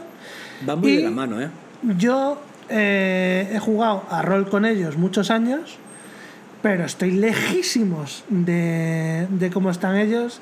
Y además, en, en las partidas que yo jugaba a rol, pues yo era el, el elemento caótico. Yo era el, el que la liaba siempre. Sí, pero, pero, pero es que hay personajes que están hechos para que sea, ¿sabes? Es una Sí, manera sí, de rolear también. Sí, sí, sí, sí, sí. O sea, yo lo hacía en parte a propósito, a veces sin querer, pero Y puede ser que... caótico bueno, caótico neutral o caótico malo según las intenciones que tú tengas. De, llegar a, a propósitos buenos, a propósitos malos, o ir un poco por tus intereses más neutralmente, siendo caótico. Entonces, Haciendo las cosas que se te parecen por el momento porque te sale de los cojones hacerlas así. Sí, sí, sí, sí. O sea, yo siempre solía coger personajes, da igual el juego, hemos jugado a varios juegos distintos y siempre me cogía personajes, nunca buscaba ser el más fuerte, ni el más poderoso, ni el más listo. Siempre buscaba mm, tener algo que pudiera resultar gracioso o, o destructivo y, y por ahí tiraba yo. Entonces, pues estos juegos eh, lo jugaría igual, vaya. O sea, entiendo que te da la posibilidad también de hacerte personajes que la líen y es, es la parte que, que más me atrae siempre estos juegos. Lo mejor es eso, lo mejor es que como la parte es de 4, que al principio todo el mundo decía, no, eh, son cortitas porque estábamos acostumbrados a que los otros Baldur eran de 6, pero cuando vas jugando estás viendo la compensación de dificultad del juego y lo, y lo que... Es un juego que se nota un montón cuando tu personaje sube de un nivel a otro. No es como un JRPG que... mm, Igual vuelvo otra vez, lo siento. De que tú vas... Experiencia sube, experiencia sube. Y cuando tú subes te sube un poco de vida, un poco de daño, un poco de no sé qué, ¿no? Aquí no, aquí sí, cuando subes te sube la vida, pero ya es. Ya puedes usar hechizos de nivel 3 y eso cambia totalmente las reglas. Ya puedes usar esta habilidad pasiva de esta clase que ya te cambia totalmente el personaje y ya lo mejora un montón. Y entonces empiezas cada subida de nivel. De hecho, te digo, yo llevo 20 y pocas horas y mis personajes están en nivel 5. Lo que hace, estoy subiendo un nivel cada 4 horas de juego. Sí, sí. Eh, Es que, es, que son, es que son conceptos muy, muy diferentes. Eh, en, en- un JRPG tú llegas a niveles 70, 80, 90, 100. En estos juegos a lo mejor acabas la partida de ciento y pico horas en nivel 20, ¿sabes? Creo que hay hasta límites de niveles. Tienes que saber después muy cuidadoso en, en qué vas subiendo, en qué no. Por suerte tiene una manera muy fácil y muy económica el juego de cuando tú quieras resetear tu personaje en cualquier momento. No te está gustando algún cambio que hiciste o no te está gustando incluso la clase que elegiste y pagas 100 monedas de oro a un tío que está en tu campamento y te pones como eliges, cambias la clase y ya y tienes, pues mira, ahora puedes si vas por el nivel 5, pues ahora puedes subir los 5 niveles de golpe y, y te lo vas haciendo tú en esta nueva clase. Y te permite eso, pues, enmendar errores o, o enfocar el juego de otra manera que a lo mejor no te está gustando mucho como lo estás haciendo.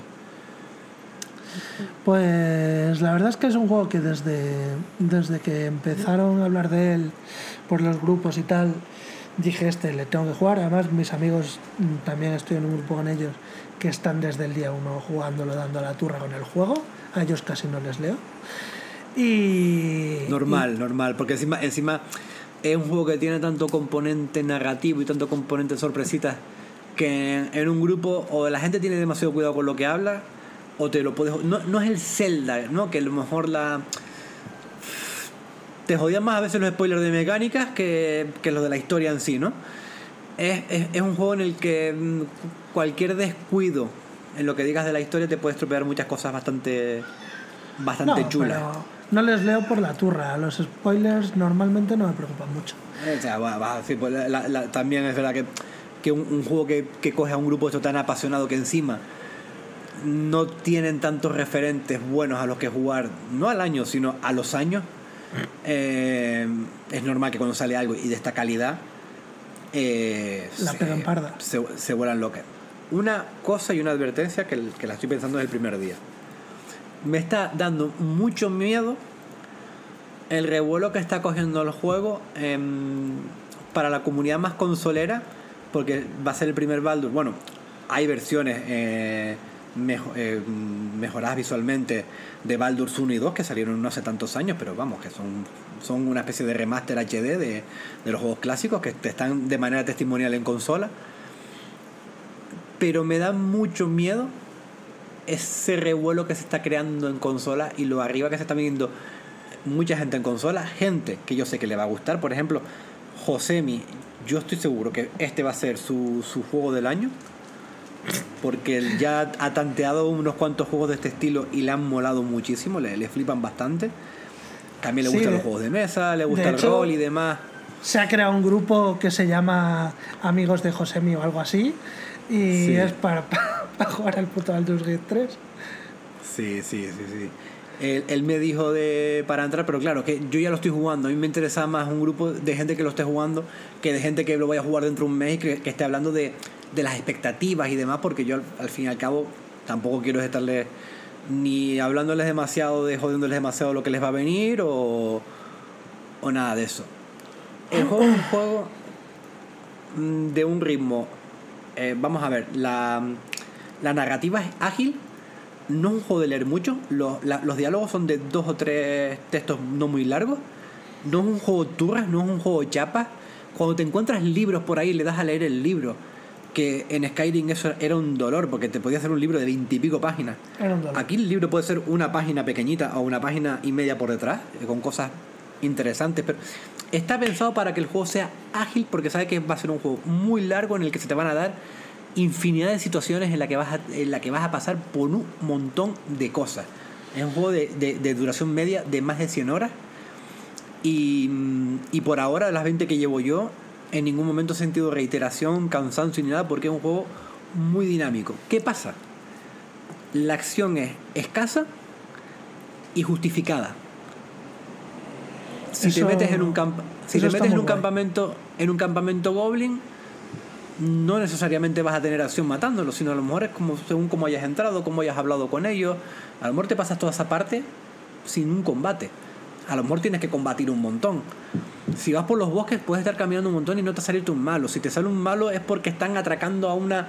es porque está metido dentro de una historieta, ¿entiendes? Todo lo que pasa está metido dentro de un contexto. Puede haber algún... Sí, puede estar un bosque y aparecerte un grupo de lobos, a lo mejor, por ponerte un ejemplo tonto, ¿no? Pero no es lo normal, no es un juego de combate aleatorio. Es un juego que cuando llegan los momentos de combate es porque en esa zona, por lo que sea, o ya sabías que te iba a tocar, o te toca porque era normal que te hubiera tocado ahí, o porque estabas en una búsqueda que te ha llevado a un combate, o porque te ha salido mal una conversación o un intento de engaño y, y acabas a hostias. Eh, ¿Qué pasa con esto? Que a lo mejor te ves que vas a pasar muchas horas donde no te da turra contexto, pero tampoco vas a tener demasiada acción. Y luego cuando tienes un combate son combates largos. Yo he tenido combates de estar más de media hora en el combate. Porque estamos son muchos enemigos, tienes que tener mucho cuidado con la salud, tienes que tener mucho cuidado con el terreno, con la colocación. Y entonces es como voy a echar un ratito al juego a a este combate. Además, tú puedes guardar en el combate, quitar el juego y volver y seguir en el combate y seguir el combate donde lo dejaste. Como si fuera una partida de ajedrez con otro amigo, ¿sabes? O como si fuera una partida de rol de mesa, que chicos, vamos a pararla hoy aquí porque mi mujer me está llamando, ¿no? O mi marido me está llamando. En ese aspecto, em, el que vaya esperando encontrar algo con el ritmo de un diablo o con el ritmo de un juego de estos, pero con mucho más, más acción y más enfocado a, a mucho combate y tal, a lo mejor se puede llevar un, un chasco, ¿no? Y como no te guste mucho la aventura y la toma de decisiones continua que no sabes muy bien por dónde te van a salir y demás, te puede estresar un poco. Y la sensación muchas veces de perderte cosas. Muy bien. Pues tío, llevamos como una hora hablando del Baldur's Gate 3, así que creo que hemos hablado ya suficiente. Vale, sí, demasiado, porque encima esto eran primeras impresiones. Sí. Y nada, eh, la primera impresión es que el juego está de puta madre. Creo que el 97 en Metacritic es un poquito engañoso porque al final son 30 y pico votaciones de medios muy afines a este tipo de, de géneros y de juegos de PC. Pues la gente se está volviendo loca porque encima el 97 que por porcentaje de puntos... Bueno, eh, ahora mismo está colocado como el mejor videojuego de la historia. eh, por, por arriba del Mario y del Zelda que también tenía un 97 por temas de porcentaje. Y chicos, eso es muy engañoso.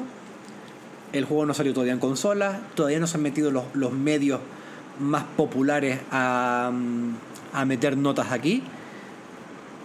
Es un juegazo, pero hay que ir con bastante precaución, ¿vale? Vaya, para- no llevarse chasco innecesario. No está como el juego más, más vuelto de la historia. El que está como con más puntuación de historia es el Ocarina of Time con un 99.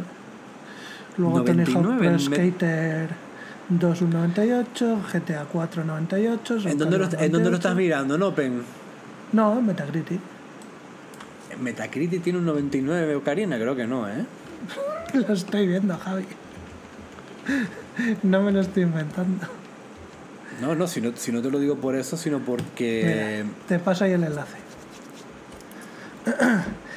Total, que sí, que muy buen juego, que tiene unas notazas porque lo que han hecho es coger un género mm, más o menos de nicho y popularizarlo todavía más, por lo tanto ha hecho, ha animado muchas expresas y eh, pues es normal que la gente esté encantada.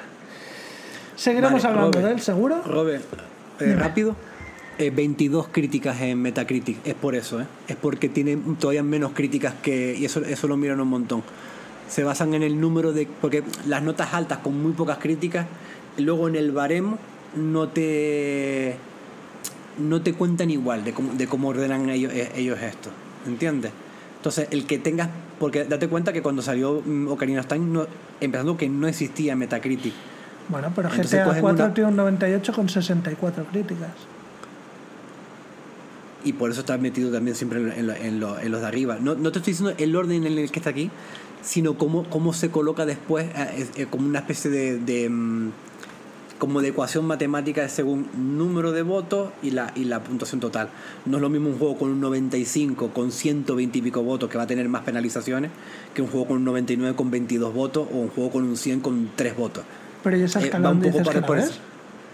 Esos son en los vídeos que han estado explicando estos días lo de la, lo de la nota del por qué está ahora mismo considerado el Baldur Gate dentro de, de esa escala el, el- el- el juego mejor valorado de la historia.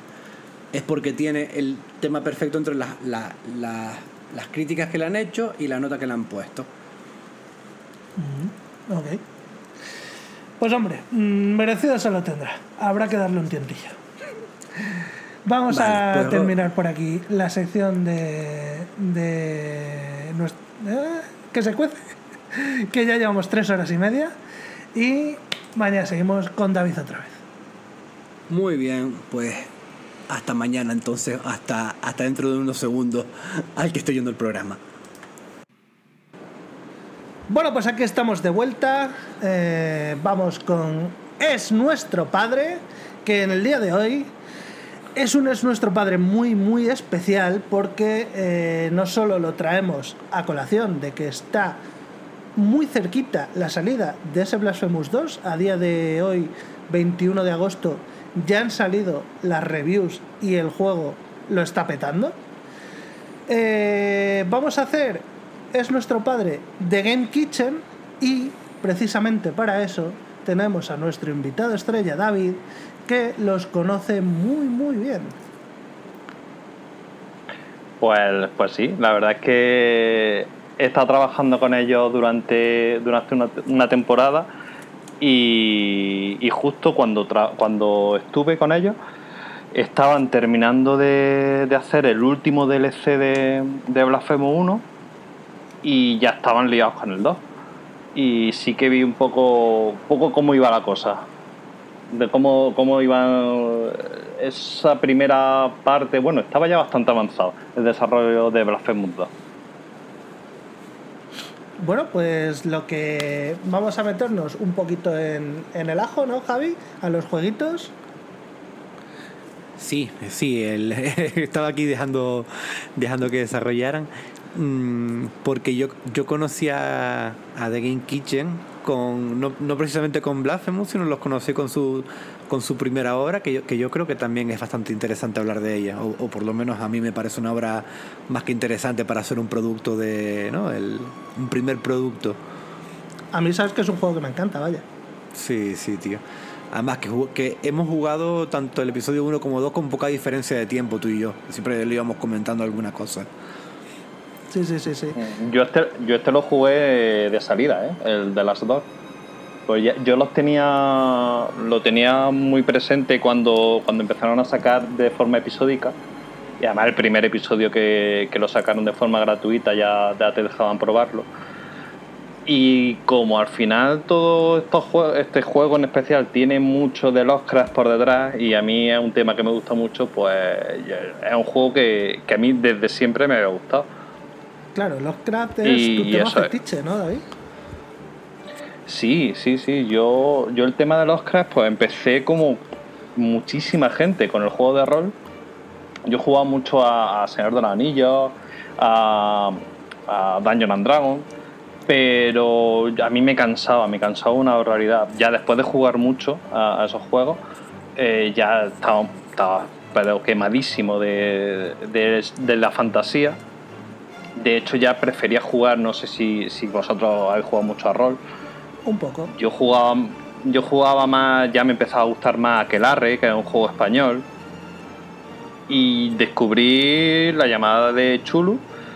Y vamos, aquello, aquello pues a mí me voló la cabeza. Es que es, era todo lo, lo que yo ya quería jugar en un juego de rol. Yo ya no quería jugar a, meterme en mazmorras, a simplemente dar una vuelta por, por allí, matar cuatro orcos y llevarme el tesoro. No, yo quería algo rollo investigación es que, y, vamos. Es que eh, los juegos de rol de Chulu se dan mucho a, la narrativa más que a la acción. O sea, tienen su parte de acción y tienen su eh, daño de locura y no sé qué, pero es mucho más, más narrativo, más, como tú decías, de investigación y tal. Yo la llamada de Chulu no jugó, pero sí que he jugado una partida de cultos innombrables, que también está mm. ambientado en, en, el universo de, de Lovecraft, y está muy guapo, la verdad. Sí, claro, es que, es que eso te cambia mucho las dinámicas de juego y, cómo interpretar a los personajes. Además, yo prácticamente casi siempre he sido máster y, claro, me leí el juego, el libro entero para, para saberme todas las reglas, pero claro, ya entra a, a profundizar más en lo que, lo que era el autor. Y ya pues me empecé a leer todos los libros de Lovecraft, bueno, todos los relatos realmente, porque libros como tal no tiene, solo tienen alguna novela un poquito más larga y sobre todo son relatos. Y me encantó, me encantan todos, todos los productos que iban saliendo alrededor del autor y más ya con, el paso del tiempo que ya los, los, derechos o sea, son, son libres. Entonces cada cual puede hacer con, con esos relatos y con y con ese mm, la cosmología que creo y, y coger todos los mitos y hacer lo que un poco lo que le dé la gana. Pues yo siempre he estado súper interesado en este tipo de juegos. Y este en especial, pues. Y más mm, de esto que te, que te hablaba, un estudio sevillano, el, este, el formato episódico que se llevaba tanto en ese, en, ese tiempo. Sí, pues es un poco la época tema... de, de Telltale, ¿no? Que hay por ahí. Eh, claro, es que más o menos empiezan con eso, con cuando Telltale empezó con los Walking Dead y, cogieron ese, mismo sistema de, de, esto, de, sacar juegos por episódicos y se subieron a ese carro y, y, la verdad es que a mí me interesó y en ese momento yo el de Walking Dead por ejemplo también lo jugué y este juego yo, por eso lo jugué en su día porque, porque me encantaba, me encantaba la ambientación y me encantaba en todo lo que estaban haciendo. Ya sin, yo sin conocerlos ni nada. Javi, ¿tú qué experiencia tienes con estas cosas? A mí me, eh, me gustó mucho el, en su día, cuando, cuando veía las imágenes con ese, ese pixelote gordo, me hacía, me hacía mucha gracia y me, me llamaba la atención Eh, fíjate tú que yo conocía de las dos y en ese momento yo no sabía ni quién eran de Game Kitchen ni que era un estudio español. Y fue un amigo que me dijo, dice, prueba lo que te va a molar bastante, dice, porque te hace muchas referencias a, Edgar Allan Poe. Y a mí me, me gusta Lovecraft, me gusta el universo de Lovecraft y lo que se mueve alrededor de él, pero mi, mi escritor así preferido de chaval me gustaba mucho Stephen King, ¿no? Siempre me gustó mucho, pero me gustaban mucho las cositas de Edgar Allan Poe. Y y si bien yo al, a, estos juegos de Last Door, sobre todo cuando te vas acercando ya a la parte final, sí le veo más ese toque Lovecraft, a mí lo que me evoca sobre todo los primeros cuatro capítulos, lo que sería el, primer juego, por así decirlo, la, la Season 1, me, me, lleva más a ese, a ese, a ese romanticismo victoriano de, de Edgar a ese terror un poquito más clásico, ¿no? más como muy hermoso. Y entonces la, la, mezcla entre, entre estos dos autores me, me molaba, tío. Y y bueno, el juego me atrapó muy, muy fuerte. Y recuerdo que me puse bastante pesado con, con The Last Door, de dar bastante el coñazo a todo, a todo el mundo de tienen que jugar esto y tal. Y encima, como aventura gráfica, también me funcionaba muy bien. Creo que es una aventura gráfica que no, que no roza lo absurdo, sino siempre los puzzles tienen una determinada lógica o estando un poco atento, más o menos vas sacando todo. Sí. Lo que le hace una, una aventura gráfica también que la veo ideal para, para entrar en el género incluso, porque manejas pocos objetos, la historia entretiene, tiene los pasajes están bastante bien construidos, está bien escrito. Me parece un juego muy, muy, muy compacto y bastante, bastante bueno en, en- dentro de su pequeña ambición. No es un juego que intente ser el, nuevo Monkey Island o, algo así, vaya. No, de hecho yo diría que el peso de los puzzles, eh, confrontándolo, comparándolo con el peso de la narrativa y de la exploración, por así decirlo, de la ambientación, de disfrutar de, de esas estancias y esas escenas tan tétricas y tan muchas veces eh, malrolleras, el peso de los puzzles queda muy en segundo plano que es un poco lo que buscan, evidentemente.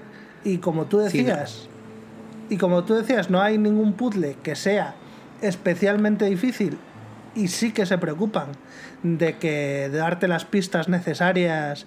Eh, bueno, no sé tú, yo en ningún momento recuerdo haber tenido que mirar una guía para este juego. No, yo me pasé los dos capítulos sin mirar guía, aunque sí me atasqué dos veces, pero de esto de que te atascas, paras el juego, empiezas a jugar al día siguiente y, y lo sacas rápido, ¿sabes? De, de cambiar un poquito la perspectiva, descansar un poco la mente.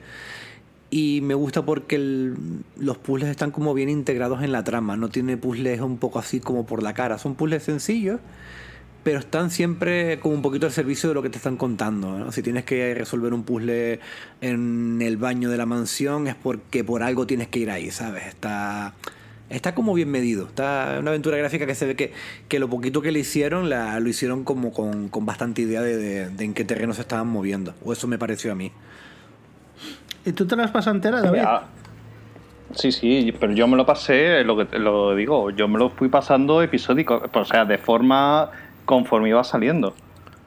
Yo lo jugué, eso, lo jugué en su día por, por eso, porque me, a mí desde el principio me encantó. De hecho, ahora lo tengo también en Switch y, y lo tengo en- para jugar en la tablet y lo quiero volver a jugar. Lo que tengo que sacar es tiempo, porque yo tengo un muy buen recuerdo de él Sí, no son juegos lo que les pasaba sí sí no eso es- al ser episódico y eso no son creo que son cuatro o cinco episodios por temporada. Cuatro, cuatro. Son cuatro y Cuatro, son ocho, ocho en total y la- lo dividieron en- más eso más algún añadido que tenía que eso creo que no lo llego a jugar. Los añadidos son cosas muy chiquitinas, son como una especie de extras que a lo mejor es una pequeña secuencia donde mueves al personaje, tienes dos diálogos y se suelen acabar. Es más un poquito, a veces te sirve como introducción a alguno de los capítulos o como para enriquecer un poco el lore, para dar algo que te cuentan en el juego, pues como para vivirlo desde, desde el punto de vista de cuando ocurrió esa situación y entonces está, está chulo, ¿no? Es como los extras de un, de un DVD. Me, me moló, tío. O sea, para Y- mí, el, el- el planteamiento de este de Last Door es como una visual novel bien. Es decir, te va a contar una historia que básicamente se va a centrar en, en diálogos, aunque tampoco tiene tantísimos diálogos, pero muchas veces te No cuentan tiene la tanto historia. texto, ¿no? No. Pero por eso digo que es como una visual novel bien, porque es contarte una historia. El, el objetivo 100% es contarte la historia. Y en vez de mm, darte la chaqueta con opciones de diálogos que luego no van a ningún lado, o ponerte, no sé, eh, exploración cutrecilla, es una exploración muy satisfactoria por cómo vas descubriendo la casa, nunca sabes muy bien lo que te vas a encontrar, la casa, bueno, o las, las situaciones que sean. Y los pocos puzzles que hace, hace, le dan suficiente variedad al gameplay como para que sea entretenido sin ser jamás un obstáculo. Creo que es muy fino. Sí, yo, yo creo que sí que en el. La, la primera. eh, a ver, lo dividen bastante bien porque son ocho capítulos, pero hay como una especie de. de cambio importante cuando acabas el cuarto y vas a pasar al quinto, ¿no? Y ahí es donde ellos separan el, la season 1 de la, de la 2, ¿no? La, la temporada 1 de la 2. Y sí que se nota que en la temporada 2 ya mm, eh, la ambición con los puzzles crece un poquito, ¿no? porque te mueves por sitios a lo mejor un poquito más amplios, ya tienes que llevar a lo mejor eh, más cositas encima. Sin, ser complicado, yo creo que a medida que iban haciendo episodios iban como un poquito puliendo la, la técnica y adentrándose más en lo que era una aventura gráfica clásica. Y cambiando radicalmente del tema de los puzzles, yo tengo que reconocer que el juego, es, que, me da vergüenza reconocerlo, pero el juego para los, los gráficos, lo simple que es, a mí el juego me, tenía a veces en tensión y me llegó a dar miedo eh, genuino el par de veces buenas. ¿eh? Pues el tema, el tema de los gráficos era. Eso es que sí que lo he hablado directamente con, con ellos con Mauri y me decía, nosotros mm, teníamos varias fortalezas y los gráficos no era una de ellas. Entonces dijeron, vamos a no complicarnos nada la vida, vamos a ir a lo mínimo, a lo mínimo para llegar a, un aspecto visual que al final nos encontremos cómodos, pero que no se hagan florituras, porque no podemos hacer florituras porque el, diseñador artístico que tenemos eh, llega hasta este punto. Y los gráficos son así porque no llegaban a más. Pues ah, yo se los agradezco, ¿eh? porque a mí me parece que tienen una seña de identidad bastante clara y piensas en las DOR y ese tipo de gráfico. Bueno, de hecho, que a raíz de las DOR se empezaron a hacer muchas aventuras de terror tirando del, de ese gráfico de, de pixel gordo. Es que de hecho yo creo que es un claro ejemplo de cómo conseguir hacer de tu defecto una virtud. Eh, el típico ejemplo de las cámaras fijas en el Resident Evil, que es algo que funcionó muy bien y que todo el mundo decía que qué gran idea y que lo hicieron así porque no les quedaron más cojones porque eh, ellos querían haber hecho un juego pues en primera o en tercera persona pues aquí es un poco lo mismo tienes la limitación de joder es que pues a lo mejor artísticamente no podemos llegar a las cotas que un juego con esta ambientación te requeriría. Y mira, me gusta poner un contraejemplo, un juego de este año, que también es Lovecraftiano, que también es un juegazo, pero que gráficamente me gusta menos, que es el eh, Dreams in the Witch House, que hablamos de él en, un episodio, ¿os acordáis? En el segundo, creo que fue nuestro segundo episodio oficial, creo que se lo dedicamos al juego. Pues Allá por febrero, si mal no recuerdo. Sí, es un juego que conocí por ti, Javi. Y que gráficamente es cumplidor, pero es más bien feote. Y muchas veces. Hay veces que le juega a favor el ser feote porque le da un aspecto raro a las caras y tal, pero la mayoría de las veces le juega en contra porque hay algo que tendría que ser más eh, aterrador y queda más eh, cómico. Claro. Yo creo que mm, si, lo comparo, si lo comparamos un poco con el, con el cine, eh, muchas películas que a día de hoy recordamos con bastante cariño, sobre todo con efectos especiales prácticos de a lo mejor de los años 70, 80, principios de los 90 y demás, fueron por, limitaciones que tenían y tenían que, tirar de pues de intentar hacer la sangre con jarabe de maíz y con otra cosa y de repente les quedó una sangre que parecía más real que la sangre real. O auténticos artesanos de chavales de salir de la universidad y eran unos auténticos máquinas creando prótesis o cosas así de robóticas y demás que, que flipaba. Y a veces en el, claro ejemplo, tener un montón de... Eh, rápido, el claro ejemplo de esto que dices creo que es tiburón, ¿no? El tiburón, por ejemplo, ese sí tuvo un poquito más de presupuesto, pero, sé, pero, pero es todo práctico. Pero hay, hay, por ejemplo, John Carpenter, ¿no? Cuando hizo La Cosa y demás, que, que, era todo en plan maqueta, eh, stop motion, de ir rodando, de ir moviendo las cosas a milímetros para que después tuviera un efecto de movimiento cuando unías todos los fotogramas y te daban una sensación de, de, irrealismo, pero, pero de mal rollo, de, de joder, de algo tangible.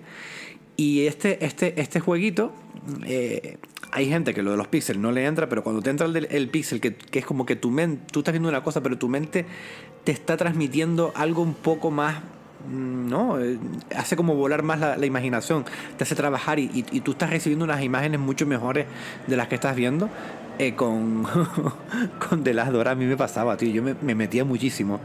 Y creo que también es muy, muy importante en esta inmersión, que para mí es de alguien que voy a hablar bastante seguramente en este, en este espacio, de la música de Carlos Viola, tío. Me parece un, disparate lo que hace este señor, tanto en estas partes de The Last Door como luego en Blasphemous, tío. Me parece, pero una brutalidad. Sí, es que es muy importante la, la inversión que te da lo, lo, que hace Carlos Viola con la música. Ya es que te, te da, le da mucho al juego, es que la música es súper importante. Y saber manejarla como la maneja, la verdad es que, que, es, que es muy grande este hombre. Sí. Y eso que, que si tú sí habías visto el, document, el documental, ¿verdad? Sí, el de, de Landing. Sí, además tú lo ves y a este hombre se le ven las inseguridades. Es que, se le ve... que a mí me sorprendió mucho eso, David, porque quería hablar del, del, documental después, pero ya que, ya que lo sacas, mm. porque yo antes de, de, de, ver el documental, yo a este hombre lo tenía como una especie de, Dios en la tierra. Es decir, estos tíos se tuvieron que dejar la pasta en un músico del carajo, porque es que te digo que, que yo soy muy de música, me gusta mucho la música, le doy mucha importancia siempre a, la, a las ambientaciones musicales en los juegos y demás. Y cuando conozco al, al chaval y lo ves lo, lo, mal que lo pasó, lo nervioso, te lo ves hasta sudando cada vez que habla, un montón de inseguridades y demás. Y digo, tío, y venías de hacer, y venías de hacer la banda sonora de The Last Door, que yo de, de, lo mejor que he oído en un videojuego independiente, y bueno, la de Blasphemous, que ya la, la comentaremos luego, que eso ya es. Eso Una ya locura. es otra. es una locura. Es una locura, es otro nivel. eh, David, tú eh, de, esta, de, de, este juego a nivel interno, de lo que te hayan podido comentar o que hayas podido tú vivir así más de cerca, ¿qué, tienes por ahí? Danos algo de, chichilla. A ver, yo, este, eh, yo lo que hablé, yo es que he tenido mucha relación con el, CEO de, de Game Kitchen, con Mauri. Pues es prácticamente con el que más he estado hablando. Él, en ese momento, él era el programador de, del juego. Y uno de mis profesores, de cuando yo hice el máster de videojuegos, también era programador dentro del juego. Los dos, los dos han sido. Se llama José Perales. Y, y, nada, me comentaban eso, que, que, cogieron el proyecto con mucha ilusión, lo que pasa es que se les fue mucho de las manos. Tenían mucha gente currando detrás y muchos programadores. Por eso el juego eh, lo veis como lo veis. O sea, eh, hay mucha gente mmm, dándole muchas vueltas a los puzzles, a la narrativa, pero solo un, lo que es una persona con, con nivel artístico, pues eso, eso, tenían uno y ya está. Y era, entonces, el aspecto gráfico, eh, volvemos a que es un acierto, pero lo que hay interiormente está muy guay porque eso, porque había mucha gente dándole vueltas a, la programación del juego y a cómo, cómo querían que, que, fuera. Y a mí siempre me, Mauri me decía, es que este juego es, muy especial, es muy especial porque venían de, darse varios mmm, tropezones, por así decirlo, con, varios proyectos anteriores y esto sí que era algo que ya tenían ganas de hacer y querían que saliera bien, porque si no salía bien es que prácticamente pues, pues tenían que ir dejando lo, que ellos querían hacer, el estudio de videojuegos. Y bueno, mmm, le funcionó a medias, la verdad. Les funcionó a medias, no es un juego a lo mejor que fueron superventas. Eh... No, que va. Que ha, va, tenido, que va. ha tenido una segunda vida por ser el primer juego de la gente de Blasphemous. Eso es verdad. Claro, de hecho ahora hay una edición eh, física del juego. Sí, sí, sí, salió Con... para, y para Switch y empezó a salir para consola. Y es un juego, bueno, la, percepción que yo tengo, tú sabes que el panorama de independiente es muy amplio, es muy parco en, en, A lo mejor nosotros pensamos que algo está teniendo una relevancia y re, de realmente la relevancia la está teniendo en tu grupo de Telegram y poco más, ¿sabes? Pero sí que me da la impresión de que The Last Door es un juego bastante reconocido y bastante querido dentro de lo que es el, el panorama de juegos independientes y sobre todo para los fans de las, de las aventuras gráficas.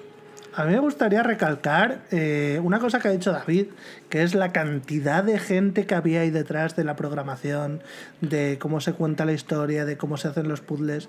Es un juego que uno podría caer erróneamente en la percepción de, bueno, este juego con estos píxeles que dura cuatro horas la primera parte y cinco la segunda, esto pues lo habrá hecho un equipo chiquitín en cuatro tardes. Los cojones.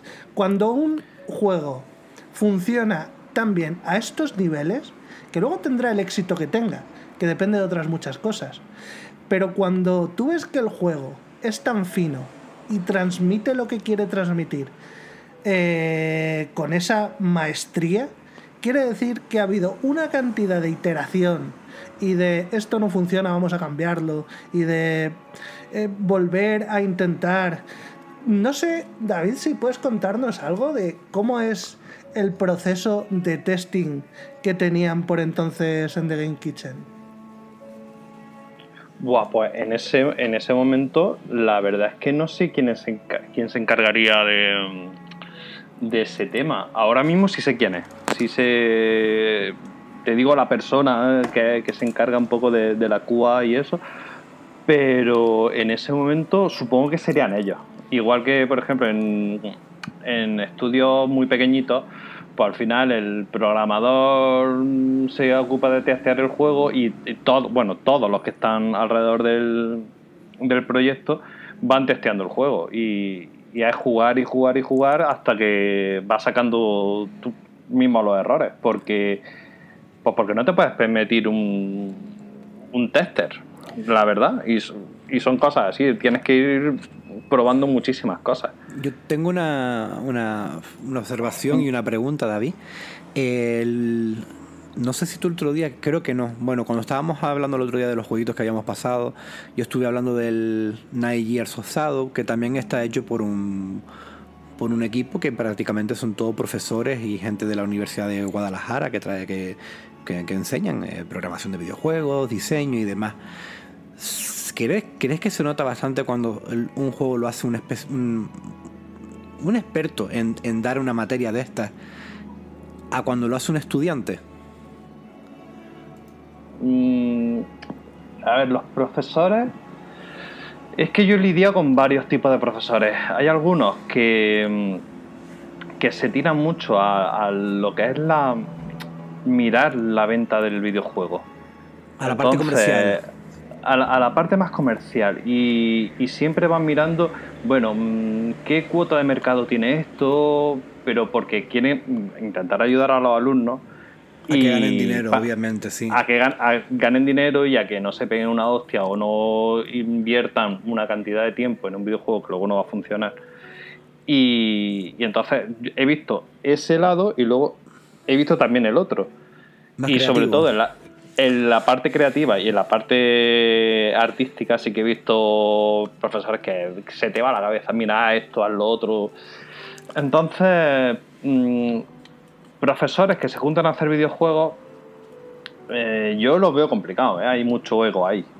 Si ya viene, y ya por ejemplo, si vienen de haber hecho varios, algunos juegos, yo he visto disputas allí delante mía por, por cómo afrontar la forma de, esto, de, hacer el videojuego, cómo empezar, o, la tormenta de ideas prim primera, de simplemente cómo la afrontaría, la afronta uno y la afronta el otro.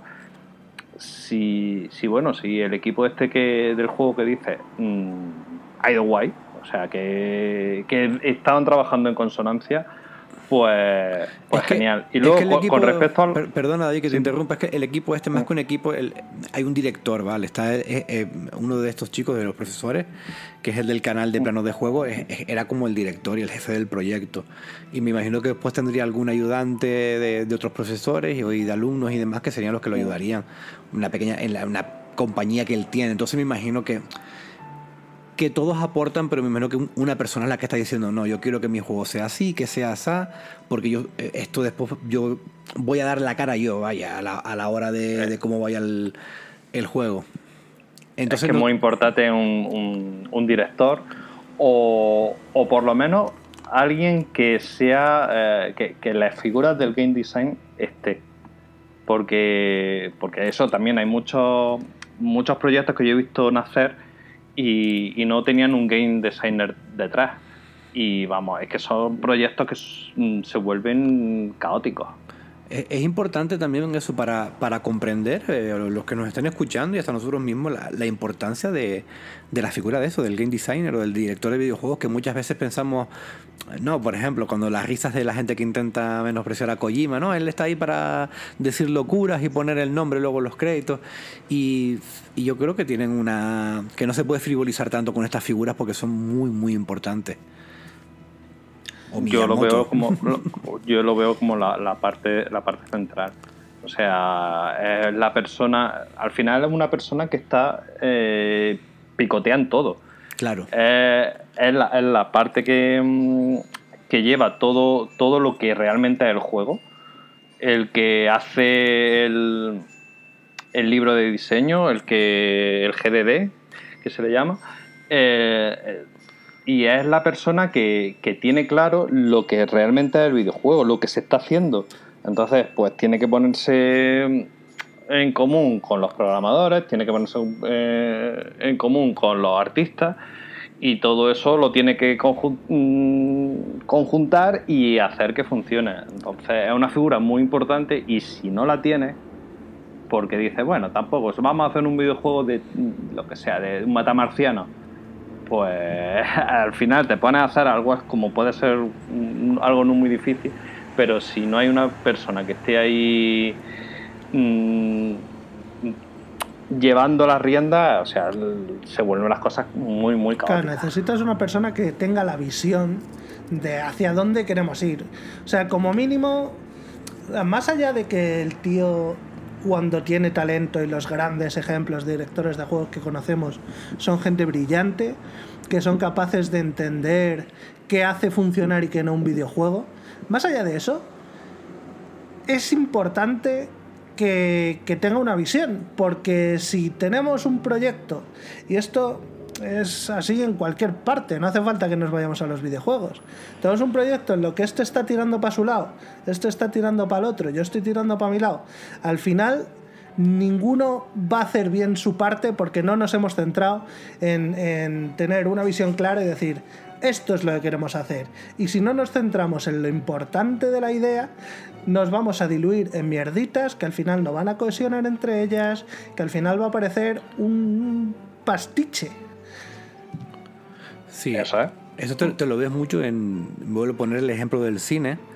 De cuando las películas son más pequeñas, más indies, más autorales, ¿no? Que pues, pues se recalca mucho la figura del director porque él carga con casi todo, ¿no? Muchas veces hasta eh, las escriben, las dirigen y hasta las producen ellos. En las producciones más grandes, ya cuando hay productores, productores ejecutivos por, medio y demás, pues ya te ven como productores, intentan meter mano en la visión del director porque ellos están pensando en cómo va a funcionar luego en taquilla o en la o en la plataforma en la que vayan a sacar el producto el, el director que él tiene su visión.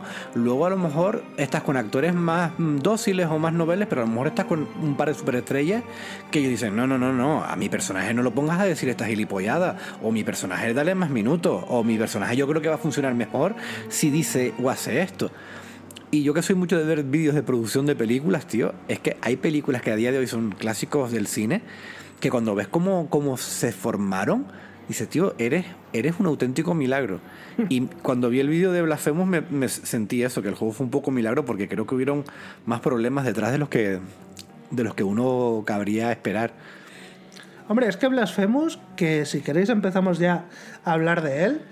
Yo, es- yo tengo la, la última pregunta Ah, de. vale, perdón. perdón. Dale, dale. Una, una última pregunta que, que la iba a hacer antes y, no, y me lié.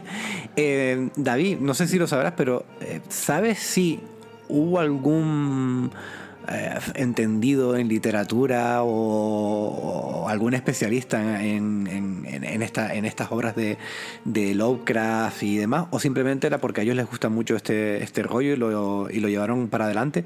Porque a mí me da la impresión de que el juego está muy bien escrito, tío. Y como decía Rob antes que estaba muy bien pulido la experiencia jugable, creo que, también es porque en- en todo momento te mantienen la el interés y te, y te saben tener dentro con, con bastante poco texto y bastante poco diálogo. Que eso, eso es, para mí es bastante meritorio.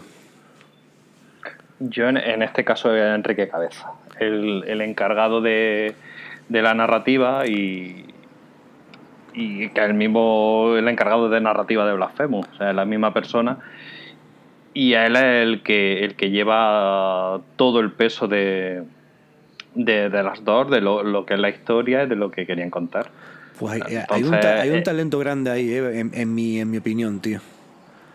Mira, Blasphemous. O sea, para mí la historia que crea en Blasphemous me parece maravillosa.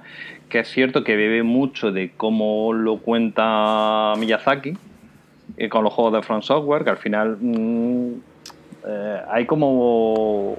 Una vez salió Bloodborne, eh, yo sé que, que, esto, que Blasphemous coge mucho de Bloodborne, de Dark Souls, pero sobre todo de Bloodborne. Entonces se apoyan en eso y, y en, la forma, y en esa narrativa y al final Enrique Cabeza crea una historia contada muy similar a lo que hace, hace Miyazaki, pero como vamos a ver ahora, pues dándole todo, todo el sabor andaluz que y la el este y la y beber de nuestra tierra, que, que yo creo que es algo muy importante y que le da muchísimo carisma al juego y además que sabe cómo contarlo y sabe cómo hacerlo. Sí, sí, la idiosincrasia, la idiosincrasia sevillana y de la Semana Santa.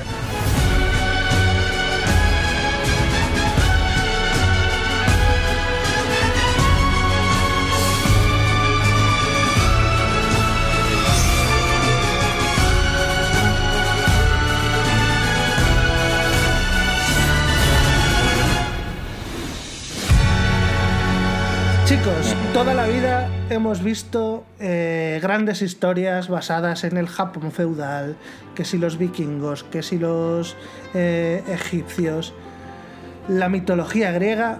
Nosotros, aquí, igual que en, casi cualquier país que, que, se precie, que se precie que tenga más de 500 putos años, Estados Unidos, tú no eres un país de verdad, pero nosotros tenemos una cultura riquísima de la que se pueden hacer no uno ni dos, sino 100 mil millones de juegos que van a ser muy especiales, muy característicos y eh, que pueden basarse enteramente en eh, la cultura que en este caso es de una zona muy concreta de España, que es en Sevilla y en la Semana Santa. De aquí nace Blasphemous, que es un proyecto, para mi juicio, ultra ambicioso para un estudio que viene de un juego como el que acabamos de comentar, que es más bien eh, pequeñito, acotado, con una ambición muy medida, y de ahí das el salto a hacer el que sin duda es uno de los mejores Metroidvania de la historia. Robe, yo antes de, entrar ahí en, materia con hablar de todas las cosas que le vamos a preguntar a David y demás, eh, tengo mucha curiosidad y además, y además, si ponemos a los oyentes en, situación de que, de que comentes tu, tu experiencia con el juego, porque es que tú te has terminado el juego hace nada, precisamente para poder grabar este, este programa, sabiendo, para haberlo eh, jugado los tres, por así decirlo, ¿no?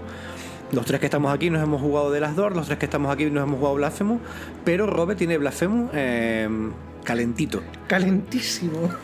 De hecho, bueno, no es ningún secreto que eh, el Metroidvania no es de mis géneros favoritos. Mm, me gusta, sobre todo si son juegos muy buenos. Y en este caso lo es. Y el Blasphemous en su momento lo probé por probar. No tenía ninguna intención de, jugarlo en serio. Y efectivamente, pues lo estuve jugando un rato, cuando me cansé lo dejé y no volví a mirar para él. Ya le noté que el juego tenía mimbres de decir, joder, si se nota por qué todo el mundo está tan, tan encantado con este juego, pero hasta que no profundizas, hasta que no ves eh, esos toques artísticos impresionantes que tiene el juego, es, ese pixelar tan eh, descriptivo, tan tan es bonito y es desagradable a la vez. Es poético, es pura poesía. Es, poético, tío. Yo iba, iba, a decir la puta palabra poético antes de que lo dijeras tú, tío. Me parece poético, me, parece, me parece de, cuadros del museo en el Prado muchas veces cuando miro los, los fondos de algunos escenarios, tío. Me resulta mucho de, pintura española, tío. Pues precisamente porque bebe mucho de Goya. Sí, Hay sí, sí, mucho. sí. eh, sí, sí. Pues. Eh, David, di.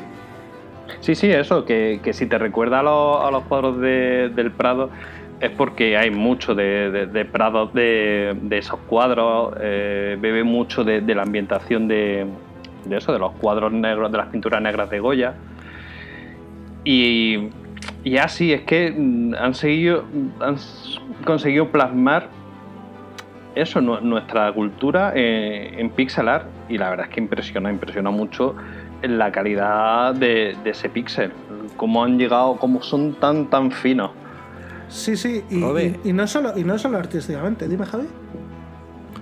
Ah, no, no, que te, que te iba, que te iba a preguntar eso. De, de- por- es que, es que, es que no, no quería que nos desviáramos mucho de, de, de tu experiencia con el, con el mando en las manos, tío, para luego ya centrarnos en todo esto.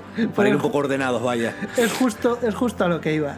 Decía que no solo artísticamente, porque el juego evidentemente tiene la parte visual sin la cual creo que no puede triunfar ningún juego a estos niveles, pero la parte más importante del juego es eh, cómo se siente a los mandos, cómo es la exploración, cómo es el mapa y cómo son los combates, que al final es el núcleo de, un juego sin entrar eh, eh, todavía al menos en, en la polémica de hasta qué punto es Metroidvania y hasta qué punto no lo es, un juego de acción plataformas en 2D de este tipo eh, necesita tener un combate, una exploración y, mm, y un diseño de mapas muy bueno, variedad de enemigos, de jefes, para funcionar a estos niveles. Y este juego cumple con nota. Sí, ¿y ¿tienes algún algún combate que recuerdes así por, por arriba de, por arriba de otro? Pues eh, sí, el de la hija de puta esta de... ¿Cómo se llamaba? ¿Socorro era? No, no, Socorro era la que estaba enferma.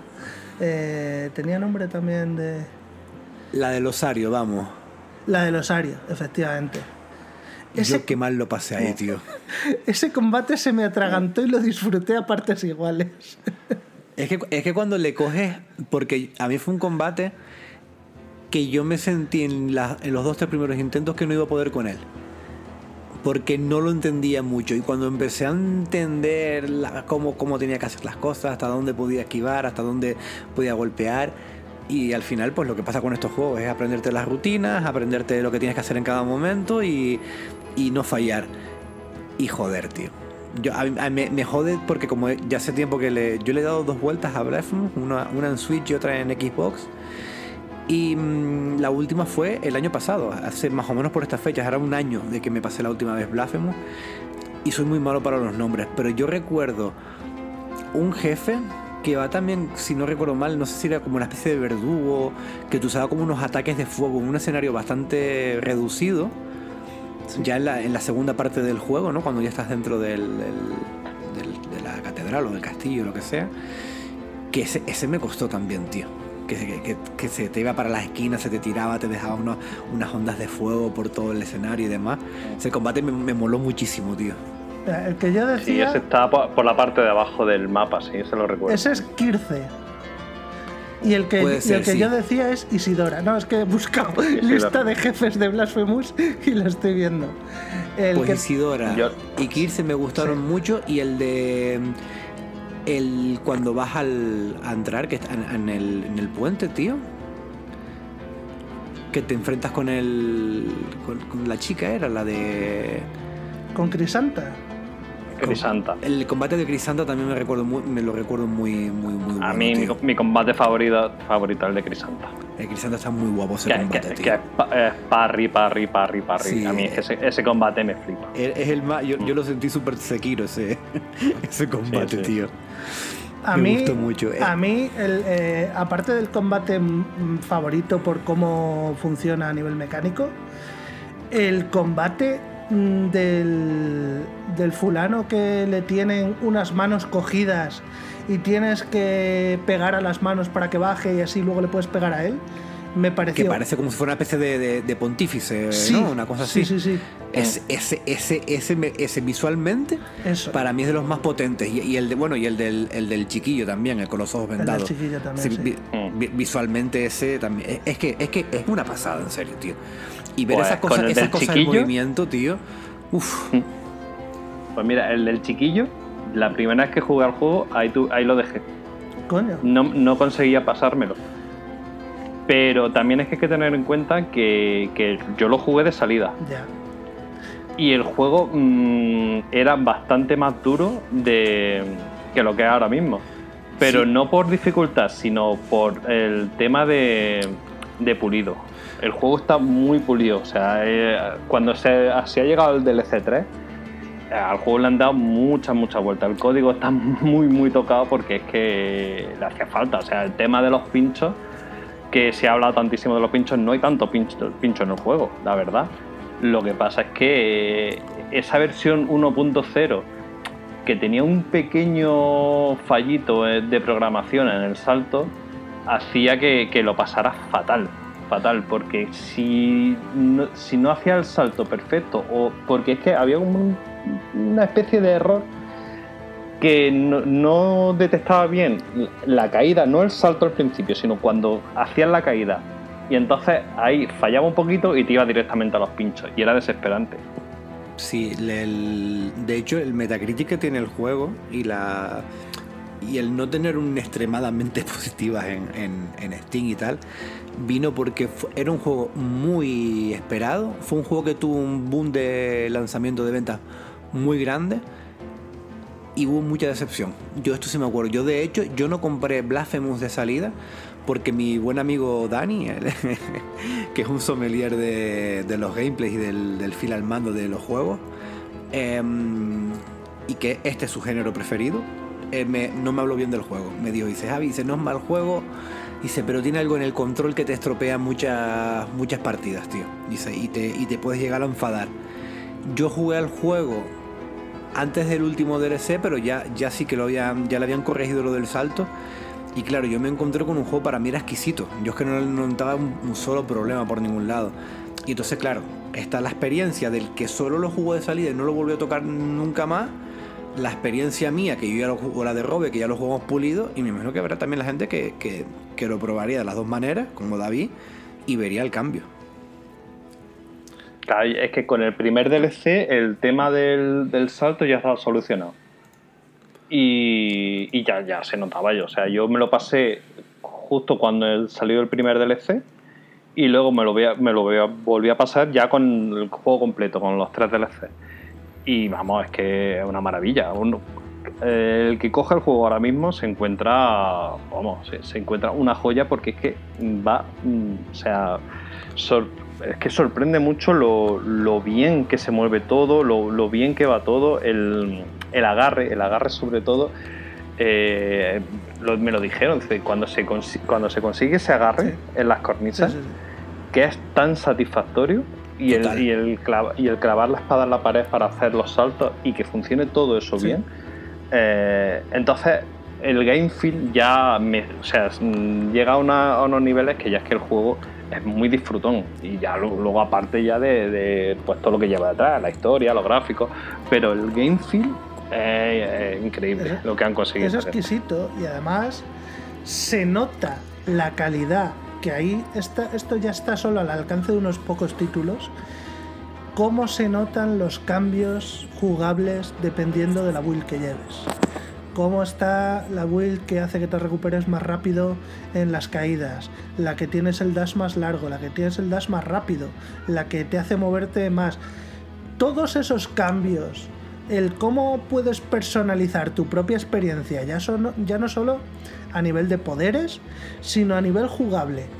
Eso hay muy pocos títulos que yo haya probado que lo hacen a este nivel de bien. O sea, en este género, mm, eh, el Hollow Knight y ninguno más que yo haya probado.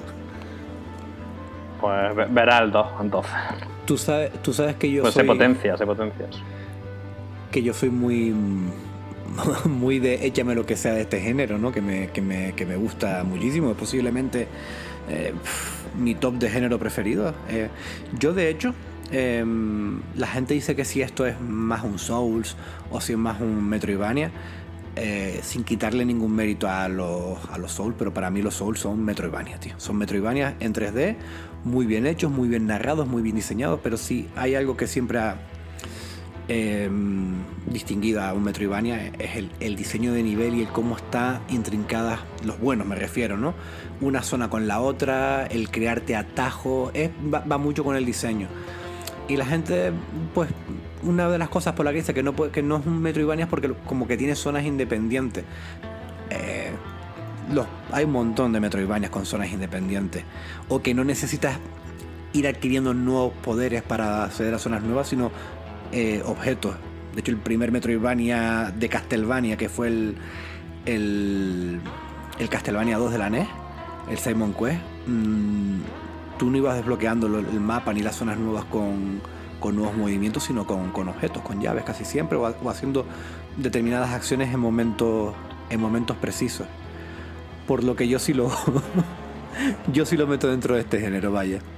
Para mí también cae dentro del género y personalmente que sabéis que no soy ni muy fan de los juegos difíciles ni muy fan de los juegos largos. Creo que este juego eh, tiene un tamaño de mapa perfecto para darte suficiente espacio para progresar, para acostumbrarte a todas sus mecánicas y a todo lo que tiene que ofrecerte, pero sin abrumar. Y lo mismo hace con la dificultad. Los picos más grandes de dificultad están en zonas opcionales y son muy disfrutones. Porque mi problema con la dificultad muchas veces es cuando son picos de dificultad un poco gratuitos, que no les encuentro yo mucho sentido. Al final muchas veces puede ser también percepción de uno mismo, ¿no? Pero yo en este juego veo que hay un combate que es el de, el de Isidora, que es súper jodido, y pienso, este combate es el que te ponen para que pruebes hacerte la build que a ti te resulte óptima una vez que ya tienes todo al máximo, que te invita a explorar y conseguir todo lo que te falte para decir, ahora me voy a enfrentar a ti con todo. Y eso me yo, encanta. Yo lo, hice, yo lo jugué así, yo lo dejé para el final, final ese combate. Porque intenté ir por mitad del juego y dije, madre mía, madre mía, la de cachetones que me acabo de llevar. Y mm, es que si, mira, si empezamos a hacer un pequeño resumen del juego, nos encontramos con un juego que tiene no voy a decir la mejor, pero es que se me, se me, me, cuesta pensar en un ejemplo mejor de las animaciones que yo he visto hechas con pixel, ¿no? De, una animación en pixelar. Es que me parece un disparate lo que hace este juego, porque encima no es un juego mmm, por pantallas o lineal como puede serte un, yo que sé, un Another World de la época, ¿no? Sino esto es un juego con, con un mapa más grande, más abierto, con muchas zonas en las que el, el personaje te tiene que reaccionar de manera muy diferente y nos encontramos con unas animaciones del carajo, con un arte que yo creo que, que es un anime de que el, el arte del juego es, es sin parangón. Locura. Sin parangón, hmm. es, es, un disparate. Eh, un juego que, que, como bien decía David al principio, que representa lo que es nuestra, nuestra tierra de una manera que, aunque se centre en Andalucía, creo que cualquier persona española, ¿no? Que, que, que, tengamos una edad, que recordemos por esa, Semanas Santas, esos toros, ese, ese, hasta ese terror que causaba un poco la, la, la, religión católica cuando la escuchabas de niño, ¿no? Porque a mí, a mí me parecía a veces hasta terrorífica, ¿no? De malvada. eh, una, una, buena historia, un gameplay que, que, como lleva comentando Robe todo este rato, está pulido porque es esa dificultad que disfrutas, no que sufres. Que yo creo que, la, la que, ahí está la clave. Cuando una, sí. una, dificultad la sufres y te quitas las ganas de jugar, sí, a sí, una dificultad que la disfrutas y que cuando quitas el juego porque te has mosqueado, al ratito quieres estarlo poniendo otra vez porque estás picado ahí, ¿no? De que sabes que puedes. Eso es, Como, eso es. ¿no? De que sabes que puedes. El, el, que sabes eh, que ha sido culpa tuya. Sí. No lo he conseguido una, por una, mí. Una banda sonora que si antes estábamos hablando de Carlos Viola en, en el trabajo que hacía con en Las Dor, que es una aventura gráfica súper bien ambientada gracias al arte y a, la, y a, la, música, lo de la música en este juego es que, en serio, es para tener el vinilo en un marco de cristal en tu casa puesto a la pared y, y, y tenerlo como una obra de arte porque a mí me parece una soberana sacada de polla la, la música de este juego. Y entonces ya cuando ponemos todo junto a de- eh, una cosa al lado de la otra, dice, es que el juego es la hostia en cada uno de sus apartados, tío. Es que es la hostia en cada uno de sus apartados. Y, y, y- y- como que nos cuesta de- decir, pues se puede sentar en la mesa de, de un Hollow Knight o un Castlevania Symphony the Night. ¿Y por qué no? Porque lo tenemos más cerca de nuestra frontera y nos parece que, Sí, sí, sí, como que no valoramos igual. Al ser nuestro pensamos, nah, es porque como es de aquí, pues lo miramos con otros ojos". Sí, sí, sí. No, no, pero, tío, pero no. después te oyes, te Es oyes- te oyes impresiones de, de- de gente y analistas de fuera lo que flipan con el, con el juego, tío. Y una pena, una pena el problemita con el que salió que no le diera. mm, Que, que consiguiera que mucha gente, por ejemplo, nuestro compañero también Pere de la taberna del Android y de, Ga- de, Dark Game Loop le tiene bastante inquina, un poquito de manía al juego. Y eh, las veces que lo escuché fue por eso, porque él lo jugó de salida y el control le pareció una mierda, vaya. y ya está, se le atravesó el juego y no, no había manera de decirle que el juego había, había mejorado y que le diera una segunda oportunidad. Entonces Y- te digo, creo que es un. pff, A mí me este gustaría, me gustaría saber, David, qué nos puedes contar sobre cómo has vivido tú. Esto sí que ya estabas, ¿no? Más, más cercano al estudio y más presente durante este desarrollo. ¿Y cómo lo vives tú? ¿Qué, qué puedes contarnos? Pues mira, y mí cuando me llaman, porque yo, o sea, yo no he estado involucrado, yo he estado dentro del estudio, pero yo no estaba involucrado directamente con Blasphemous. Yo, mira, cuando yo entré, lo que estaban, lo que querían era crear un, dentro del estudio, otro estudio pequeñito para hacer juegos en VR. Y ya tenían el proyecto pensado, lo tenían todo pensado, y, y querían o sea, el, el juego que se llama Escape from Galaxy, mm, lo que era, pues escoger, meter a un niño de los 80 dentro de un arcade recreativo, que era mm, una especie de galaga, por así decirlo. Eh, entonces, como estaban en un entorno en 3D, querían que los enemigos tuvieran aspecto 2D y pensaron en voxel. Y eh, Perdona, el profesor. por, por sí. si acaso hay alguien que no sabe lo que es el voxel. El voxel. Ah, bueno, el, el voxel. Sí, explícalo tú mejor. Cuéntalo tú. Vale, bueno, el, el voxel al final es trabajar eh, las mismas técnicas que puedes utilizar para el pixel art, lo único que le aplica eh, la tercera dimensión. Entonces le das volumen a, esos píxeles. Entonces lo que, lo que te crea es, pues, tiene un aspecto visual muy muy parecido al pixel, al pixel eh, pero con eso, en un entorno 3D. Y claro, yo cuando estaba haciendo el máster, yo a mí me tenía mi asignatura de programación. ¿Y qué me pasa a mí con la programación? Que no valgo directamente, no, yo no valgo para programar. O sea, no, no me entra, no me entra. Pero yo tenía que aprobar esa asignatura como fuera. Y mi profesor, pues a los cuatro o cinco que eran más, eh, estábamos más, más eh, por la rama del arte, pues nos dijo, mira, vosotros lo que vais a hacer es la programación, mientras que me aprobéis cuatro cosas, cuatro exámenes y cuatro cosillas, que eso, eh, yo os pongo un temas más orientados hacia el arte y me hacéis trabajo con ese tema. Y uno de ellos era de vo- de Voxel. Entonces aprendí a usar el programa y, y claro, yo- a mí me encantó, me voló la cabeza. Yo con esto, está súper cómodo trabajando con él. Pues, pues hice unos escenarios increíbles, y dice, vamos, que es que estaban encantados. Entonces ese profesor eh, ya había trabajado en The Game Kitchen. Y, se, y, y un día hablando con Mauri, pues le dijo, le dijo Mauri, necesitamos a alguien que, que sepa hacer voxel art.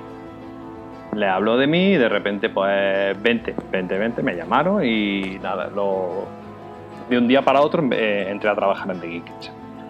O sea que tú sí que estabas trabajando como parte de la empresa, ¿no?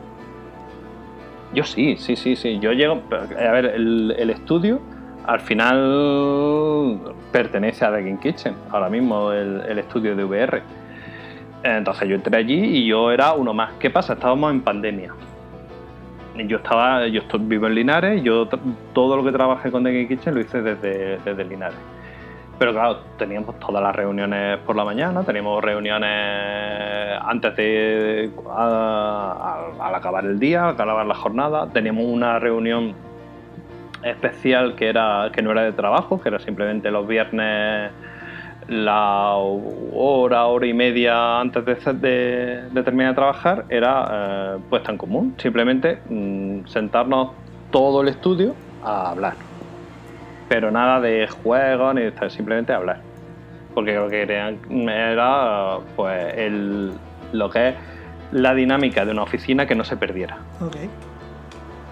Y, y, vamos, yo pues, me, pues yo me puse a trabajar y claro, yo entro para hacer voxelar y de repente no hay nadie de arte.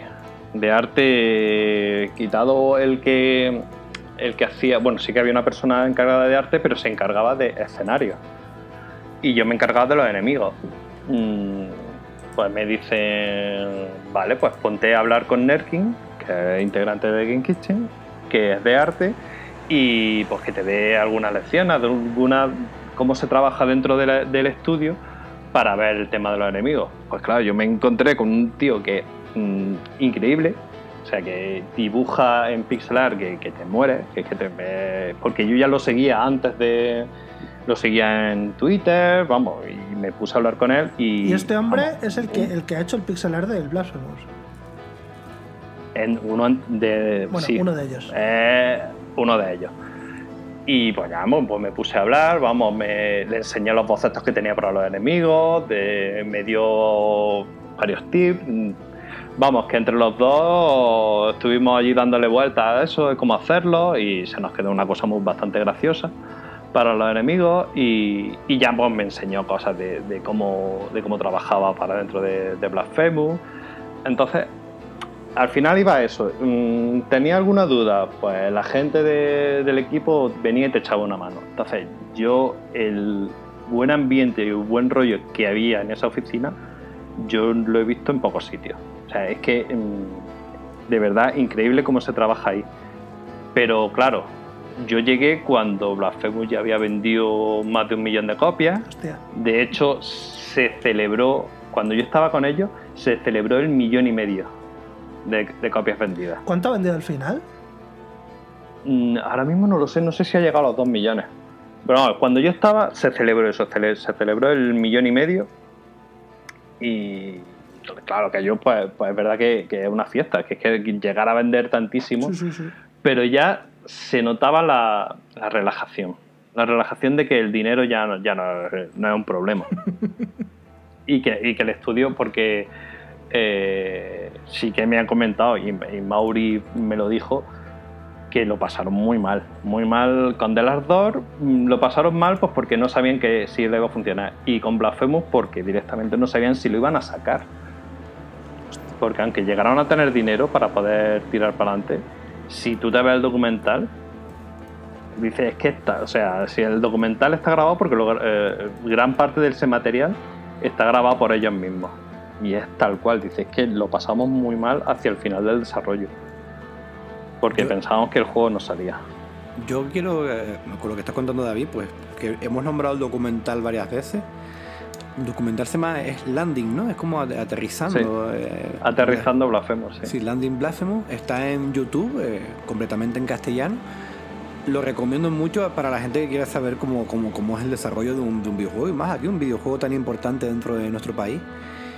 Y es que estoy escuchando a David y, claro, la, diferencia de, cuando tú llegas ahí, que ya están con esa calma, por así decirlo, esa tranquilidad y ese buen rollo, a cuando todo ese montón de chavales veían que, que, se les acababa el presupuesto, que no salían, que no llegaban, y los nervios que tiene que generar eso, que es que hay partes, sin spoilear mucho el, el documental a nadie, pero que, que, se puede llegar hasta temer por la, por la salud de, de alguno de los del equipo, ¿eh? Sí, sí. Que a mí, a mí me, lo me lo comentó eso, Mauri, que que, que se, pasó muy mal. Se pasó muy mal por muchas decisiones que se tuvieran que tomar y, que fue muy duro. Y que ahora, pues, pues claro, están en una situación en la que mm, el dinero no es que no sea un problema, pero es que se pueden permitir hacer cosas. Y una de esas cosas fue crear el, estudio donde yo estaba, en el, en el tema de VR, porque, porque querían meter la cabeza ahí y, nosotros entramos como parte de Game Kitchen a hacer, es un, hacer un jueguecito que es bastante pequeñito, que es una experiencia pues, centrada en eso, en media hora, una hora, porque en definitiva tienes el casco en, en la cabeza y, y es que cuando se, los juegos se alargan a más, es que, es que la fatiga que genera la VR hay que tenerla muy en cuenta. Entonces, Una, pues, una pregunta, ¿el Escape from the Galaxy llegó a salir ya? Está en un limbo raro. Eh, el juego iba a salir, de hecho la, demo sigue estando en, en la plataforma esta que siempre se me olvida el nombre. Hay una plataforma de VR donde para desarrolladores que mm, ahí te puedes descargar un montón de cosas, un montón de demos, que es como una tienda, es que siempre se me olvida el nombre. Bueno, eh, la demo está para, para poder jugarla, que es el primer mundo. Eh, es que mm, hay ciertas cosas que no se pueden contar por- porque están. Hay firmas, hay NDAs que no se pueden hablar, pero que son cosas que, que nada, que estuvo ahí un, un, un publisher detrás de, de publicar. La página, perdona, es SideQuest, ¿no? Ah, Eso, SideQuest. Eso, gracias. pues en SideQuest sigue estando, está la demo. Y el juego, pues eso, hubo un publisher grandecillo que estuvo interesado en publicar porque quería, quería a- meterse en el tema de VR y, y está la cosa ahí. Entonces, no sé, no sé en qué lo que va a pasar o lo que no va a pasar, pero bueno, el juego está terminado. El juego, bueno, yo de hecho me lo he pasado mil veces. No, de hecho, acabo de ver que en la tienda de MetaQuest está por 5 pavos. Así que yo que no Ah, sabía... ¿ya, ya lo han, su- Sí, ya lo han subido. Ah, pues mira, no me lo han comentado. Que cabrón. pues yo que no sabía que estaba, este me lo pienso bajar y lo, lo juego en cuanto pueda. Es que no, o sea, co- como yo lo tengo, o sea, yo lo tengo desde, pues, desde que desde que lo sacamos la, la versión Gold, por así decir, está todo enterico, claro. David, que te, que te has enterado que tu juego ha salido por en Bueno. famasta, ¿eh? Bueno, Aquí, ya ves. aquí- aquí primero. Ya ves. No, pero es lo, es lo que pasa, que al final, pues. mm, te- no es que te desvincules, sino que el juego ya lo, ya lo has terminado y ya es como. Está en manos de otro. Está en manos, efectivamente. Y, y es de estas cosas que, que ya lo he jugado tantas veces que ya no le prestaba atención. Me hizo- Vale. ¿Sabes lo que realmente me hizo mucha, mucha ilusión? Salir en, en Hobby Consolas y en Micromania. Hostia. Claro, El, pues, jue- el juego, el juego ha salido en las dos revistas, entonces ahí sí que me hizo mucha, mucha ilusión. el- Porque son revistas que yo he leído desde, desde que era un crío, vamos, desde que era muy muy pequeño, con mi hobby consola a todos lados. Y, y de repente abrir la, abrir la revista y mira, aquí está el juego. Ojo, qué guay. Que a los que tenemos ya unas canitas nos, nos han acompañado siempre y, y, joder, tío, que de, de Java ni te imaginas que a lo mejor algún día va a estar una obra tuya publicada en, en estas revistas, tío. Ya ves. Pues sí, la verdad es que mola. mira, y luego una- este, este estudio continúa. O sea, el estudio donde, donde yo estuve trabajando, eh, ya cuando se terminó todo el proyecto, yo estuve vinculado un, un, un tiempecillo un poco más para ver qué se iba a hacer. Y si lo, lo siguiente que van a hacer se llama Alon Board. Y es como una especie de plataforma de juegos de mesa para jugarlos todo con, con, con VR. Esto me suena un montón que me lo habías comentado, tío. Est- Esta conversación ya la he tenido yo contigo. Sí, eso lo que están haciendo es. eh, tienen bastantes licencias de, de juegos de, de mesa reales. Y entonces lo que están haciendo es tra- mm, trasladar el juego 1-1 a, a la versión de, de VR para poder jugarlo y además con, con- para tener una especie ya o sea bien hecho con un chat bueno con un chat no simplemente el- la voz. comunicación entre no no con voz sino con, con, con avatares Es un poco Ah, perfecto, la idea tío. del, del Demeo, ¿no? Que es uno de los juegos más populares de VR. Precisamente, precisamente el de Meo. Pues de ahí, viene, de ahí viene un poco todo.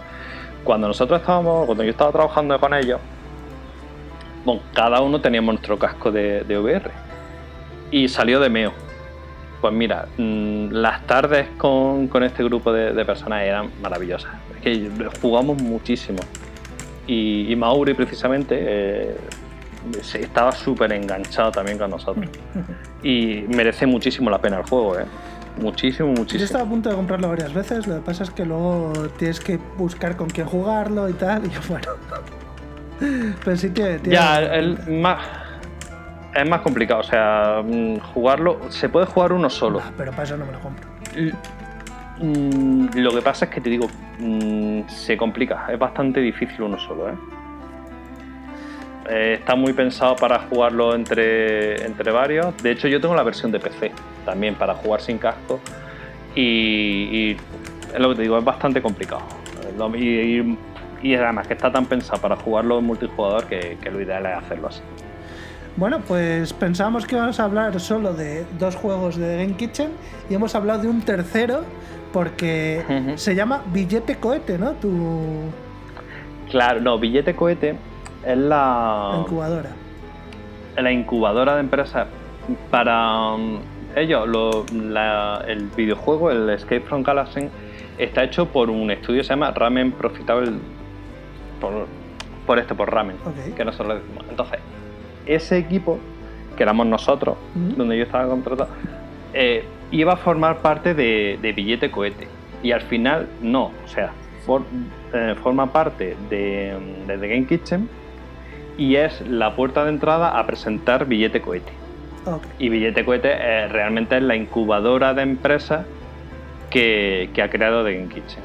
Es la forma de, de aportar mm, eh, todos los conocimientos y todo lo que han ido, pues, en fin, mm, revertir ese dinero que, que han conseguido con Blasphemous en apoyar estudios pequeños y que puedan sacar su propio videojuego. Pero esto sí es una incubadora de empresas en condiciones. Porque he estado en incubadoras de empresas relacionadas con el videojuego y también hay mucho que contar ahí. Hablar, hablaremos de eso, hablaremos de eso, porque Mm. eso, eso me interesa bastante. Eh, Mira, en algún una- momento una- sacamos la mierda esta de la que se hizo muy famosa porque se lió con PlayStation Talents y empezaron a hacer chanchullos ahí y se preparó gordísima. Uf, es que eso, eso lo viví yo de primera mano, el, lo que es el choque de, de cuando se, se, se lió gorda y ya empezaron a tirar mierda y a sacar todo, todos los trapos sucios.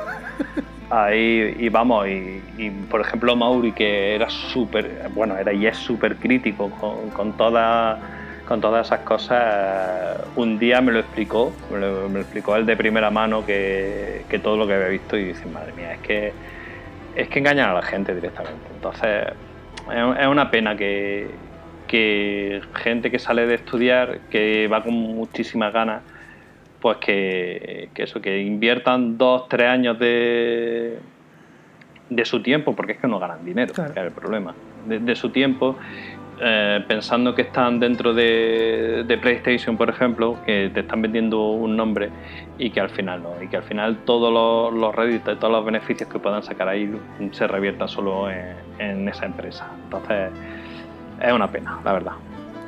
Mira, una, una pregunta para si quieren, ya podemos ir cerrando un poquitito con, con el tema de, Game Kitchen. Em, me parece me parece súper curioso en su trayectoria, eh, con, con sus dos juegos principales, el, el cambio de paradigma tan, tan bruto de un juego a otro, ¿no? Porque si eh, bien hablando aquí Rob y yo en, en- es nuestro padre, ¿no? Con diferentes autores o compañías, los juegos de un autor o de una compañía a veces se suelen, por ejemplo, Play Dead, ¿no? Eh, son conocidos pues por moverse en ese limbo inside, que, que no dejan de ser dos propuestas muy similares. Em, yo qué sé. Sí, suele haber una evolución clara, ¿no? De un juego a otro. Sí, pero, pero que pero algo reconocible, ¿no? Em, o por ejemplo, vámonos más al pasado, un Ron Gilbert pues siempre ha estado más encuadrado en lo que son las aventuritas gráficas. eh, o, O Daniel. Eh, Mullins, cómo así. evoluciona de Pony Island a Hex a Inscription. Sí, sí, sí, pero, pero que siempre tiene ese, ese sello ¿no? de- de- del metajuego, ¿no? Dentro de, de crear unas jugabilidades sencillas, donde a lo mejor en Inscription ya es donde ya crea una jugabilidad ya por la que el juego también puede ser valorado aparte de, de su, de su mensaje, ¿no? Pero aquí estamos hablando de que Game Kitchen te hacen una aventura gráfica, que es un juego donde la jugabilidad es puramente textual e intelectual a la hora de resolver unos puzzles a su siguiente juego, un juego que se basa totalmente en un gameplay muy eh, pulido, muy fino. Me parece un cambio muy bruto de, de género y que encima en los dos lo haces bien. Pero es que claro, tío, no estás pasando de una aventura gráfica a un RPG que le, que, le, que le puedes ver como más un. Ah, vale, hacían esto y ahora intentaron ah, seguir con una narrativa textual, pero en vez de puzzles, por unos combates por turnos, ¿no? Por- estamos hablando de que. Por poner en contexto lo que está diciendo Javi, a- antes de que responda David, eh, el último que me suena de que ha hecho esto es Daedalic, que ha pasado de aventuras gráficas al puto juego de Gollum y ha, desaparecido el estudio. Sí, sí, es que es que es riesgo, ¿no? Porque te, una cosa es salirte de tu zona de confort, pero algo pequeñito y que a lo mejor puede tener alguna raíz con lo que tú ya hacías. Y otra cosa es lo que, lo que, lo que hemos visto que ha hecho esta gente. Es que es que es un cambio brutal, ¿eh? Es que efectivamente, pero también hay muchísimo riesgo a lo que han hecho. ¿eh? Claro, claro, claro, Y- total. Sí, sí, es un riesgo muy grande. Y Mauri, que da, da muchas charlas ah, por empresas, porque al final eh, no había, con The Last Door, no había nadie detrás que se ocu- ocupara de la producción. Y con Blasphemous dijeron, mira, esto lo tenemos que solucionar, porque es que mm, lo hemos pasado mal eh, con The Last Door, porque, por eso mismo, porque no había nadie que, que- estuviera al tanto de esto, una persona se tiene que ocupar, en este caso fue Mauri. Entonces él aprendió muchísimo de producción, pero aprendió eh, durante el desarrollo de Blasphemous. Entonces, eh, él ahora tiene mm, muchísimas nociones, sabe cómo hacer las cosas y te lo explica. Y él te da sus, las charlas y dice que lo de Blasphemous pues, fue un paso muy arriesgado y que, que se le, le podía haber ido mal y le ha ido bien. Y ahora las cosas dentro del estudio se hacen muy bien. Y él, por ejemplo, con Billete Cohete lo que intenta es explicar cómo hacer bien las cosas, cómo no meter la pata. Aprovecha- y- Aprovechando su, su, lo que él sufrió, vaya. Lo que él sufrió y lo que ha aprendido a, raíz de todo eso. Entonces, es, mm, haz primero un proyecto pequeño, un proyecto, aunque no sea muy original, pero haz una cosa en la que tú te sientas medianamente cómodo y no haga uno, haz dos, tres. A lo mejor eh, el cuarto proyecto que empieces ya sí se puede parecer a, a lo que realmente tú quieres hacer, el videojuego que tú quieres hacer. Pero primero haz algo pequeñito, algo que esté. Que, no se te vaya mucho la cabeza, pues porque al final eso es tiempo, es mucho dinero y, el juego puede ir mal. Y, de repente todo, todo se, se, se rompe y, y al final pues no puedes hacer, no te puedes permitir hacer otro proyecto. Eh, una, una cosa importante cuando eh, eh, triunfas de una manera clara con una propuesta de videojuego es cuando mm, aparte de que tu juego sea muy conocido, de que se hable mucho de tu juego, es como cuando van pasando los años y de repente empiezan a aparecer juegos y la gente dice, ay, eh, mira, tipo Blasphemous, tipo Hollow Knight. Porque antiguamente pues era tipo Metroid o tipo Castlevania y se creó ese género, pero pero muy pocos juegos dentro de este género pueden decir, ay mira, se parece a este, se parece al otro. Y Blasphemous, junto con Hollow Knight, ha conseguido eso. Bueno, de hecho ahora en septiembre sale The Last Fate, que los primeros trailers, David, era una fusilada de Blasphemous, ¿no? Ya luego el juego ya fue cogiendo otro, otros tintes y tal, pero tú lo sigues viendo ahora y se ve que es un juego que estaba totalmente inspirado y, con ganas de intentar recrear lo, lo que consiguió Blasphemous, ¿no? Sí, de hecho, cuando salió uno de los trailers, en el estudio decían, pero vamos a ver, nos han copiado hasta el menú, que es lo que peor tenemos. que, que- hemos hecho un menú feo y que no es nada práctico y nos copian hasta el menú. Pero, pero no, les, no les noté... eh, o sea, les noté más bien el halago de decir, bueno, pues a ver lo, lo que hacen, porque esto en definitiva eh, era un tráiler muy temprano del juego. Yo creo que el juego está bastante cambiado, pero sí, que sigue siendo Sí, un poco sí, fusilada de Blasphemous. Es un pero- Blasphemous intentando llevar la fórmula de Blasphemous a una ambientación más Castlevania pura. Es, es lo que me, me inspira a mí el, el tráiler. Yo tengo que reconocer que le tengo muchas ganas al juego porque es un género que me gusta, Blasphemous me gusta mucho y la propuesta visual de este juego nuevo de La Fe también me, me llama. Creo, creo, si mal no recuerdo, que sale, sale el, el- el mes que entra. Y, pero es que si yo fuera desarrollador, yo sentiría como decir, joder, tío, ya hay gente que va a ver estos juegos a decir es tipo Blasphemous, tipo mi obra. Estoy he, dejado eh, como cuando yo qué sé, a, pequeña escala, de, ay, mira, este juego está intentando hacer un, el nuevo Britos de Wild, ¿no? O está cogiendo cosas de Britos de Wild. ¿Tú sabes lo que es poder decir eso de tu juego, tío? Que tu juego no sea el clon de, sino que tu juego sea el que otra gente va a querer clonar. A mí me parece que, que, que- has llegado muy alto ahí, ¿eh? Es que es muy fuerte. La verdad es muy fuerte el, el poder decir eh, eso, lo que, lo que estás comentando, que, está influenciando a otros desarrolladores. Y, y tu forma de trabajar y tu forma de entender el videojuego está llegando tanto. De hecho, Chip, eh, de plano de juego, cuando comentaba sus influencias para. para Night Shadow y, y de los juegos que él consideraba que habían sido de los mayores éxitos de los últimos años, de lo más nuevo que te ponía era eso, eh, Hollow Knight y Blasphemous. Y, tú, y cuando estás jugando a Night Shadow, siendo más un Castlevania más puro a lo mejor, ¿no?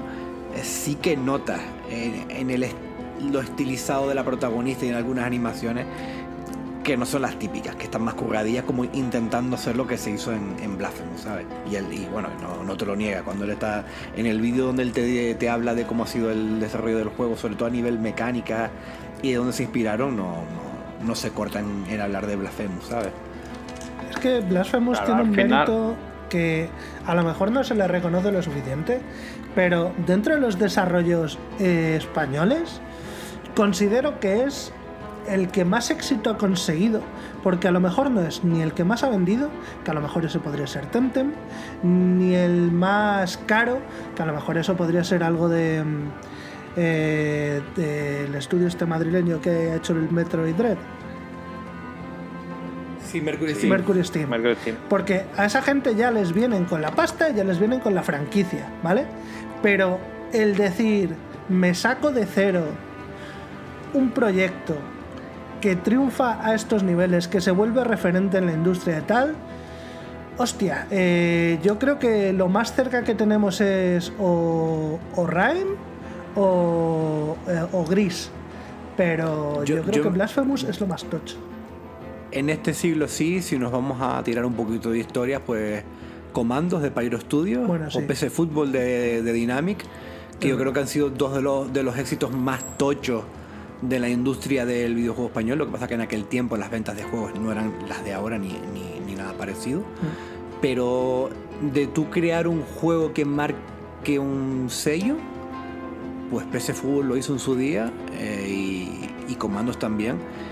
Y yo pondría a, pues sí, a, a Gris, a, a, a Moonlighter, que yo sé que a David no le gusta mucho el juego, pero yo creo que sí fue un juego muy importante, que tuvo buenas ventas y que inte- intentó salirse un poquito de lo que hacían casi todos los indies en el, en el momento en el que salió y demás, pero ese, ese, trío de Moonlighter, Gris y Blasphemous, ah, no hace mucho leí que habían sido de los, los tres juegos así españoles más exitosos de los últimos años y entiendo cada uno el por qué lo, lo llegó a conseguir. Siendo para mí Blasphemous yo creo el que más el que más ha impactado a nivel internacional. Yo creo que sí. El, Sí. el que más Sí, sí, sí. Yo, yo estoy, estoy contigo. Los tres son muy importantes. Rhyme también lo, lo pondría ahí. Sí, sí. Y Moonlighter a mí no me gusta mucho porque, o sea, a mí me encanta, me encanta el, el pixel art, me encanta, de- de- pero Moonlighter al final a mí me aburre un poquito, es lo único que tiene, sí, simplemente que, que, mm, no, me, no me incita a jugar mucho. Y yo, y yo, le, eché, Pero- yo le eché 9 o 10 horas en dos tardes de, la enganchada que me cogí. Ya, pero es que es como, te- como te pille cada juego Sí, realmente. sí, sí. A mí, a mí sí- ah, yo sí reconozco que Moonlighter me supo tocar en, en- en- en los, en los diferentes juegos bien tocados. y me, me, me moló mucho. Pero lo, decía sobre todo por eso, porque son juegos que cada uno en su, en su terreno ha tenido bastante éxito, ¿no? Que Gris, sobre todo por a nivel artístico, creo que, que marcó un antes y un después. Eh, es Moonlighter porque creó una fórmula que mm, adictiva, la que mucha gente gustó y vendió bastante, bastante bien. Y Blasphemous porque era un juego jodidamente famoso antes de que saliera a la venta. Blasphemous fue un juego que con los primeros trailers, bueno, en el, en el, en- en el documental lo dicen que la, los, el Kickstarter y todo eso se, se, se disparó. Fue- fue un- La- una y la demo. La, la demo hizo mucho, mucho por el juego, ¿eh? Yo, yo la jugué en cuando, cuando salió y es que a mí ya me tenían. O sea, solo con la demo ya me tenían. Y es nada, es un, un trocito del, Del de principio. la- del, del principio, no es nada más. Bueno, Pero pues, ya veías, eh, ya veías el arte en movimiento, ya ve- ve- escuchabas un poquito cómo iba a sonar aquello, la- los colores, ¿no? Ya te, ya te iba, ya te iba cogiendo. Y disculpa, Robert, sí que ya ibas a, dar paso, que yo creo que ya ha estado bueno ya. Sí, más que nada porque eh, son las 7 y cuarto, creo que tenemos como 40 minutitos así para la última sección y pues por darle un poquillo de, de cancha. Así que si os parece, pasamos a la última parte, nuestras mierdas, vamos... Bueno, una cosita. Dime. Una cosita antes, Robe. ¿Qué, qué esperáis de Blasphemous 2? Oh, Sí, esto era importante, sí. esa es buena, es verdad. Esto, esto, esto- esto era importante. Eh, yo mismo estoy muy ilusionado con, con el juego. Sí que es verdad que, que- que me salen unas fechas muy malas porque estoy muy enganchado ahora mismo con, con el Baldur's 3, como explicaba hace una hora y 30 minutos. con, con tironcitos de oreja al final. y, y va- vamos, me- yo estaba ilusionado de- desde que vi el primer tráiler, pero desde que ya he estado escuchando gente que lo ha probado, el decir cómo mejora todo y sobre todo una cosa importante que hablaba Robe antes, que era el tema de las builds, ¿no? Como en este juego todavía se centran más en eso y que vas a sentir todavía mucha más diferencia, que lo vas a poder jugar de unas maneras un poquito más diferentes, de que el toque Metroidvania se, se- que aquí ya sí que no va a quedar lugar al debate, que esto ya es Metroidvania, Metroidvania, y me, me llama mucho, tío. Yo estoy muy, muy dentro con, con ganas de darle a, a Blasphemous 2. Pues yo eh, sé que lo voy a jugar, sé que me va a encantar, pero voy a dejar que pase el tiempo. Voy a dejar que saquen los parches que tengan que sacar, que saquen los DLCs que quieran y sobre todo, y más importante, que haya buenas guías para jugar el juego, porque yo me lo he jugado con guía. Eh, no tenía ningunas ganas de andarme perdiendo durante horas. Prefiero mirar dónde tengo que ir y lo que me falta, pues por aquí, por aquí, por aquí. Y más en este tipo de juegos que muchas veces eh, te puedes perder contenido al, al haber copiado de, copiado, vamos, referenciarse o hacer igual que los juegos de From Software el esquema de misiones, pues muchas veces no sabes que tienes que hacer una parte y si no la haces, hay contenido que te pierdes. Entonces, yo como no tengo intención de darle más de una vuelta, cosa que si vosotros vais a jugarlo más de una vez, os suda la polla, pero yo sí prefiero esperar a poder tener una buena guía y jugarlo a gusto y disfrutarlo bien de una y acabar con buen sabor de boca y decir, ole tu. ¿Y tú, David? Que bueno, tú, ya- Yo tú ya pienso- tú sabes más que nosotros. Yo, a ver, de bug yo creo que no, no va a haber problema. Esto va a salir muy, muy pulidito muy finito y, y no va a haber problema. Y, mm, a ver, yo, o sea, son cosas que nunca podía hablar porque al final es que de verdad es que firma un, un contrato en el que no puedes hablar de, de lo que has visto ni de lo que es eso. Yo cuando vi, porque ahora ya sí puedo hablar de las armas, yo cuando vi lo de las armas, pues dije, hostia, esto es que aquí ya, ya la cosa ha, subido bastante de nivel. Y las armas son una puta pasada. Yo cuando, la, cuando las vi funcionando, digo, "Uf". O sea, sobre todo la- la- las dos espadas, estas que van súper rápido. Vamos, que me, enseñaron un par de combos y un par de cosas, que- alucinante. Y luego vi un, vi un nivel, no sé en qué, en qué nivel era, pero vamos, vi un nivel que es rollo unas cadenas que tienes que ir por habitaciones y entonces sí que entendí lo que decían más Metroidvania, es que es mucho más Metroidvania. Sí, sí, más, más que el primero. Y yo le tengo muchísimas ganas. Mm, lo que pasa es que está el Armor Score ahí. y, y mira que los conozco, y te- pero lo- los voy a jugar a- en paralelo. Porque quiero jugar a, a los dos juegos a la vez. Y yo sí, yo lo voy a jugar ahora. eh. Mm, Y luego mm, el tema del esceno, la verdad no lo sé. Cuando yo ya salí de la empresa no se estaba se estaba haciendo el juego. Entonces no sé qué planes tendrán. Ellos siempre han dicho que, les gusta mucho de cuidar de la comunidad y, y de apoyar todo lo que todo lo que les estaba dando la comunidad, devolvérselo. Entonces ahí tienen los, los DLC del primero, que todo ha sido gratuito, la cantidad de, de trabajo que se ha hecho y la cantidad de guiños que se han metido en, el, en los DLCs del primero y jugar a Blasphemous en 8 bits, por ejemplo, y, muchas cosas así. Entonces, ellos siempre me han transmitido eso, que, que es devolver mucho a la comunidad, que porque le ha dado tanto, ha conseguido tener un estudio estable, entonces ellos son muy de eso, de, trabajar por, por los fans. Y yo creo que en este juego se va a notar. Yo le- les deseo toda la suerte del mundo. Sé que el juego ya tiene nombre para que les vaya bien. Em, son unas fechas malas porque sí que es verdad que este año está está siendo muy fuerte. ¿Eh? Yo a medida que van pasando los meses me, me- me voy quedando flipando. Sí, sí. Pero es que claro, es que te, te- te tranca ahora mismo con, con la gente que se va a meter, mucha gente que le va a echar su vida a Baldur's 3 o a Starfield. Sí, a lo mejor un jueguito como Blasphemous lo metes por ahí en medio para compaginar, pero que, que vamos, que, mm, que a lo mejor el juego llega a salir, eh, bueno, llega a salir antes y se, se encontraba con tiros de Kingdom o con Final Fantasy. Sí, pero es que en agosto, Entonces- aparte de los que has nombrado, se te va a juntar ahora el Sea of Stars, se te va a juntar También. el... eh, joder, no me acuerdo, pero vamos, que hay como cinco juegos tochos de los que arrastra gente a saco y lo que queda por el resto del año. Lo que Sí. pasa es que yo creo que este juego ya también arrastra. Sí, sí. O sea, Sí, ya, sí, sí, sí, ya, sí, ti- sí. ya tiene su nombre y ya. Y lo que tú decías, por ejemplo, Robe, de las guías, eh, aquí va a haber youtubers que te están analizando el juego como un juego, por ejemplo, de From.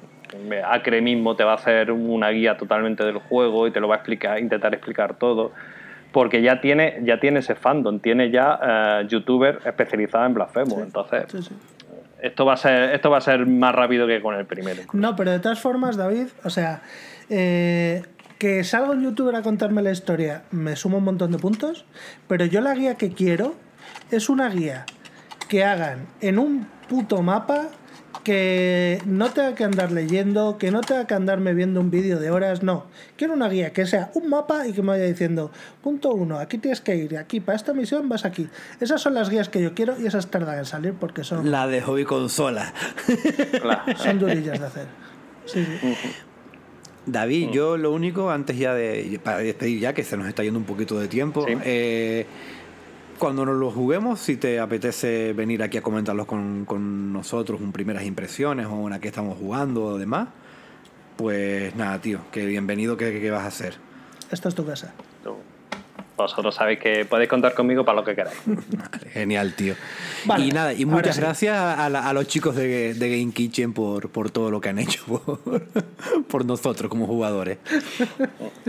Vale, pues vamos a pasar ahora sí a la última parte, a nuestras mierdas, donde vamos a hablar un poco de lo que venimos hablando, eh, no como tema central, pero sí eh, entre- intercalado con la conversación, que es de diseño y desarrollo de videojuegos, porque queríamos aprovechar que tenemos aquí David para que nos cuente interioridades y para que nos cuente, mm, a ver si podemos conocer un poco mejor cómo es un desarrollo desde dentro.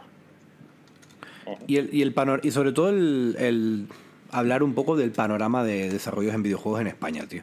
Que es más o menos como yo quería titular la, la sección y eso, y aprovechar que te, que te tenemos aquí, porque me da mucha pena de a veces cuando hablamos en grupos de, de juegos indies o hablando de videojuegos en, en general, que mucha gente tiene la idea de que España, pues, eso, quitando de Kitchen y, y, Mercury Steam y, y poco más, que en España no, no hay movimiento de videojuegos o que no hay industria de videojuegos, que no salen tampoco tantos juegos español y que, joder, que, que falso, vaya. A ver, realmente sí que hay muchísimos estudios de videojuegos, pero hay muchos estudios que, que van a donde, donde se gana bastante dinero y es en el móvil. Ya. Hay muchos estudios de, de móvil. Eso es una putada porque al final mm, es más trabajo O sea, es más como lo que yo hago, que mi empresa no va a ser famosa nunca, pero es un negocio mucho menos arriesgado. Eh, el hacer un juego de móvil es ir más a lo seguro, pero menos a lo artístico, menos a eh, vamos hacer algo que vaya a marcar la industria, a lo que vayamos a recordar todos durante años. Y en ese sentido es una pena, pero más allá de los juegos de móvil, vamos a intentar centrarnos en los que nos gustan a nosotros, vaya. Los juegos tradicionales de PC y consolas. Eh, en ese sentido, ¿qué puedes contarnos de cómo está el panorama? A ver, está bien por los estudios que conocemos. Luego, los estudios pequeñitos, hay muchos que vienen sacando sobre todo su, su juego en Steam. Y el, el problema, pues, la cantidad de juegos que hay en Steam y de darse a conocer dentro de, pues, de la maraña de, de juegos y de, y de cosas que van saliendo prácticamente a diario. Porque es que se publican una barbaridad de juegos. Sí. Y sobre todo en Steam, día a día. Así, así Entonces- cae, eh, por ejemplo, un desarrollo español de este año, el Minabo, que Mm. le ponen ese nombre simplemente como campaña publicitaria.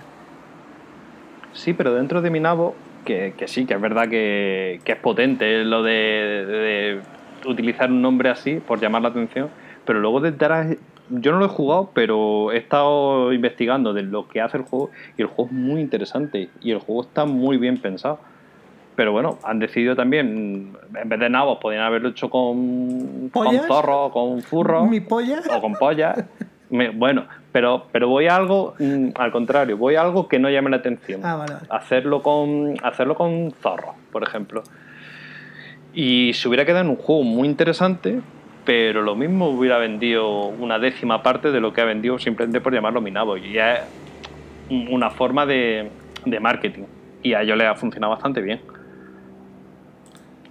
Lo que pasa es que eso, que hay otros juegos que, que no, no, no van a salir. No van a salir pues porque pues, muchos, muchos echan mucho tiempo de desarrollo y luego no tienen a nadie detrás para, para venderlo. Que muchas veces no se piensa en eso, se piensa, vamos a hacer un, un estudio de videojuegos, vamos a crear el mejor juego del mundo, el mejor juego de la historia, y te tira un montón de años trabajando y si no tienes a nadie de marketing o a nadie que, que te sepa mover eso, pues el juego no lo va a conocer nadie y, ya está. Y entonces eh, pues el estudio desaparece y ya está. Es curioso que hayas mencionado precisamente que lo hubieran hecho con zorros, porque un juego español del año pasado era el Endling Extinction is Forever, Mm. que es un juego que más o menos sonó bastante, pero que yo creo que no le ha ido demasiado bien. Yo no sé cuánta- cuántas ventas habrá tenido. Lo que pasa es que el juego sí que realmente creo que salió, salió bien, salió bastante bueno. Además, el tema que trataba, que era un poco durete y eso. Y supongo que no le habrá ido demasiado mal, porque, porque te suena, porque se habla de él. Eh, Ha estado en la conversación al menos las dos, durante las dos semanas de salida. Pero hay juegos que directamente no están en la conversación podemos, podemos hablar directamente ya de- del juego este que, de- que, que yo he participado, eh, Pi.es. Ese juego no va a estar en la conversación nunca, pero porque no es un juego pensado para, para ser un superventas para- ni para intentar venderlo. Esto es un juego en el que a mí se me llamó porque, porque era un grupo de estudiantes que, que precisamente iban a empezar en una incubadora y, y no tenían game designer y me llamaron y me dijeron, mira, vente y, y hace esa función. Y dice, tú, te- contratamos, tú entras ahí y, y eso, y, y suples toda esa parte, porque sí, tienen, tienen acaban de salir, son, tienen animadores, tienen gente de arte y tienen programadores, pero no tienen ni idea de lo que van a hacer. ¿Qué pasa? Que yo al final me, me metí, me encontré ahí en medio con, con unos alumnos. Por eso la conversación de antes, digo, mira, si es que esto ya lo, lo he vivido. Estábamos como alumnos que acaban de terminar la carrera, profesores que, que se han juntado para. Bueno, que los ha juntado como una especie de cámara de comercio que hay aquí en Linares. Y, y se han juntado como para, para supervisarlo e intentar crear empresas al final los profesores van cada uno con un- unos egos y unas expectativas diferentes, unos que van simplemente con- que te quieren enseñar, que de hecho de- unos de ellos son los que han sacado Hand the Night, que por eso los conocí, de- del estudio Moonlight. Y, y ya me hice, me hice amigo de ellos y eso, y otros pues son profesores directamente que están dando clase, que, que le están dando clase a esos mismos alumnos. Y claro, uno iba muy pensado, uno sí iba muy enfocado a, a intentar vender esto y vamos a hacer estudios de mercado y vamos a hacer esto, y otros decían, vete más a lo artístico. Y al final solo había tres meses para desarrollar un videojuego mm, que el primer mes se perdió en un estudio de mercado que yo mm, ya de verdad me entraban ganas de, de irme, de irme. O sea, yo eran acabreados diarios. Porque decía, vamos a ver, mm, que sí, que tú pretendes hacer un estudio de mercado, tú quieres intentar que este juego salga y que se venda, pero que tienes dos meses de desarrollo, no vamos a poder hacer nada. Es que no vamos a poder hacer nada mm, que por lo menos a, lo mejor ni terminamos el videojuego.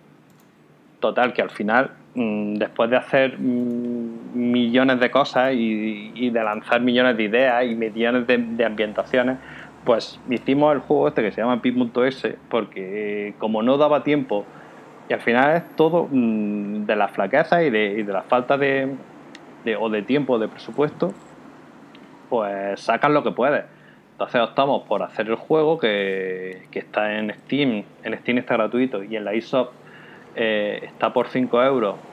Está por ese, bueno, creo que está ahora... En Steam tienes está- la versión gratuita y tienes la versión Enhanced que está por dos pavetes, Que la ya la han subido a, a dos pavetes. sí. que es la que tienes en Y Switch, la. Enhanced, ¿no?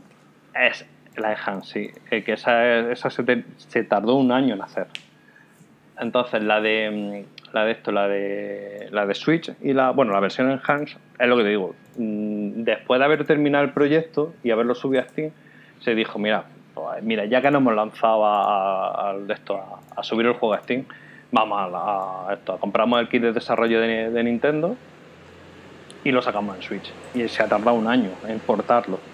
Es curioso que hables de este juego porque en la primera sección yo me había dejado una cosa para el final que precisamente era hablar de este juego y como te tuviste que ir antes de tiempo, vamos, antes de tiempo, antes de que acabáramos, pues al final nunca lo saqué, pero me gusta que ahora al final haya salido igualmente porque es un juego Sí, sí. que eh, los tres lo hemos jugado, tú también lo has jugado, Javi, que te, te veo que en Steam tienes como 40 minutos al juego. No sé si lo jugué tanto porque tuve. Ay Dios, que estaba lejos, perdón. No sé si lo jugué tanto porque tuve problemas con, con que fui incapaz de ponerlo a jugar con el, con el mando. Entonces lo que sí que entré, entré y salí muchas veces del juego intentando configurar el, el mando y jugué uno o dos niveles. No le pude dar la caña que quería, pero sí que sí que lo, sí que lo he catado, vaya. Vale, pues con 40 minutos también te lo pasas, ¿eh? que no dura mucho más. Pues yo lo he jugado en el Steam Deck, que tengo que decir que va de puta madre, no tienes que configurar nada, mm, directamente el juego funciona guay. Y, y el juego mola mucho las ideas que lanza. A mí el gameplay me ha recordado mucho al Katana Zero, de cómo tienes que tener un poco pensado el camino y la coreografía y, y la velocidad de cuando te lanzas con el espadazo y todo esto. Y se siente bastante guay, la verdad. El Pues, toque acción, el- acción puzzle. Sí, sí, el Katana Zero era una de las. de lo que queríamos conseguir. Y Celeste, o sea, teníamos muy claro dónde nos estábamos apoyando y era en Katana Zero y en Celeste. Se nota. De hecho, el primer prototipo que, que hicimos era. El personaje era una, una bolita. Y conseguimos que se moviera exactamente igual que el celeste. O sea, era 1-1. Claro, eh, ¿qué pasó? Que luego al, al cambiar el prototipo de. O sea, cambiar a, ya poner a la protagonista. eh, la cosa se rompió un poco porque ya los pesos eran diferentes.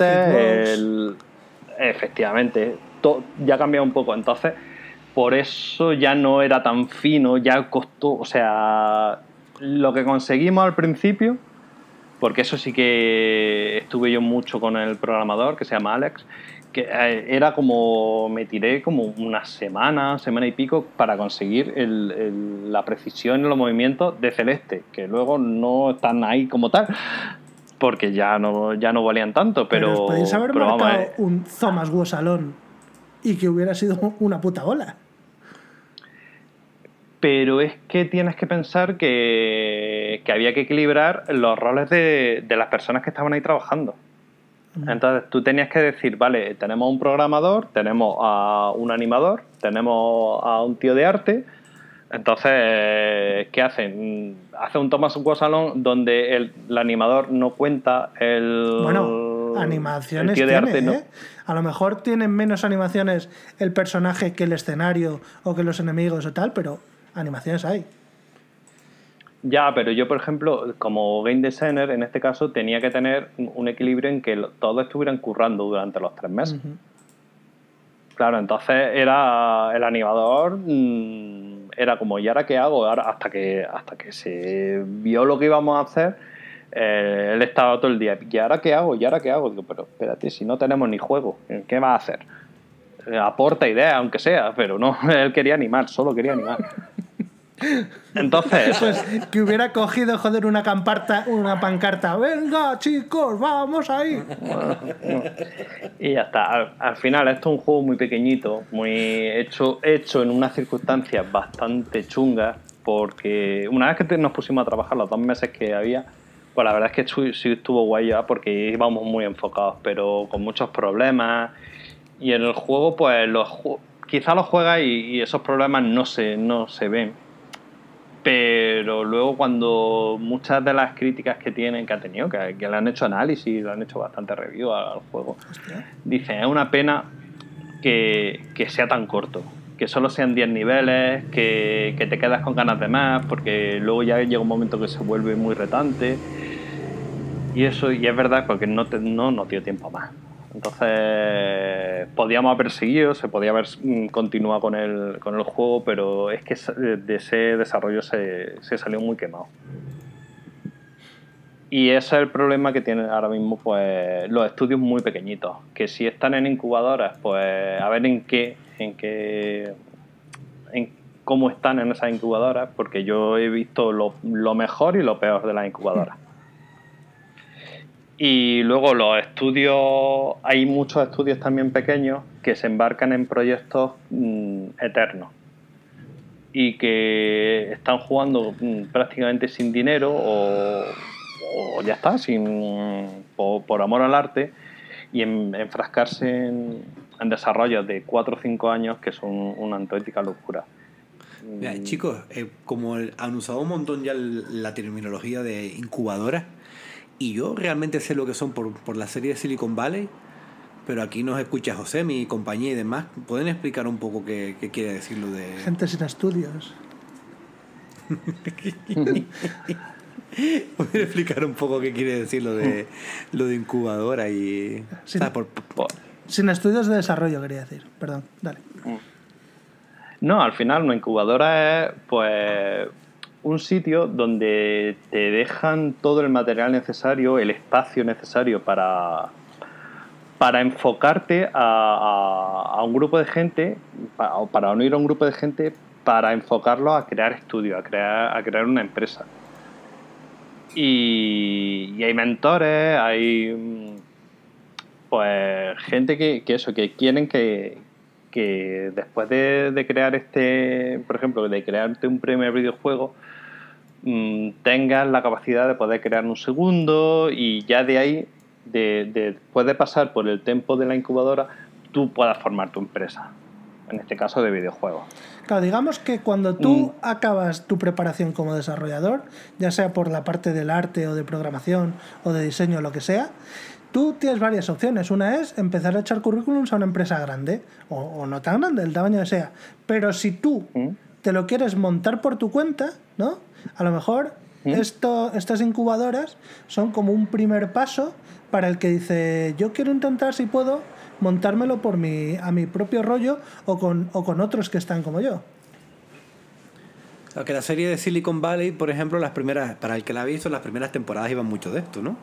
en la propia Silicon Valley, donde los estudiantes pues, pues se, se conocen y se reúnen en una de estas incubadoras para intentar crear una, una app con la que sacar dinero y después pues, pues cómo, cómo puedes lidiar con, con todas las, las grandes empresas y los tiburones de la zona y demás con, que están metidos en estos negocios, ¿no? Y, y, vamos, para es que es eso, como habíamos usado el término ya dos o tres veces, digo, la gente no está escuchando lo de incubadora y digo, no, muchos no van a saber que, a qué nos estamos refiriendo, vaya. Pues ve Silicon Al final eso es, es- sí, es un poco... Que vean Silicon Valley, que es muy, muy bueno. Es una, serie, es una serie de la hostia. Es cojonuda, es buenísima. Cojonuda.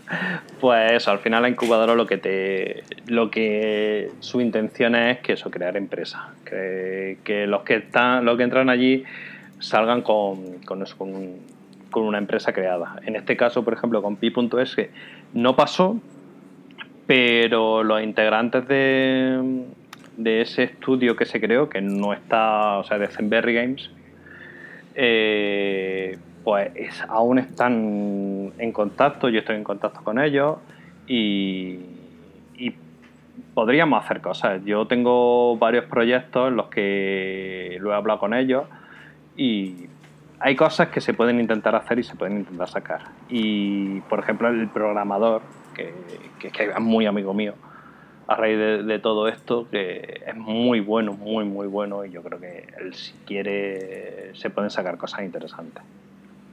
Y luego, me- por ejemplo, con este mismo chico, eh, él estaba trabajando en una empresa de Valencia a la que a mí me llamaron para trabajar.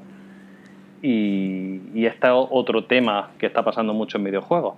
El juego, eh, sales de, de estudiar y te llaman para, para trabajar en empresas que al final son todo temas de criptomonedas y, y mierda, porque son mierdas nada más, Sí, sí, sí. que, que son los, los típicos juegos estos de mm, cripto, que yo no llego a entender demasiado bien, pero por- porque no le he prestado mucho interés, pero al final todo, todo son estafas y son engaños. Y, y nada, y hay mucha gente que termina carrera y termina y acaba metida, metida en, en ese tipo de empresas. Y que son videojuegos que van o directamente a navegador web o van a móvil para, para generar dinero. Pero, bueno, para generar, para di- generar criptomonedas, en definitiva. Sí, eso no pasa Mira, solo. David, Eh, ¿Qué ibas a decir, Javi? Di tú, Robert, perdón. No, era para hacer una pregunta y además iba a dar un poquito de cambio de, de tercio, así que pregunta tú pues, primero, Robert. No, yo solo iba a aportar que eh, lo de eh, la- las estafas estas de las criptos y los NFTs y todo eso no solo afecta al mundo de los videojuegos. Yo, eh, el hermano de un amigo mío, ha empezado como desarrollador hace poquito y le están friendo la cabeza de tienes que aprender eh, NFTs y, y IA, inteligencia artificial y NFTs. Y es todo como que está inundado todo el mundo de esto es lo que es importante ahora y pagas una millonada por hacer cursos de eso que luego no te vale por una puta mierda porque en general son todo estafas y, es un poco lo que hay en, en todos los aspectos de, de la informática, vamos. Mira, a mí me se pusieron en contacto conmigo y me ofrecían 2.500, no, 2.100, 2.100 dólares eh, al mes y dije, bueno, pues interesante, bien, para eh, game designer. Eh, ya prácticamente con el contrato en la mano, bueno, con el contrato lo tenía en la mano, de hecho, y ya vi que me, pero que me lo pagaban en eso en, En cripto. criptomonedas. El, el sueldo entero era en cripto. Claro que sí. ¿Y el Claro, y el no, te, el- no te lo pillan o qué? Eh, sí, sí, sí. Mi, mi am- mi amigo se hizo una, una tarjeta ahí súper extraña que te hacía conversiones y él pagaba en, en Mercadona. Pero bueno, eso aparte. Pero que, que claro, que tú te ponías a leer y dices, pero esto no es un contrato. Es una estafa. Tú aquí solo me estás, tú aquí solo me estás diciendo que me vas a dar eh, tanto dinero al mes, tanto dinero negro al mes, pero tú no, aquí no me estás contratando, ni me estás dando de alta en la seguridad social, ni nada. Entonces. Ni cotizas, much- ¿no? ¿Qué vas a cotizar? Nada, No, no, cero. ahí te, te- Si te te están- tienes que poner de autónomo, claro. No, no, no, ni de autónomo.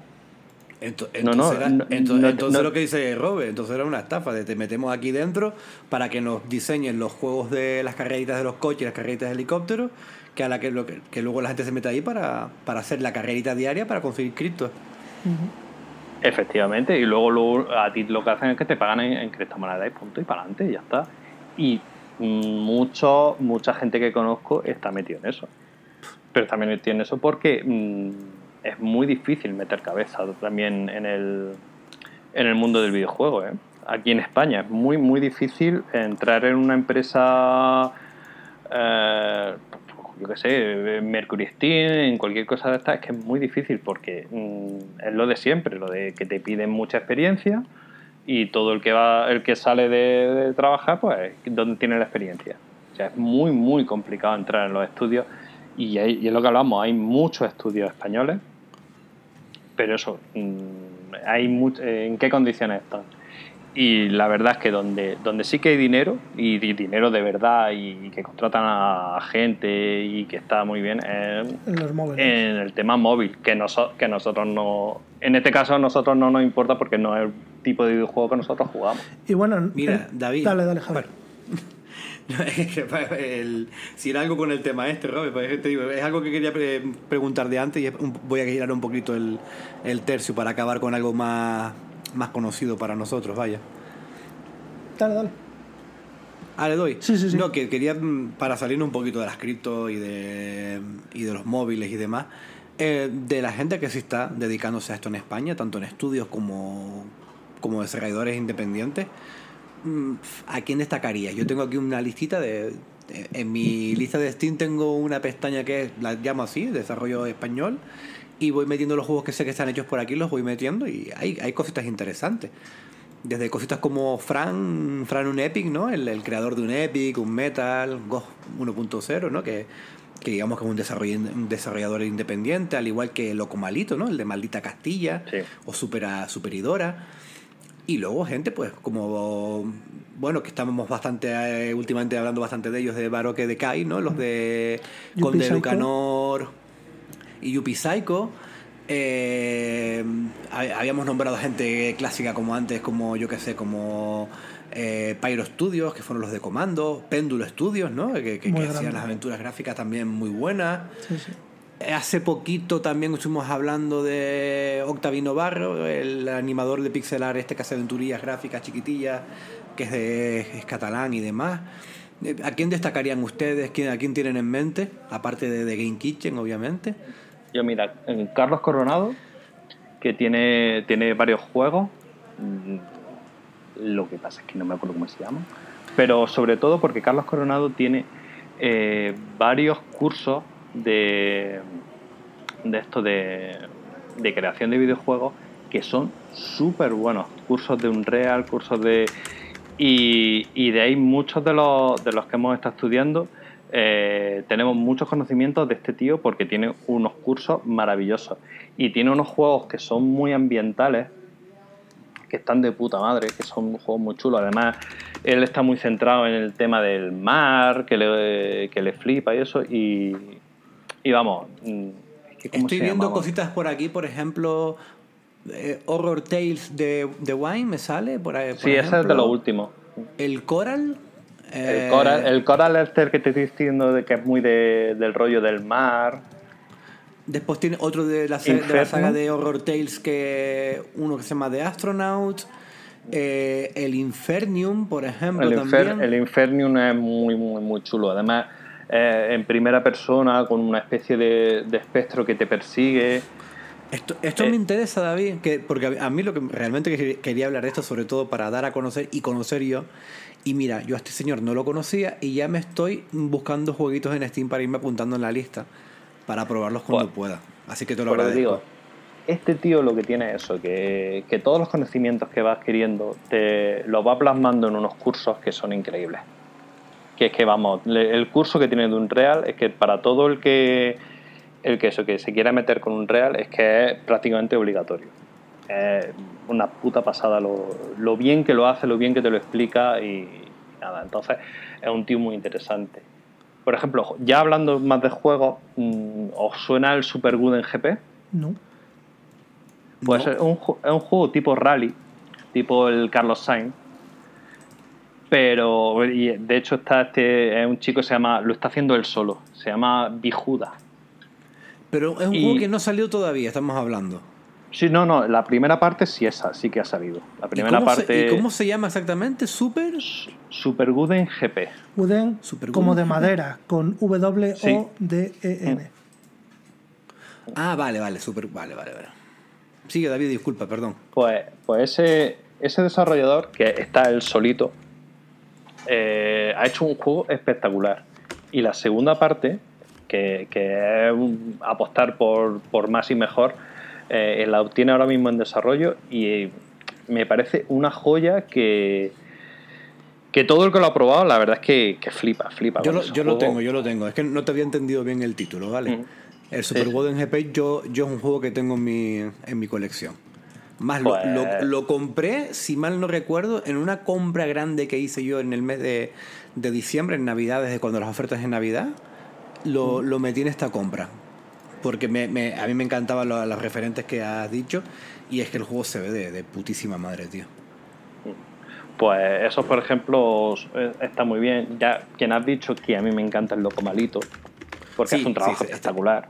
Este tío se sale, tío. Te digo, yo. eh, además, que él prácticamente casi toda su obra la ha puesto gratuita en su página para que tú lo juegues gratuitamente. Pero luego también las versiones comerciales que ha sacado de Maldita Castilla y de Super Aidora me parecen dos juegazos, pero, pero buenísimos, tío. Pero buenísimos. Son, muy buenos. Ya hablé de, de Hand the Night. La verdad es que son gente que han hecho las cosas como, como he dicho que, que dicen que no se deberían hacer. Apostarlo todo a, a una sola a una sola carta y han sacado Hand the Night y, y la verdad es que tengo que hablar con ellos para ver cómo va- van realmente. Tengo muchas ganas de, de encontrármelos porque me tengo que desplazar, en tengo que ir a Jaén, Jaén Capital, donde están ellos. Y, quiero hablar con ellos para ver cómo realmente le, ha ido, porque, porque al final son, creo que son cinco años de desarrollo que tiene Hand Night. Y, nada, y te la juega a, que el juego salga bien y que venda. Entonces, por ejemplo, ellos muy interesantes porque trabajan, trabajan muy bien, la verdad. Le pusieron muchísimas ganas al juego. Veremos a ver si, si le funciona para, para seguir trabajando en un siguiente proyecto. Es que eso, eso pasa con mucho desarrollador español que te lo ves que tienen un juego o dos, pero es que te ves que el segundo a lo mejor ya tiene 5 o 6 años y tú, esta gente ya no tiene pinta de que estén en nada más. Pero por eso a lo mejor echaron muchas ganas, ilusión, dinero en un juego que medio les pudo ir más o menos bien y el segundo se quedó también ahí en nada. Y seguramente muchos lo dejarán, tío, porque a lo mejor ven que no les sale rentable, vaya. Es que es que mucho dinero lo que, lo que hay que invertir para hacer un videojuego. Es que mm, Mira, los chicos de, de Super de Super Mega Team, que son los, los que hicieron hace ya un tiempillo el, el Rise and Sign y que el año pasado sacaron el Night Witch, a mí esos tíos me parecen unos, unos animadores y unos artistas mm, brutales dentro de, de lo que de, de sus escritos de juego. Pero sí que es verdad que los juegos, prácticamente toda la gente que yo conozco que los ha probado nos han gustado. A mí, por ejemplo, Rise and Sign me gustó mucho. Pero después te ves que las valoraciones no suelen ser muy altas, de que no suelen tener mucha... ¿No? Como que no acaban de despegar en, en, en- en ventas. Y eso que, por ejemplo, Rise and Sign, que recuerdo verlo hasta en, eh, hasta en el Game Pass, que fue de las primeras veces que yo lo probé. sí, hombre, por ejemplo, el Game Pass sí que le ha tenido que dar un, un buen empujón. Si sacaron Claro. un buen acuerdo, que por, por el tiempo que, que estuviera dentro de Game Pass. Es a lo que vamos, que, también tienes que tener mucha suerte. Tienes que, que salir bien, tienes que que tu juego se, conozca, o si al menos no sales bien, que el juego tenga la suficiente calidad como para mantenerlo un poco en el tiempo y que el boca a boca al final haga que, el juego vaya teniendo unas ventas estables y que eso y que te, te permita que poder mantener el estudio abierto Claro. simplemente Bueno, hasta en este mismo programa, al principio estábamos hablando de, de Construct Team también, que han sacado tres juegos y que esta gente sí que parece tener bastante a, a la prensa y mucho público de, a su favor, ¿no? Sí, hacen pero juegos estos como son, estos son solo tres Sí, son tres que Sí, además son como, son- como novios entre ellos, entre los tres. hay una relación ahí un poco extraña, sí, la verdad. Creo que son, Yo no- Porque son, son tres de estos no binarios que viven los tres juntos y tienen una relación amorosa entre los tres. Es una movida. es una Ah, cosa qué- qué- extraña, sí. Qué curioso. Yo, de- la verdad es que no sabía ya de más intimidades de lo, del grupo Sí, de el- desarrollo. Es un chico y dos chicas. Y una es pues la que se encarga del tema de animación y pixelar, y los otros son programadores y el tema de narrativa. Pues la, Pero la vamos, anima- o- o- la animadora a mí me parece la hostia, tío. En serio. Sí, sí, está creciendo una barbaridad. Bueno, es que para mí su primer trabajo es, es una puta joya. Es que el, el, Eh, God, el God We Watching este ya, ya tenía un, un aspecto visual y demás y, y una narrativa que te digo, era un juego que estaba muy, muy por arriba de la media y, y es un- e- ese juego, por ejemplo, sí que está muy bien muy bien mirado, ¿eh? Sí, sí, lo que pasa es que es difícil como el solo. que Sí, puto eso juego sí. más difícil. Eso sí tengo entendido. Pero bueno, comentaste O sea, es mu- en este mismo programa, creo, ¿no, David? Comentaste que Sí. esperabas el de Cosmic Wii Sisterhood, que, que es el juego que acaba de salir Ah. ahora y que le tenías calentito. Sí, sí, aún no lo he comprado, pero por, por falta de tiempo en estos días, que pero pero sí, sí, sí, me- me- vamos, sin hoy, si no me lo compro hoy será mañana. Si el problema es, pues eso, que, que se, te- se vienen varios juegos a la vez y, y ¿dónde sacas tiempo para jugarlo? Ahora mismo mi problema básicamente es la falta de tiempo. Ya, el de todos. Pero que sí, sí, el, el- este último que han sacado, mm, de hecho ya sí que hemos visto, ya he visto yo notas y, y te ponen los juegos por las nubes. De los tengo indies mucha- más altos en, en Metacritic este año. Yo le tengo muchas ganitas. Robert, ¿tú tienes alguien ahí en mente que se que quieras ahí? Sí, hombre, cómo no. A ver, eh, de los de los clásicos, no, es que no estoy seguro si le has dicho. ¿Has nombrado a Tequila? No, no, lo tengo, tengo aquí dos o tres jueguitos en mi colección, pero eh, nom- nombré tres estudios por arriba, pero por si acaso eh, querías tú también nombrar a alguien. no quise volverme loco a decir todo lo que tenía por aquí. Ah, vale, vale. Pues a ver, Tequila, eh, a mí el, el Rhyme me gusta mucho. El Sexy Brutal me pareció que era una idea muy buena, aunque no me terminó de, de parecer un juego muy redondo, pero también está guay. Y está a punto de sacar uno de estos jueguitos de, de las franquicias de Riot, el Song of Nunu a League of Legends Tale. Yo de esta gente, de esta gente, eh, me acuerdo que me pasé en su día. De hecho, yo los conocí co- con, con el, el Deadlight, no sé si se acuerdan del Deadlight, que era una Sí, especie sí, de... muy chulo. Sí, tío, a mí, eh, de, ¿no? Tipo flashback, eh, tipo este, estos tipos de juegos así, pero con bastante acción, ¿vale? Y con, con una calidad de animaciones y de ambientación muy chula. Era un juego que no era excesivamente largo. Y me acuerdo que tenía secuencias que te, eso, que te ponían bastante tenso. Era, un juego muy cinematográfico, muy de tira para adelante, de mata a estos zombies, esquiva, esquiva a estos otros. Y este juego siempre le he tenido yo un, cariño muy, muy bueno. Me gustaba el juego antes de saber que era español y de, quién era. Yo conocí Tequila World eh, tiempo después. Pues más estudios que tengo eh, que nombraría, evidentemente otro muy evidente es Nomad Studios, ¿no? que es el de Gris y que tiene anunciado Sí, por supuesto. su siguiente juego, el Neva, que ya Que lo- pinta... este, este lo vimos este verano, ¿no, Robert? Sí, Me acuerdo de sí, sí, sí. comentarlo yo contigo en alguno de los trailers de, de, las, de estos de verano. Diría que en, en el, Sony. en el Summer Game... ¿En la Sony?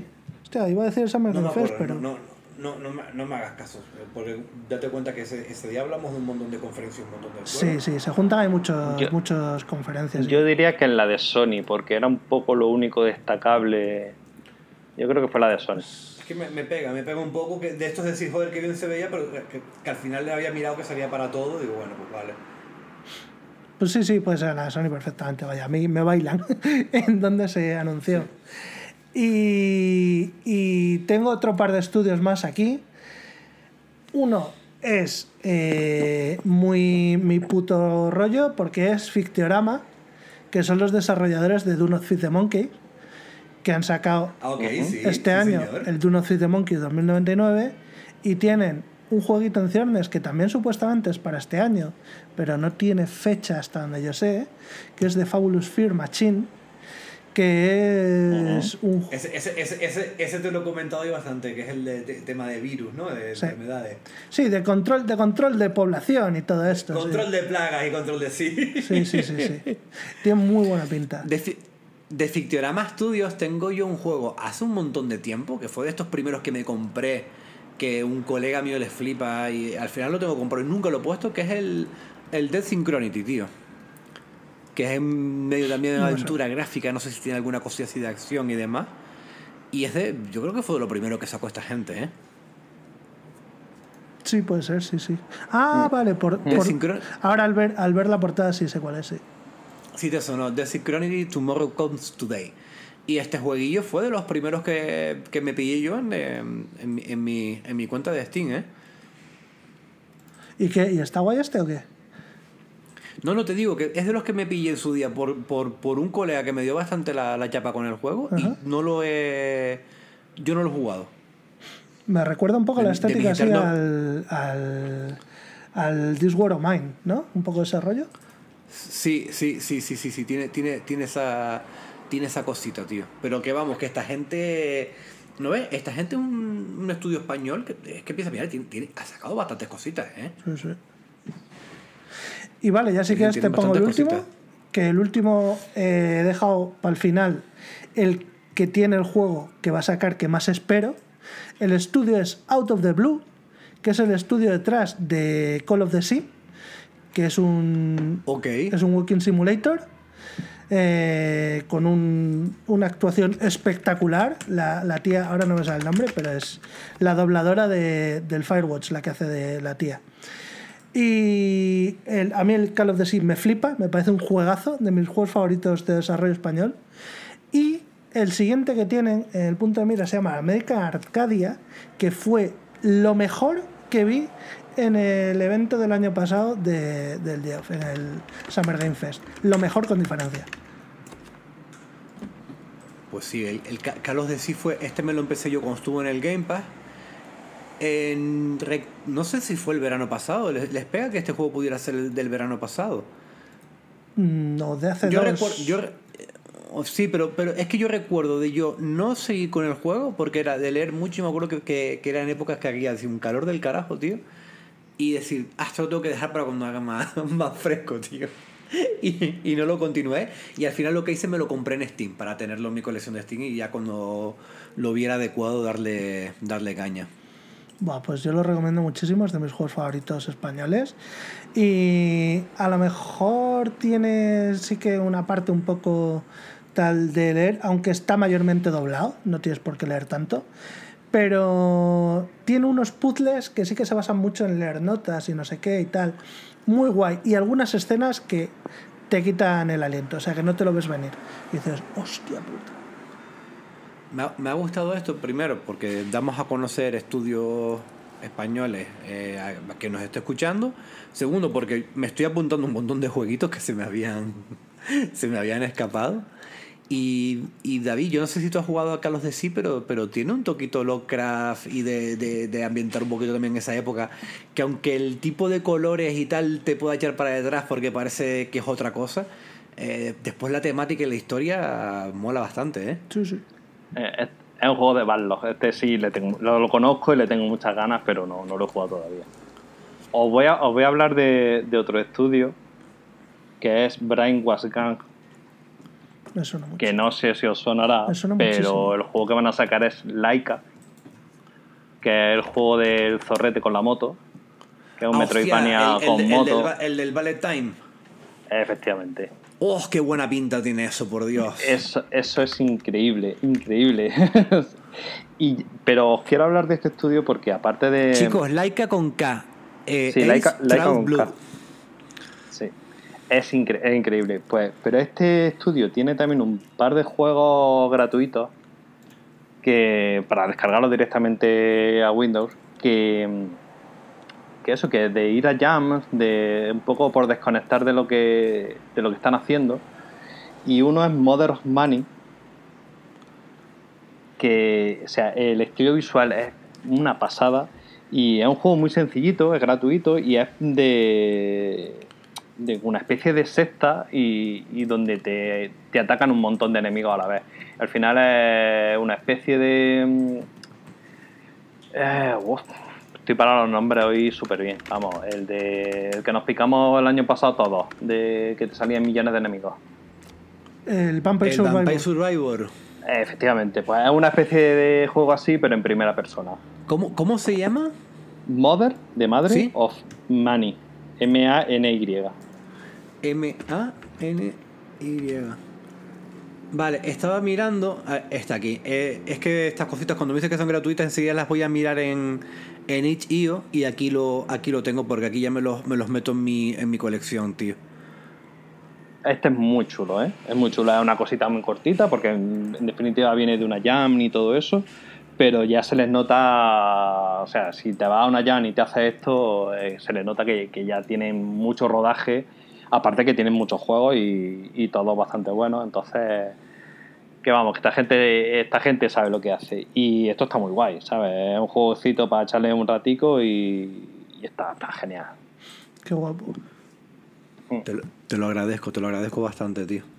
Que, que itch.io es una, una plataforma que yo hasta hace no tanto mm, la, la tenía totalmente fuera de, de onda, pero hace, hace poquitito, hace, bueno, hace poco, el año pasado, escuchando, ay, es un podcast que escucho yo de aventuras gráficas, eh, Po- Point and Click Podcast, pues hablaban de un juego que se llamaba Urban Witch, Urban Witch Story, que es una aventurita gráfica con pixel art de este gordo. eh, como si fuera recreando gráficos, parece, de microordenadores de los 80 y demás. Y llevaron al. lle- Llevó a este chico al, al- al creador, lo llevó a- al programa y estuvo hablando de otros jueguitos que tenía y demás. De hecho, tiene alguna cosa ya publicada en Steam.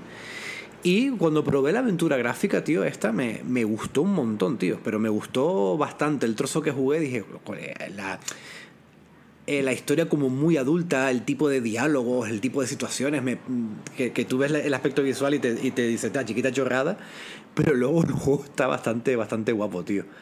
Eh, es eso, es Urban Witch Story como si fuera una, una historia de brujas urbanas.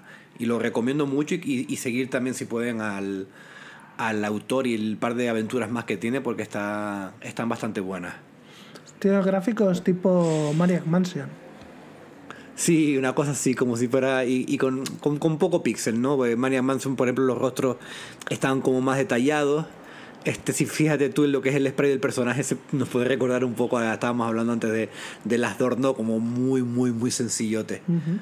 Pero el uso de colores parece, parecen eso, los primeros Larry o una, o una cosa así, ¿no? Y mm, los juegos están en español, aunque tú lo veas en Itch.io que salen en, en inglés, luego cuando tú te lo buscas lo puedes poner en, en español. El, son, el, el chico es de aquí. eh, me está dando un montón de apuro de, de hablar de él y no, no, no poder ni nombrar el nombre del chico porque no me, no me acuerdo. Paco García, no, Y a- ese es el ilustrador, perdón. A ver. Es que ni siquiera viene, me, me salte.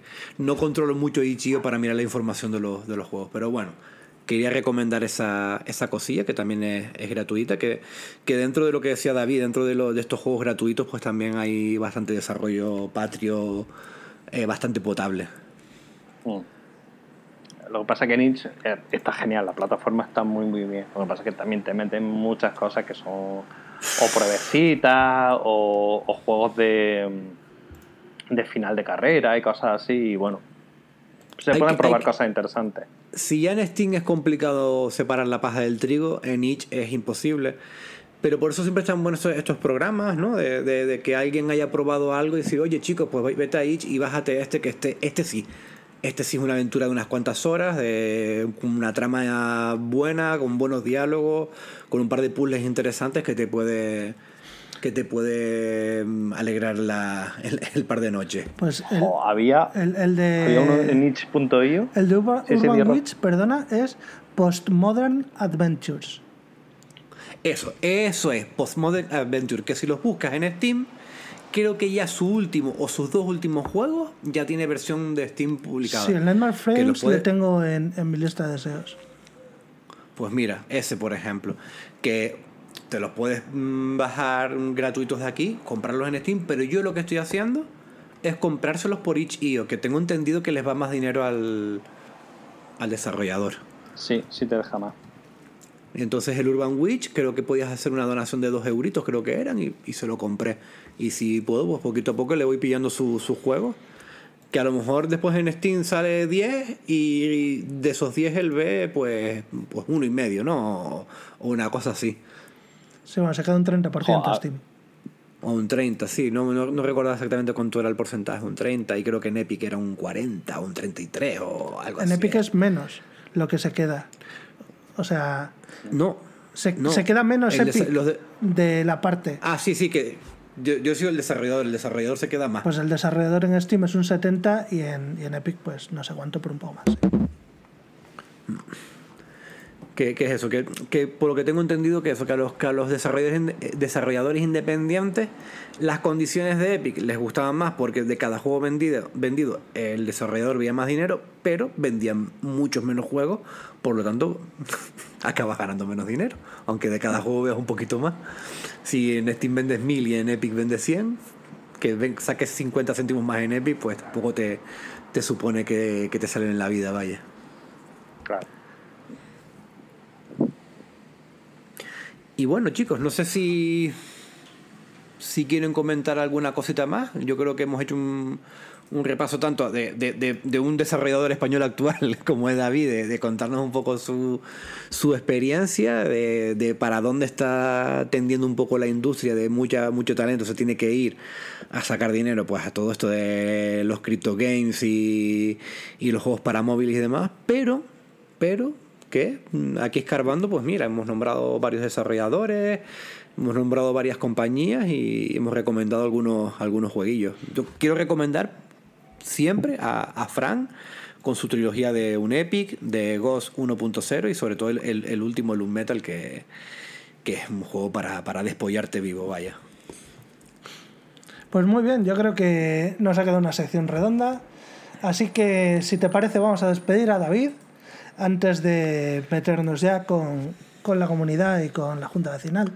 David, un placer absoluto y un privilegio tenerte aquí. Eh, yo estoy muy contento de, cómo ha quedado el programa y en serio, probablemente te vamos a volver a dar la turra para que vengas a grabar otro día. Bueno, el, placer realmente es mío y ya sabéis, contad conmigo para lo que queráis. Aquí me tenéis. A David, yo- esto fue una cosa que él- la, la teníamos pensado hace bastante tiempo. Yo, de hecho, el, desde que empezamos a grabar el podcast e, e ideamos la sección de nuestro padre, yo más o menos tenía en ya claro ahí sí. que el día que nos tocara, sí, que el día que nos tocara Geekille te íbamos a llamar. Pero la verdad es que me ha alegrado el poder extenderlo a, a que nos hayas acompañado todo el programa, tío. Eh, tú sabes que, que a los dos nos encanta hablar contigo. Eh, en los grupos de Telegram pues hablamos prácticamente a diario. Pero sí que me gustaría que, mm, que esto no se quedara aquí en el programa ¿va? y que más adelante te podamos, te podamos contactar para más cositas, tío. Pues ya está. Pues lo, lo, lo dicho, para lo que queráis. Contad conmigo. Pues un abrazo y muchas gracias, tío. Vale, Un abrazo, David, tío. Bueno, pues estamos ya en la última sección. Hemos llegado a la Junta Vecinal, Javi, en un programa que se nos ha vuelto a ir de hora, como siempre. So- somos, somos lo peor, tío. No, no, sabemos, no sabemos medir. Cuando nos lo pasamos bien no sabemos medir el tiempo. Ya. Así que bueno, pues sin más preámbulos, vamos a, a leer los comentarios que tenemos un montón en el grupo de Telegram y en, y en iVoox. Sí, eso para, para comentar rápido, hacer un poquito de publicidad, de que el, el grupo de, de Telegram hace unas semanas o hace un poquito más de un mes lo hemos modificado un algo, lo hemos hecho como por secciones y demás para que la gente pueda hablar de diferentes temas más a gusto sin que se queden muy, muy entullados y hemos puesto eh, pues un, un Lo espacio para... hemos, lo hemos modificado un fisco, Javi. Lo hemos modificado un fisco, sí. fisco que es palabra canaria de esta semana, Robert, que te hizo La palabra gracia. canaria esta semana, sí, sí. Eh, no, a mí me hizo mucha gracia, no, yo lo había entendido perfectamente, pero se eh, quedó Uge medio- decía, Uge se quedó medio tonto, decía, no, es que aquí el fisco es Hacienda, joder. ya". Claro, claro, claro, pero es que por el contexto yo creo que se entendía bien. Un fisco aquí es un fisco un poco, un- una, una minucia, vaya. Mm, eh, Bueno, pues el tema es que tenemos un, pusimos un grupito para que la, la gente que, que quisiera comentar algo mientras está escuchando el programa, pues que lo, lo fuera dejando por ahí. Y entonces pues vamos a leer los que tenemos en iVoox y los que tenemos en, el, en la comunidad. Y Robe, que sepas que vi, descubrí el otro día que ya en Spotify se pueden dejar eh, comentarios. Es decir, que si tú estás escuchando cualquier podcast, mm, o el nuestro, cualquiera, por Spotify y quieres comentar ese podcast, se puede, se puede hacer ya, ¿eh? Eh, lo que sabía que se podía era que eh, te sale una pregunta que se publica automáticamente en plan, ¿qué opinas de este programa? Y la gente puede contestar esa pregunta. Sí, eso. Y- y poner unas también como unas estrellas o algo así, ¿no? Eh, creo que alguna mierda es de que no esas. uso Spotify. Yo sí, yo es el que uso. Yo, yo lo que no uso es iVoox.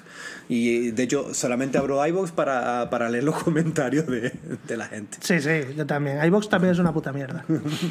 bueno, ¿por dónde Vamos empezamos, allá. Javi? Eh, pues mira, eh, ¿tienen los de iVoox a mano?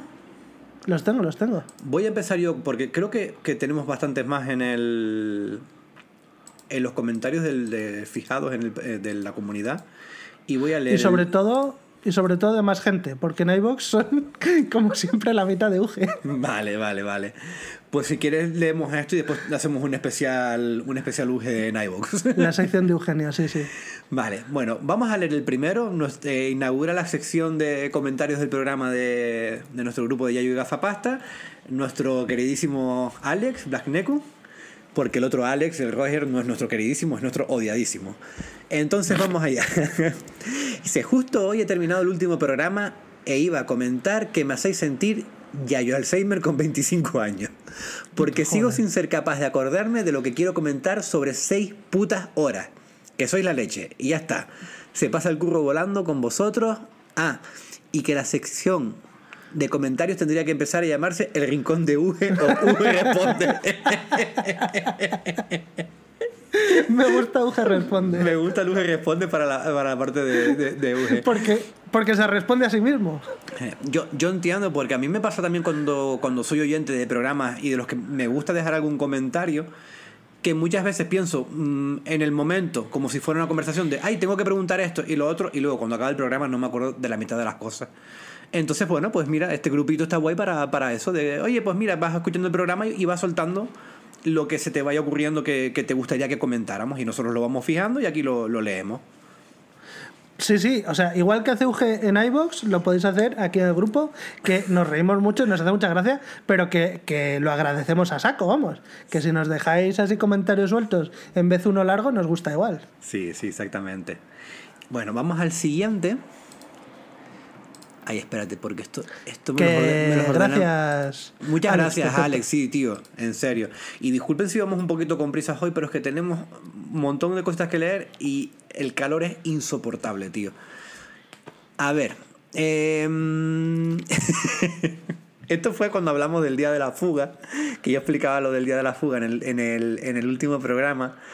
Y, y Josemi, pues se sintió, se sintió aludido porque ellos también tenían una cosa parecida. Y nos pone, en mi pueblo se hacía la pepiná. La graduación se hacía siempre el día antes de dar las notas en segundo de bachillerato. Hacíamos la ceremonia, nos íbamos a cenar y normalmente se alquilaba alguna discoteca o algo. Hasta aquí normal. La pepiná consistía... Hasta aquí normal. La pepinada consistía en ir de mañaneo al instituto con el pepino más grande que fuéramos capaces de encontrar y litronar. Buena combinación. Seguía viendo clases, ya que las notas de segundo bachillerato eran antes que el resto por selectividad. Era un día normal. La gracia era ponerse en la puerta todo borracho y no dejar pasar a nadie al instituto, a no ser que bebiera cerveza o chupar el pepino al ritmo de chupa el pepino, chupa el pepino, eh, eh. y liar el taco hasta que nos dieran las notas. En mi año tuvo que venir la policía. El último año que se hizo fue el de mi hermana. Al año siguiente ya se perdió la tradición. Hostia, tú. Es una pena que se pierdan estas tradiciones. ¿Cómo se ha perdido también la tradición de decir la palabra ir de mañaneo? Ir de que mañaneo. es de lo, de lo más eh, chulesco que hay como expresión, ir de mañaneo. Y de mañaneo. Como símil de cogerse una borrachera antes de las 12. Sí, sí, sí, sí. Elegante a la par que faltoso, como siempre, José, mi tío. Eh, eres mi puto ídolo. José, mi que sepas que el día que lo escribiste por el grupo, tío, que, que es más, me descojoné y puse esto lo guardo porque yo estaba en casa y me descojoné, pero me descojoné lo, lo más grande, tío. Eh, vamos Bueno, a sí, es que de hecho, de hecho no lo ponía como, como comentario para que lo leyamos, lo ponía. Ah, bueno, sí, respondiendo al programa. Vale, Lo, sí, lo puso respondiendo el programa yo dije, esto, esto tenemos que leerlo. Bueno, ahora vamos a un Sí, comentario a- algo más, más grande del, del bono de Franfu, Fran Fuentes, que nos deja un comentario que pone, buenas queridos, como bien sabéis, Final Fantasy XVI me tuvo bastante de morros. No fue una mala experiencia y quedé satisfecho con su cierre. Más allá de eso, me pareció mediocre en todo lo que no era espectacularidad. Y a mí las lucecitas de artificio y partículas en pantallas no me engañan. Es lo que es. Ahí, ahí- ahí empieza, ahí empieza- empieza duro.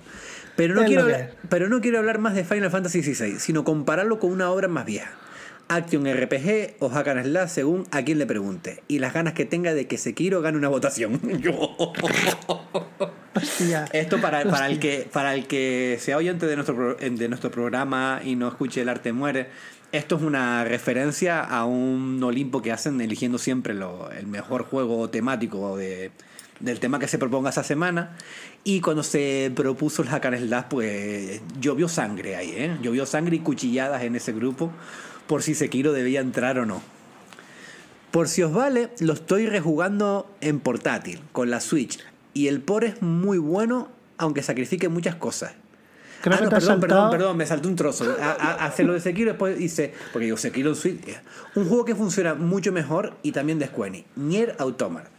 Por si os vale, lo que es el juego fetiche de Frankfurt, también por poner en contexto que Frankfurt es el abanderado del Dier Automata. de, de Frankfurt y de, y de nuestro compañero Alex Blackneck, que, que acabamos de leer un comentario de él, y los dos estamos ahí en proyectos con ellos para en un futuro grabar un programa con ellos dos sobre, sobre Nier Automata. Sí, sí. Pero de Alex es menos meritorio porque Alex hace pajas con cualquier mierda que cagues, Queni. Es, es- es de, de, de, de hocico más, más, más ancho, ¿no? Sí, sí, sí. Por si os vale, claro, pone que está jugando en Switch, el port es muy bueno aunque sacrifique muchas cosas. Sí, eh, tenía entendido que el port de, de Nier Automata en Switch iba bastante guay. A lo que iba, Nier Automata funciona exageradamente mejor en dos de las tres cosas que Final Fantasy XVI alardea. Combate y narrativa. Básicamente es mejor en todo menos en gráfico. Pero quiero hablar específicamente de una cosa, las misiones. Y aquí entramos en el, en el gran melón que está trayendo los- el, el debate fuerte con Final Fantasy XVI. Las secundarias de- del Final ya las conocemos y alguno dirá que ajo y agua. Pero en Autómata muchas aluden, no todas, a algo de la trama o del lore. Sí, e- e- están bastante bien tiradas en ese aspecto. Desde la humanidad, de las máquinas, hasta conflictos internos, traiciones. Y, es que incluso, esto, esto lo estoy añadiendo yo, incluso para entender bien la historia en general hay que hacer alguna secundaria que te, que te aclara bastantes cosillas. Alguna insinúa que algo no está bien y que te ocultan cosas, exactamente. Te cambian la perspectiva del rol que supuestamente desempeña tu personaje en ese mundo y los protagonistas incluso dudan de lo que están haciendo. Y eso que son androides. Tienen más difícil dudar de lo que dicen. Sus convicciones están programadas por alguien superior, ya sea la comandante de Llora o Alex Pascual. Me ha gustado ese, ese hachazo también al, al lore del arte muere, eh, de supuestamente están controlados por los androides, Sí. por Pere Androide y eso, ¿no? Y, sí, y, y- y por Alex Pascual, que es el que, le, el que luego le, recoloca la- los Olimpos. Y les pone el Final Fantasy VII como número uno. Como número uno, sí, no, no lo han dejado, pero ya ah, prepárate para el siguiente. Sí, y- sí, se viene. ¿Y sabéis mm, qué? Que jugablemente son igual de putísima mierda que las del Final Fantasy XVI. Vas del punto A al punto B, pelea, recoge un material, vuelve a hablar con otro pibe, dale un objeto y se acaba la misión. Estamos hablando del videojuego japonés por excelencia. Pero narrativamente algunas te, te cuentan cosas guapísimas. Por, lo ta- por tanto, son mucho mejores. No Es que es lo que tienen que ser, las secundarias. O sea, tienen que, aunque no sean gran cosa, pero que narrativamente molen, que mole leerlas, que mole la historia que te cuentan. No hace falta que sea mucho más que recadeo, si el recadeo está acompañado de una historia guapa. Sí, eh, Witcher, eh, de Witcher, si tú estructura eh, de Witcher 3, si tú estructu- eh, a ver, desenmarañabas lo que tú tenías que hacer en la misión secundaria, Pues no Sí. estabas dejando de ir a un punto a matar a un monstruo y volver a otro punto. eh, o ir, a otro objeto y volver. ¿Qué pasa? Que te contaban cosas muy interesantes, te lo iban ambientando, a lo mejor te la hilaban con otra cosa, o de repente te la hilaban con otra secundaria o con la principal, y tú ahí te volaba la cabeza. No es tanto la mecánica, claro. sino el cómo te la cuenten. Eh, mecánicamente era, era más o menos lo que cualquier secundario, no inventaban eh, la rueda. Lo que hacían era que fuera interesante por cómo te la contaban, sin más. Sí, exa- exactamente, que es un poquito lo que estábamos contando en este programa sobre el Baldur, de que estaban como muy bien unidas la- la- las historias secundarias con la principal. A ver, eh, mm, mm, eso sí, el Action RPG y diría que también el JRPG más mainstream sigue sin encontrar formas distintas de interactuar con el mundo que no sea pelear y abrir cofres. Totalmente de acuerdo. Igual un día los, los podemos, un- igual un día lo podemos hablar y así Javi nos eyacula gustoso en la cara con las mecánicas y el mundo abierto de Zelda, of the Wild, Tears the Kingdom. Sí, porque estos son juegos japoneses, pero son como la excepción que confirma la regla. Son juegos que permiten totalmente com- comunicarte con el mundo a base de, de mecánicas y tu interacción con este mundo. Y a lo mejor esa narrativa más clásica pasa a un segundo plano. También está, no molesta. Incluso en el último juego yo creo que está bastante bonita. Pero el juego es otra cosa. El juego va a buscar una, una diversión directa, ¿no? Con el mando y, el, y, y- y que te enfrentes tú a ese mundo. Y no olvidemos que los santuarios al final son, entre comillas, misiones secundarias. Sí, exactamente. Eh, son, Son, son- misiones secundarias un poco originales, que es o un puzzle o un eh, tutorial avanzado de una mecánica que a lo mejor no aprenderías por tu cuenta, que te lo hacen camuflado de resuelve esta situación. Sí, y y- eso está muy guay. Y el premio es el que tiene, el que te dan en otros juegos en los combates. Tú en cualquier JRPG subes tu estamina, tu vida, tu magia, lo que sea, a base de combates que con combate. enemigos y, su- y su- y sumar puntos de experiencia y subir niveles.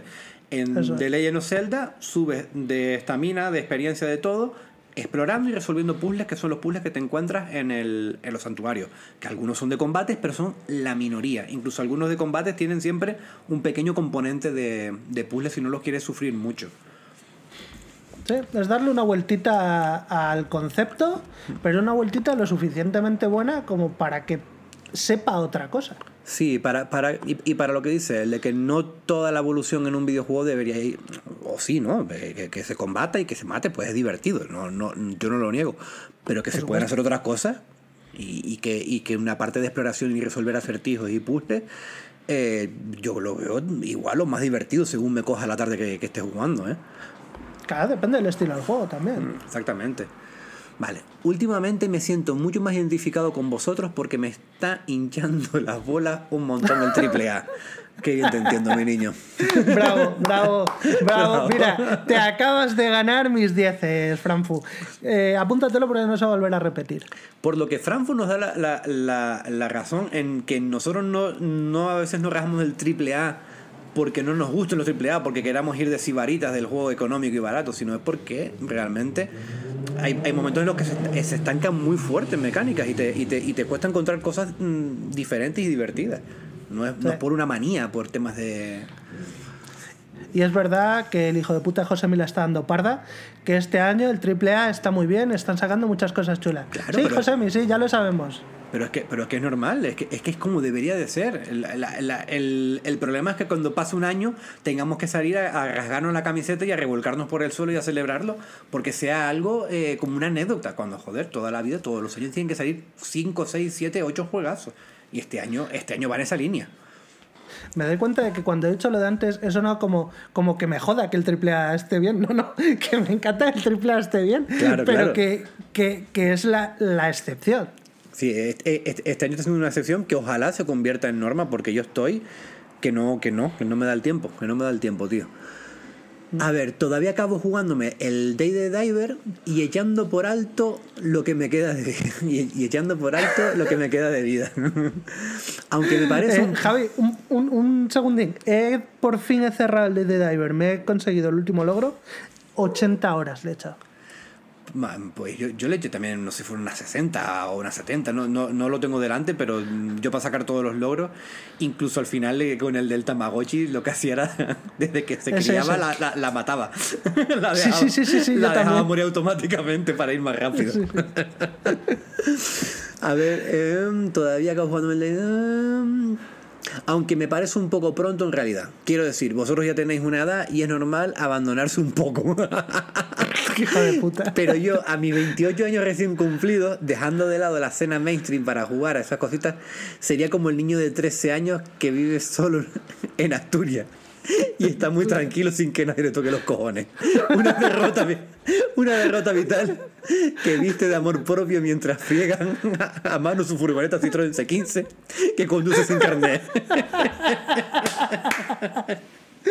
Qué hijo de putas.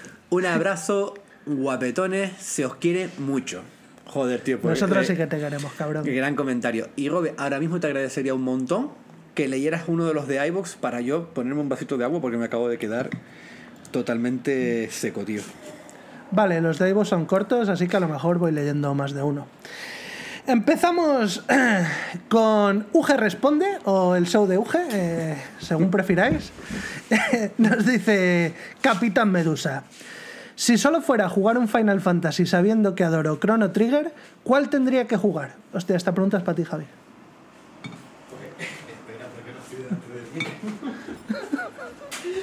Nada, ya he vuelto, ya he vuelto. No, no, no pude ni llegar a la cocina. Eh, repíteme la pregunta, por favor. Es que, claro, es que, o sea, yo aquí no puedo responder. Pregunta: si solo fuera a jugar un Final Fantasy sabiendo que adoro Chrono Trigger, ¿cuál tendría que jugar? El 6, eh, pero sin ninguna duda. En- como Chrono Trigger no hay, no hay nada eh, así parecido en, en- de esa época. Y han salido cositas ahora mismo, ¿no? Por ejemplo, el Chinese Echo bebe mucho de Chrono Trigger, que es un, indie bastante reciente del año pasado y, que ha salido bastante bien. Sea Star también parece que va a tirar mucho por, esa, por, esa, mm, por ese modo de entender el JRPG. Así que si quieres jugar algo moderno, el Sea Star sale ya en nada y sale en Game Pass. Eh, tienes también el Giant Echo y, si quieres jugar algún JRPG de esa época contemporáneo con un Chrono Trigger que te pueda dar unos feeling, y yo creo que incluso en historia y en personajes bastante mejor que Chrono Trigger, no sin sistema de combate, es Final Fantasy VI. Es la recomendación que yo te haría. Y me voy a poner el vaso de agua. Así que dale, dale al viste, Roberto. Vale, vale, perdona, sí, ya sigo yo. Siguiente, Capitán Medusa. eh, dice: La recompensa de una cinemática molaba cuando jugabas a Street Fighter en recreativos. Ahora y desde Half-Life, un vídeo es un fracaso ludonarrativo. Pues estoy bastante de acuerdo, pero. Pero no 100%. Para empezar, porque la recompensa de una cinemática puede estar muy bien. Primero, dependiendo del scope del juego, porque no todos los juegos pueden permitirse eh, recompensas, o sea, pueden permitirse un mundo que te está narrando todo, como el ejemplo que pones de Half-Life, o como estos universos tan ricos, o lo que hacen juegos como Uncharted, que los propios personajes van hablando, contando cosas muy interesantes y el escenario te va contando una historia. Mm, pero es verdad que es algo un poco del pasado y que no es a lo mejor la mejor recompensa que le puedes dar a, un jugador. Aún así, puede funcionar. Desde mi punto de vista, puede funcionar. Es, es complejo, me, me gusta el tema, porque yo creo que, que- que como todo depende mucho del juego. Por ejemplo, eh, Day the Diver te usaba una especie de siempre de mini cinemáticas, ella como un pixel art, tío, pero como muy fino. Muy guapa. Y, y a mí me funcionaban muchas, tío. Las de Bancho cocinando. eh, sobre todo, eh, a mí el final del juego, eh, toda la secuencia final me, me parece magistral. Y la de créditos y todo. Digo, joder, yo estaba. Sí. Te acabas el juego y dices, ¿qué, qué puta fiesta. Entonces, que se salgan del motor del juego para darte unas escenas así como más, más chulas, más en grande, más como unos primeros planos, a mí me mola. Porque lo que comenta Gus está bien para juegos en 3D, a lo mejor, que, que incluso la, las partes de cinemática que tiene durante el juego se hacen con el motor del juego y con los personajes interactuando como si estuviera jugando igual.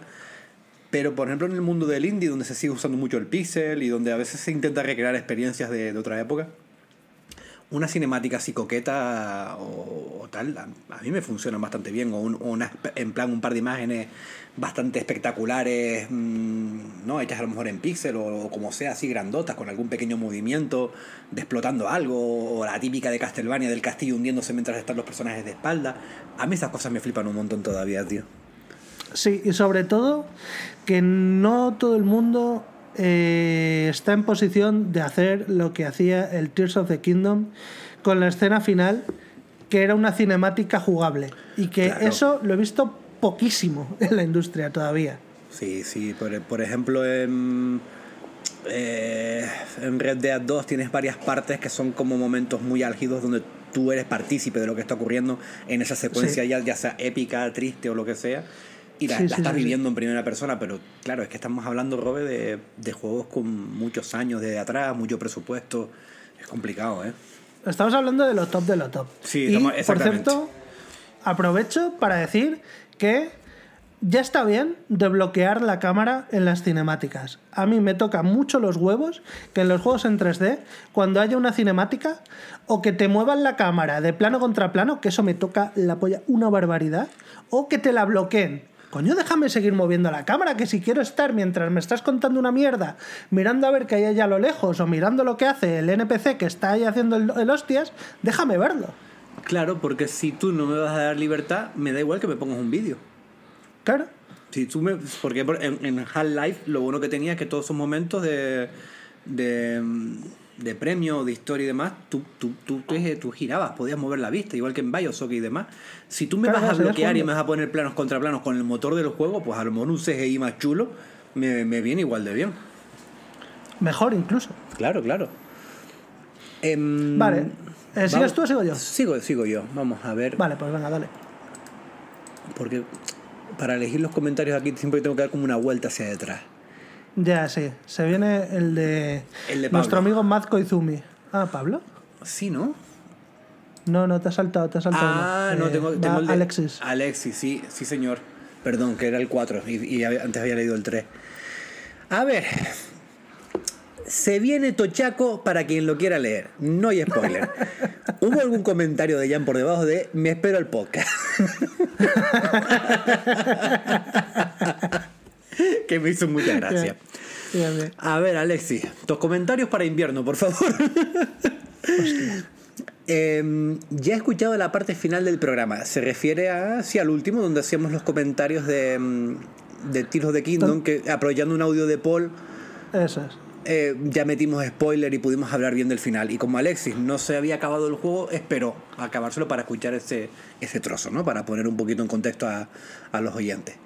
Mm, no podía escuchar el audio de Paul por motivos obvios. Ok, os explico un poco mi opinión sobre el paso de Britos de Wild a Tiros de Kingdom. Yo no tenía quejas de Britos de Wild, más allá de los genéricos que eran los bosses de las bestias divinas. Pero me gustaron estas bestias como nuevas mazmorras. Tenían incluso puzzles más interesantes que las nuevas mazmorras de Tiros de Kingdom. Aquí tengo que decirte que tiene razón. Si bien a mí sí. Las, nuevas, las nuevas mazmorras me gustaron porque eran mazmorras conceptuales y los jefes eh, estaban integrados muy bien con la mazmorra y demás y era, es- tenían más ese sabor clásico, sí que creo que los puzzles de las mazmorras de las cuatro bestias divinas estaban más currados, tío. A mí por lo menos me, me tiraron más de, de- de- de mi cerebro, de tener que currármelos un poquito más para, para pasármelos. Yo te digo que el momento, el momento en el que te subes a la trompa del elefante y mueves esa trompa para que suba para arriba y esa perspectiva, cómo te va subiendo y notas la, la, la magnitud, el tamaño del bicho, el- lo alto que está subiendo, ese momento es de lo puto mejor que he vivido. Sí, sí, da vértigo. Da vértigo, de lo sí, sí. puto mejor. Sí, además, si, si te soy sincero, cuando hablo de las cuatro bestias divinas, de la más que, la más que me acuerdo es la del elefante. Creo que fue la que más me gustó con, con bastante diferencia y fue la primera que hice. Sí que es verdad que a lo mejor, Totalmente, 100%. sí que es verdad que a lo mejor después no mantienen no mantienen el nivel en todas igual, pero sí que había alguna que la tenías que girar también y tenías que hacer cosas que interactuaba el bicho en movimiento y, y a ti ya te cambiaban, se te abrían entradas nuevas, podías acceder a zonas, se te cerraban otras. Está bastante chulo. Y los jefes, siendo bastante genéricos a nivel visual y los combates siendo unos combates normales, eran más difíciles. ¿eh? Me resultaron, a mí tengo el recuerdo de que yo con los jefes de, la- de las bestias divinas me pasé algún mal rato, de decir, no, este hijo de puta me ha matado ya dos o tres veces. Y los jefes de a mí Eh. de tiros de Kingdom se me hicieron bastante sencilletes. El caso es que no sé si es una cuestión de que fueran más difíciles o es una cuestión de que en el Breath of the Wild todavía estabas aprendiendo a jugar ese juego y el Tears of the Kingdom ya venías sabiendo jugarlo. Sí, y además que, pero porque los jefes de tir es, tiran más del puzzle. Eh, la- y las bestias, las bestias divinas eran más combate, más tipo el, el de, el de Ganondorf, a lo mejor más, más de tú contra el tío, ¿no? Eran unos combates como más, más personales. Y tengo que decir que eran difíciles porque no estaban tampoco del todo pulidos, ¿eh? A veces Ya, fallaban sí, un poquito las sí, sí. cámaras, a veces tenían alguna cosita media injusta. El de, el de la electricidad es verdad, tocaba mucho la polla, que a veces dices, ¿por qué me ha caído esto en la puta cabeza y de repente me electrocuta? Eh, Exactamente, tío. Eh, cosas que te ocurrían que no estaban dentro de tu control y que eran un poco azarosas. Y a mí eso me molesta un montón, tío. Me molesta un montonazo. A ver, porque me he perdido. Eh, las bestias me- tenían incluso muy bien. También me parecía una buena mecánica que se rompieran las armas. Yo tam- tampoco me he quejado nunca de eso, pero somos, somos minoría, Alexi. Porque pienso que el juego funcionaría mucho peor sin ellas. De hecho, yo he jugado tanto a Britos de Wild como a Tiros de Kingdom con el mod de que no se te rompan las armas y son una puta mierda, en serio. Me doy cuenta de que... de- Perdona, Perdón. perdón. No digo Pensaba que, que que- no, no, que probándolas, eh, jugando sin, cogiendo un arma y sin que esta arma, eh, cogiendo el arma, y que sin, y sin que esta se rompa, Sí, sí. Se hace bastante peor el se, juego. se- no, se, se hace bastante aburrido. Entonces entendí que a veces pedimos cosas porque a las que estamos acostumbrados y porque la mecánica que nos ponen nos molesta, pero a veces también pienso que si unos diseñadores tan que piensan tanto en eso lo hacen de una manera es porque ellos están viendo están viendo algo, están viendo algo que a lo mejor Sí, sí. nosotros no vemos. Y, y- y jugando Sí. con el mod, a mí el juego se me hace mucho más aburrido, ¿eh? Yo estoy de acuerdo en que eh, el juego sería mucho peor sin esa mecánica, pero también creo que podían haber eh, inventado algo más divertido y que también te obligara a cambiar de armas o a no eh, hacerlo de voy todo el rato con la misma. Eso hicieron en Tiros de Kingdom, creo yo. Que yo creo que, que sí que es verdad que no era perfecto ni, ni mucho menos lo que hacían en Britos de Wild. Y creo que en Tiros de Kingdom yo he escuchado poca queja, por no decir ninguna, del tema de las armas, tío. Entonces yo creo que la- el tema de las combinaciones, de poder hacer más resistente, más fuerte, y del que te den ganas de probar cosas diferentes porque puedes mezclar una cosa con otra, ya te hace que, mm, que ese debate un poco vaya- pase a un segundo plano. Sí, sí, Eh, sí. tam, pam, pam, pam. Esto es interactuar más con el entorno, sentir más ta- que creo que era una de las sensaciones que más buscaba Britos de Wild. Sí, estoy, estoy, de, estoy de acuerdo. Esa sensación de, de supervivencia, ¿no? De, de, de- de coger lo que tengas alrededor tuyo para poder sobrevivir y lo, lo hacía bastante bien. Sí. Así que realmente yo no tenía la necesidad de que Nintendo arreglara esos problemas, pone problemas entre comillas, de lo que mucha gente se quejó.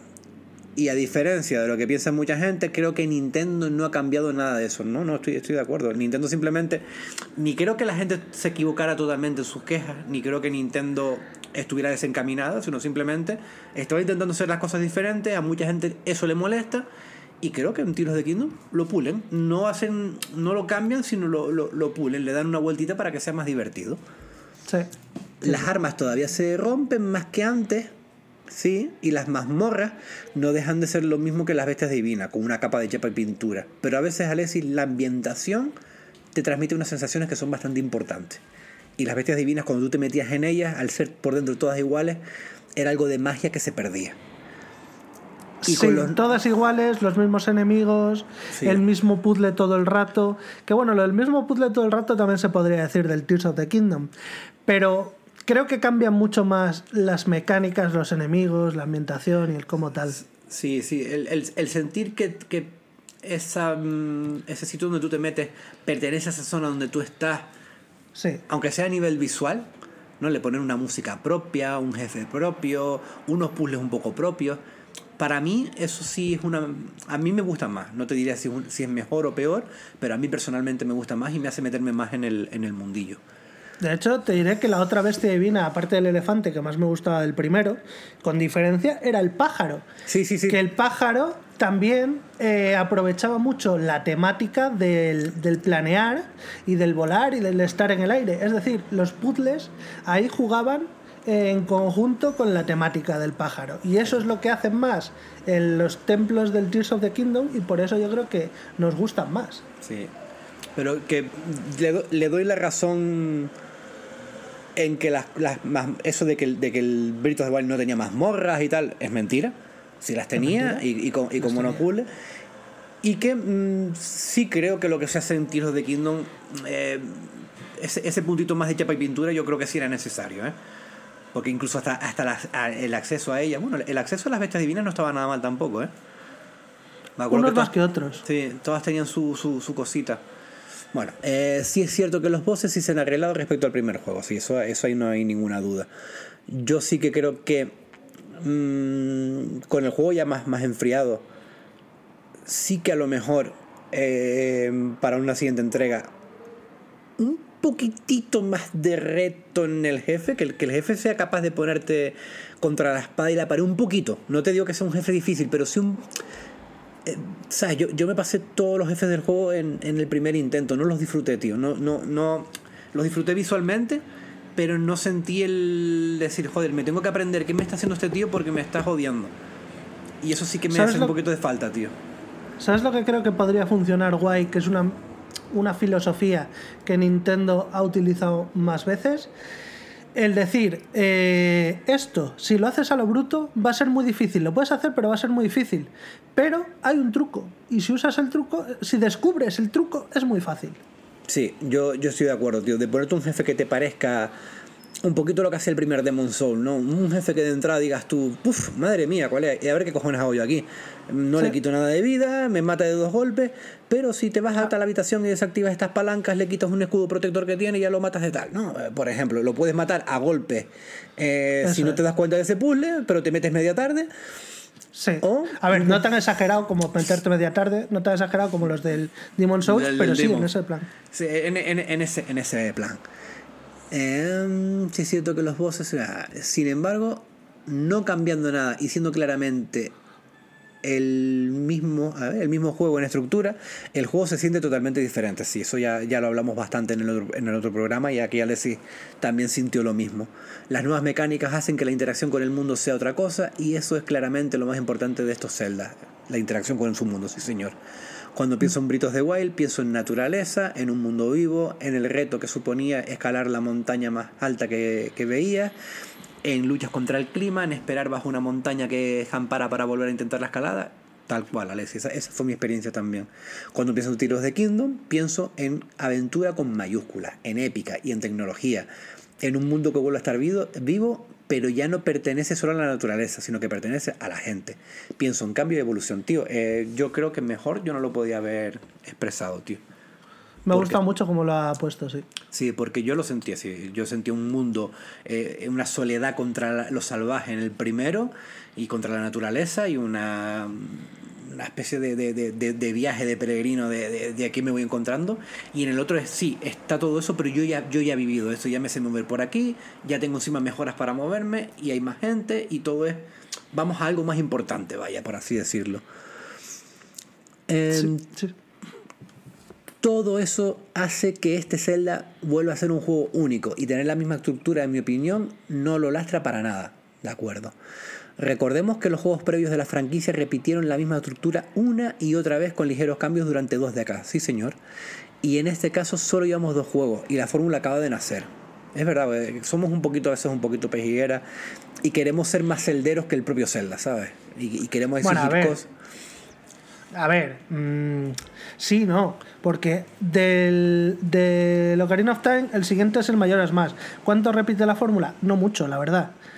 El siguiente es el, el Wind Waker, que se parece bastante, pero yo creo que cambia lo suficiente para ser, digamos, lo siguiente más parecido. El Te- problema te es que quita- luego de te, ahí... quita- te quitan las escampadas para moverte en caballo por, por, un- por una textura azul y un barco. Eh, cambia la exploración porque te ponen con secretos del mar y demás. Tiene, tiene, tiene, tiene ese leitmotiv de- del mar. Pero la, la, estructura del juego es totalmente la de, la de, la de los anteriores, de buscar las, las cuatro mazmorras, eh, con los cuatro objetos escondidos dentro de las cuatro mazmorras que te sirven para resolverlas, para ir al final al, al castillo de, de, Hyrule y, y resolver toda la, la, situación. Es... Ya, pero cambian más cosas, por ejemplo el tono, cambia el aspecto gráfico, cambian más cosas. O sea, ah, no es eso, solo... eso, han cambiado siempre, porque también en Ocarina of Time se dio un cambio grande con respecto a, a, al Into the Past, ¿no? Y al Into the Past ya tenía también un cambio de de, de, tono con respecto al Zelda 2. Eh, eso o sea, sí. El tono, el tono de Al Into the Past a Ocarina of Time yo no le veo tan cambiado, la verdad. Yo sí, yo, yo, yo al Into the, el Ocarina yo lo veo un poquitito más. mm, No te diría más oscurete, porque el Aliento de Paz, pero sí, sí que. No sé, no sé, no sé, no sé. O sea, yo creo que el problema principalmente es que después del Wind Waker dejaron de ir fluctuando y como la gente, como te recibió tantas críticas, el problema es el puto Twilight Princess. O sea, para mí, el problema que han tenido los Zeldas y en el fondo gracias a lo cual ha nacido el Breath of the Wild eh, fue eh, la decisión desde mi punto de vista errónea de lo que hicieron con Twilight. Sí, pero yo, yo sí estoy totalmente de acuerdo con él. Es que en que antes de Breath of the Wild los juegos con mayores o menores cambios tenían más en común y que of the Wild y los de Kingdom, manteniendo cosas de la saga, sí que se van más por otra. Bueno, son, son sandbox ahora en, en el amplio sentido de la, de la, palabra, ¿sabes? En el otro eran juegos donde sí tenías una libertad, pero tenías que hacer las cosas en un, en un pequeño orden siempre bastante establecido para poder ir avanzando. Eso, eso ya uh -huh. es un cambio importante. Yo entiendo por dónde va, eh, de que, de que sí que jugábamos más veces antes al mismo juego y que cuando llegó of the Wild muchas de las críticas que se le hacían era de que se quería jugar más a, la, a lo mismo, pero bueno, tampoco es para darle muchas más más vueltas. Y ya me perdido otra pues vez. Todo eso Zelda que solo mmm, pertenece a la gente, pienso en cambiar. Todo eso hace que este Zelda vuelva a ser un juego único y tener la misma estructura, en mi opinión, no lo lastra para nada. Recordemos que los juegos previos de la franquicia, esto ya lo eh, repitieron la misma estructura una y otra vez con ligeros cambios durante dos décadas y en este caso tal. Todavía faltan muchos juegos que girarán sobre esta estructura, seguramente sí. Y sobre el reciclaje del mapa, asset y demás, pensándolo en frío, es una de las cosas que más me han gustado del juego. La sensación de volver a lugares conocidos y ver cómo han cambiado en estos años, cómo la gente rehace su vida, cómo conocen lo que pasó y se preparan para lo que vendrá, cómo han escuchado hablar de los eventos del primer juego y algunos incluso te reconocen, es una de las mejores sensaciones que he sentido mientras jugaba. Aquí me pasó a mí igual, tío.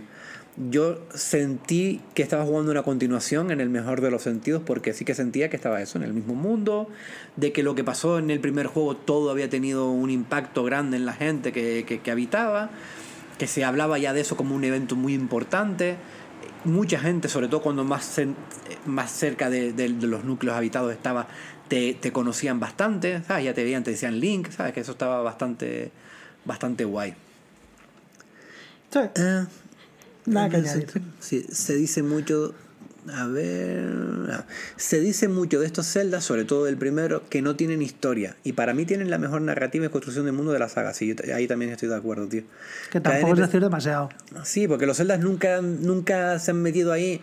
Y de repente se empezó a pedirle a los celdas que fueran Final Fantasy, cuando los celdas siempre han sido celdas.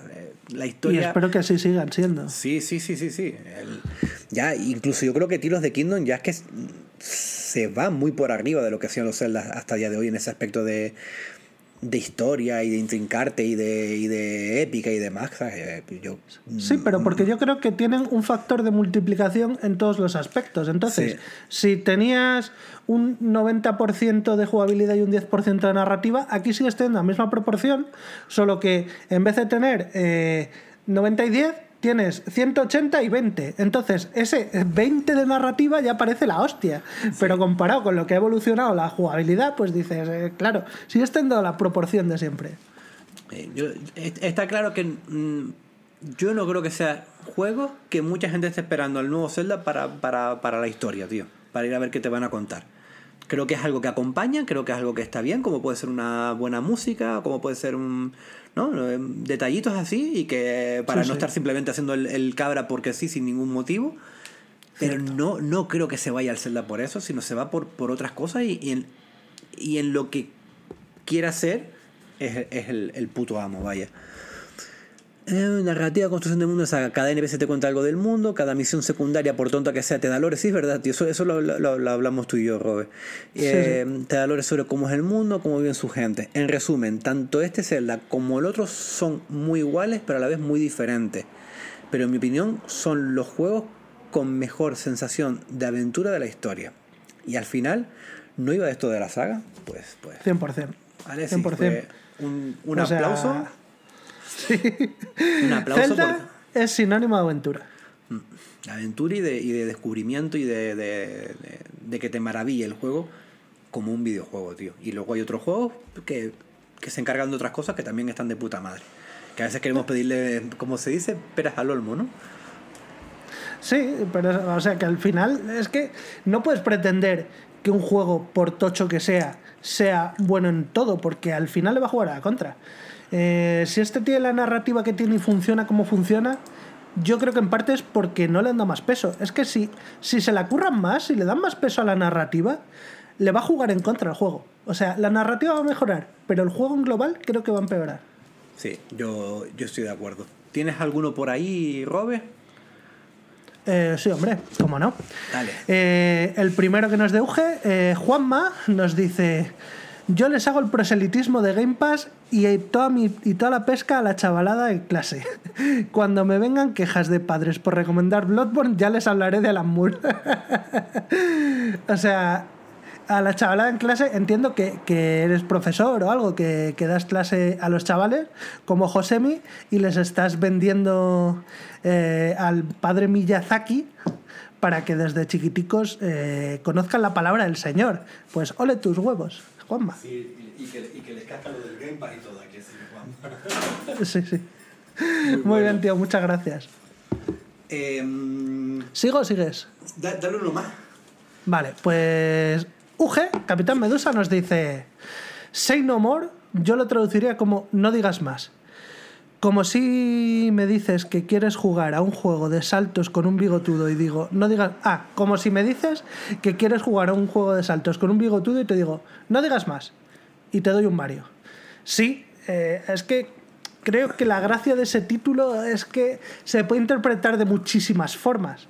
O sea, como que el propio título está muy bien elegido porque lo puedes interpretar de tantísimas formas, como por ejemplo el literal, que es de lo que va el juego, que es la última acepción que te vendría a la cabeza por Say No More, que es que digas más a menudo no.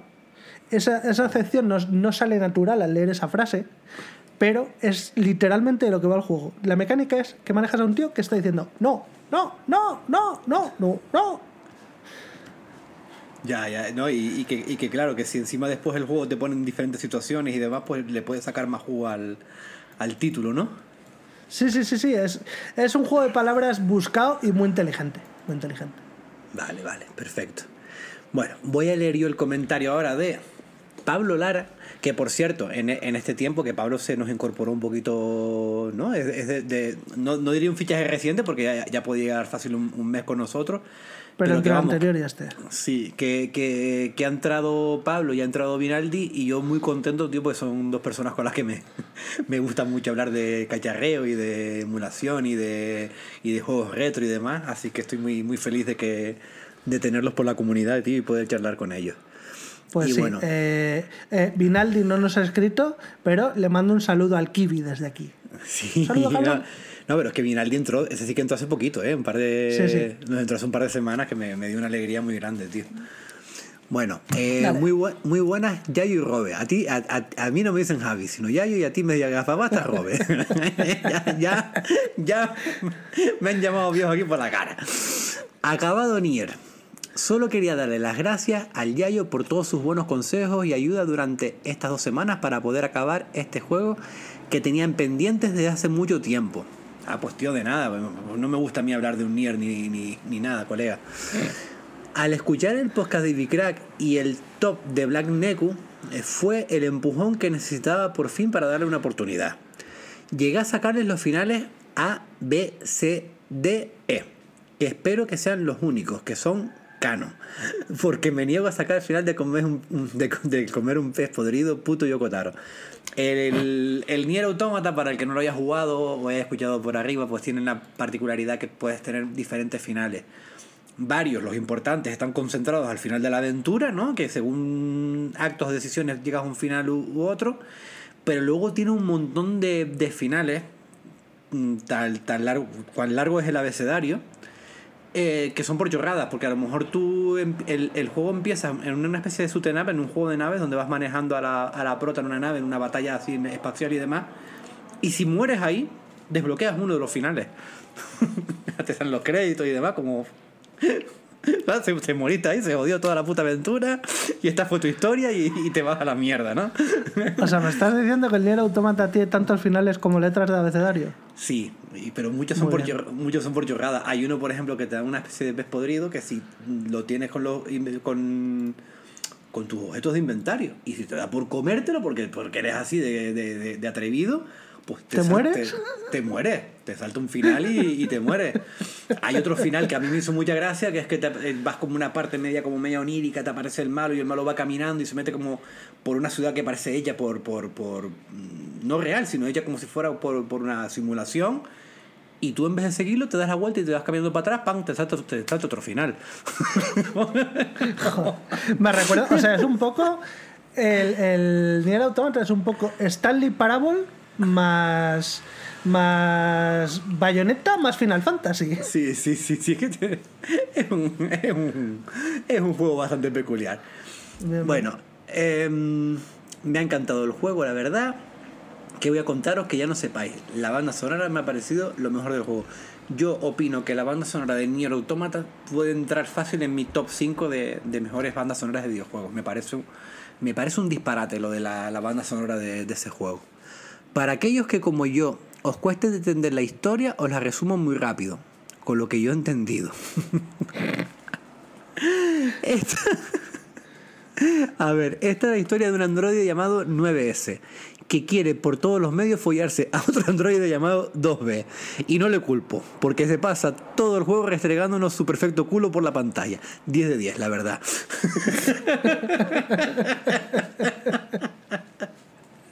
Posiblemente sea el mejor resumen que he leído nunca de Nier Automata, tío. Y a lo mejor el más, el más acurate, el más exacto. El más exacto, sí, señor.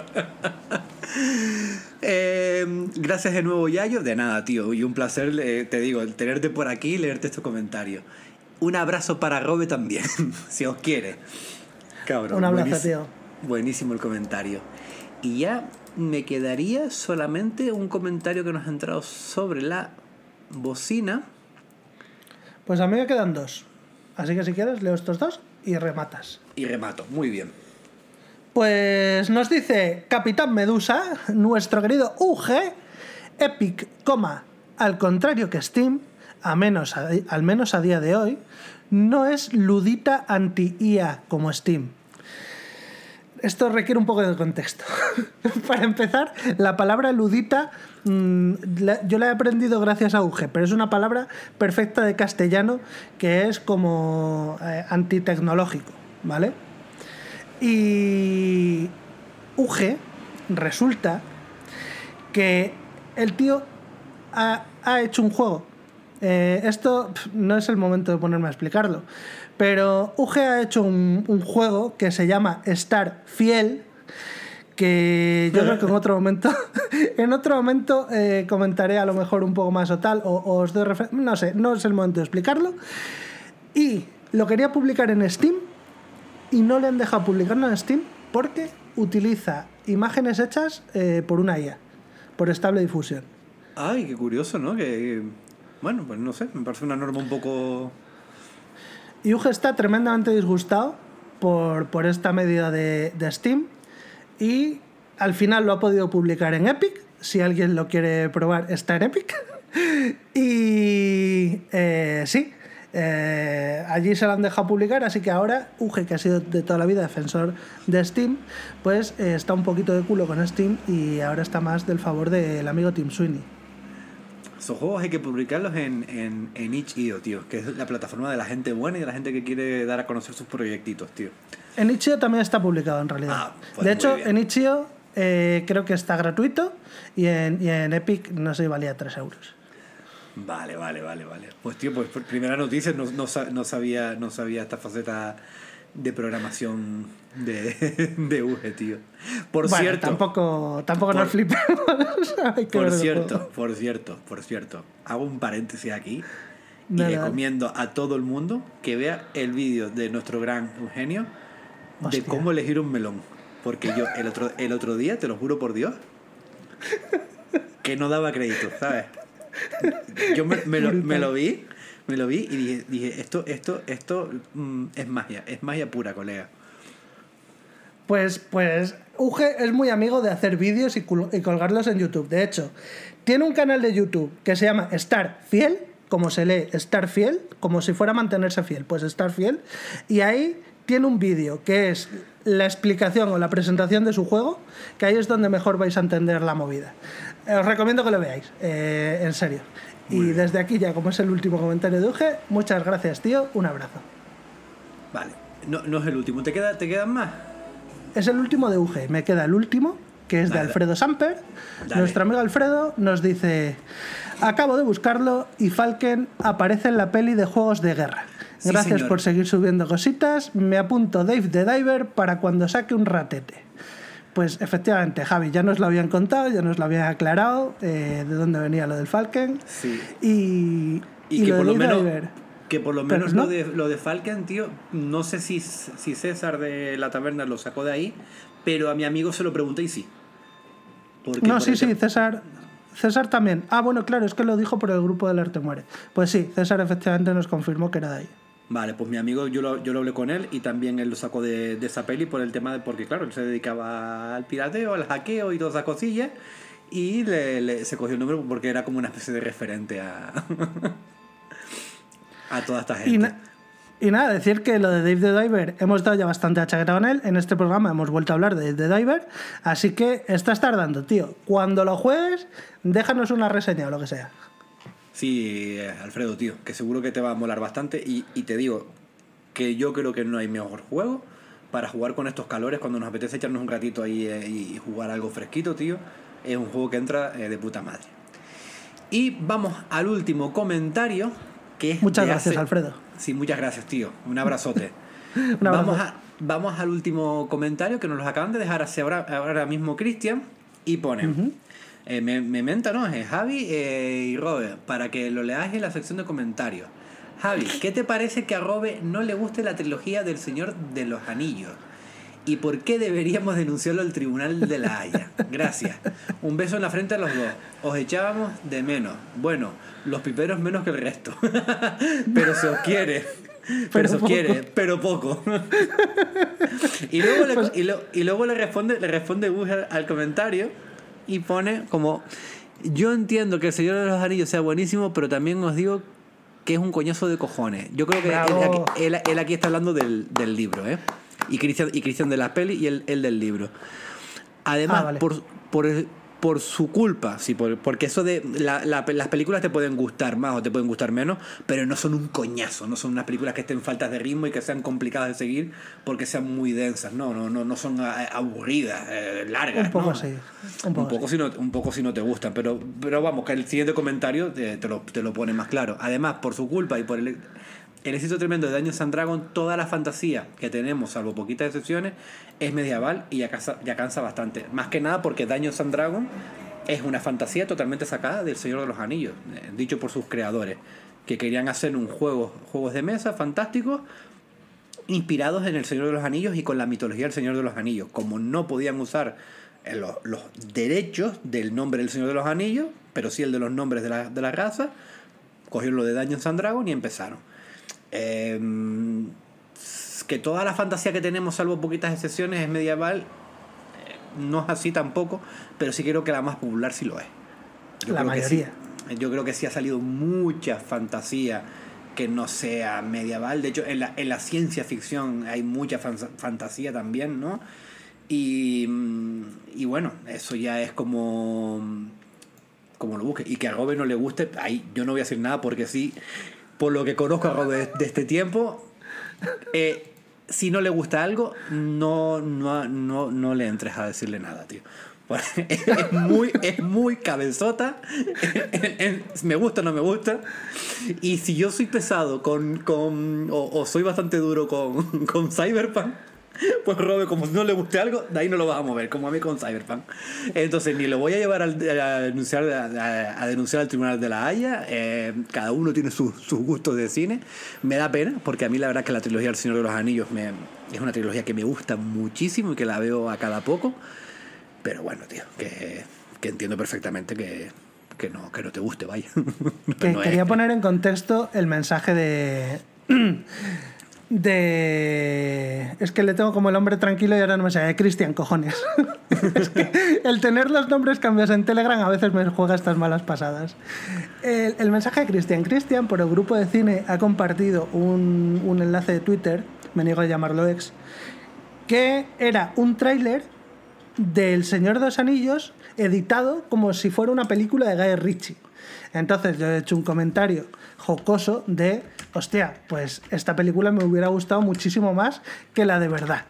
Y ahí pues eh, se, ha, se ha enfurruñado. Mm, no sé qué es lo que has dicho, porque como te tengo muteado en, es- en, Telegram no leo lo que pones y, cosas así. Ya se ha venido aquí a comentar para ver si me, acita, a ver si me, me atizabas un poco en el boquino. Nah, yo, yo- yo ahí no te, no te voy a decir nada. A, a ti tam- tampoco te gustaba Clint Eastwood, era, ¿verdad? No te gustaban las películas de Clint Eastwood. Eh, ni él, ni, ni sus películas, ni él. Ni sus películas, ni él, ni nada. Eh, eh, Salvo las dos buenas. Salvo las dos buenas, que, es que son. di- las dos buenas que son Mystic River y la de. La del vaquero, la del oeste. Sin perdón. Sin perdón. Esas dos son buenísimas. Las demás, puta mierda. Cristian, ¿cómo te vas a enfadar por las opiniones de Robe cuando no tiene ni puta idea de cine, tío? Claro, no te claro. puedes enfadar. Exacto, exacto. Además, lo digo siempre, yo no tengo ni puta idea de cine. A mí no me gustan las películas que todo el mundo considera que son la hostia. No, no tengo ni puta idea de cine. Y además no veo mucho, así que Tú, tú, tú eras más de ver series, ¿verdad? eh, de toda la vida he sido más de ver series, sí.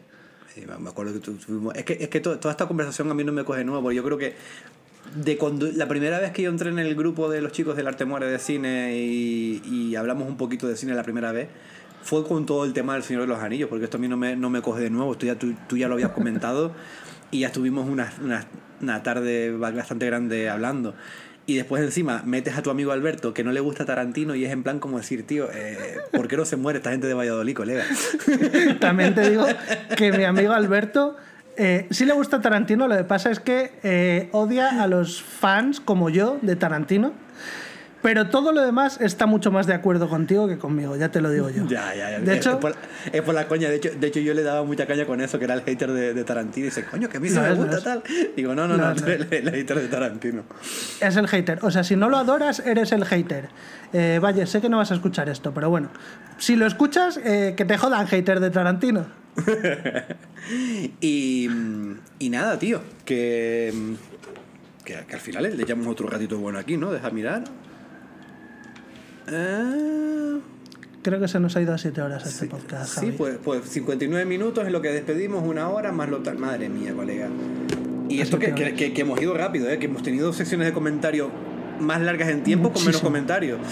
Sí, sí, sí, totalmente. Hemos ido bastante rapidete. Pero bueno, chicos, ya por aquí nos vamos a despedir. Este programa eh, creo que ha sido bastante especial. Hemos traído un invitado de, de lujazo como ha sido David, tío, que nos ha acompañado prácticamente todo el programa y, y espero que todas las partes de, de cuando hablamos de Game Kitchen, cuando hablamos del desarrollo español y tal, sean de- del interés de, de todos. Que bueno, que más o menos toda la gente que se ha metido en nuestro grupito, en nuestra comunidad, es porque estas cosas, estas cositas en mayor o menor medida le- le- le- les interesan bastante.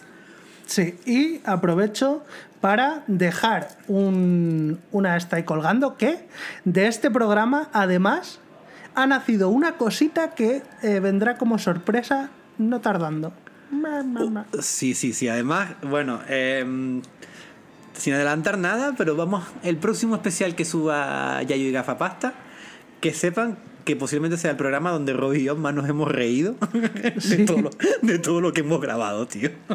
sí, sí, sí, sí, totalmente. Robe, un abrazo muy, muy grande, tío. Eh, gracias por el rato. Este programa ha, ha- ha sido como un parto largo, ¿eh? Porque Sí, sí. entre unas cosas y otras nos ha costado un poquito grabarlo. Yo, yo espero que ahora, mm, cuando refresque un poco las temperaturas y estemos un poquito más así como antes, mm, retomemos el ritmo anterior. Pero es que te digo, para mí ha sido un coñazo las últimas semanas para grabar eh, horribles, tío. Yo espero incluso que retomemos otro ritmo distinto del anterior y que sea de hacer a lo mejor programas más cortos, que al final se acaba haciendo también un poco largo. Sí, sí, sí, sí, sí. Que, que, que se pueden sacar así también más cortitos y a lo mejor hasta más rápido, ¿sabes? Sí, sí, yo creo que sí. Amigos, Javi, un, abra- un abrazote y nada, nos vemos en el nos vemos y escuchamos en el próximo programa. un abrazo, Javi. Chao. Chao. Well, Cuphead and his pal Mugman, they like to roll the dice. By chance they came upon a devil's game, and gosh, they paid the price. Paid the price. And now they're fighting for their lives on a mission fraught with dread. And if they proceed but don't succeed, well, the devil will take their heads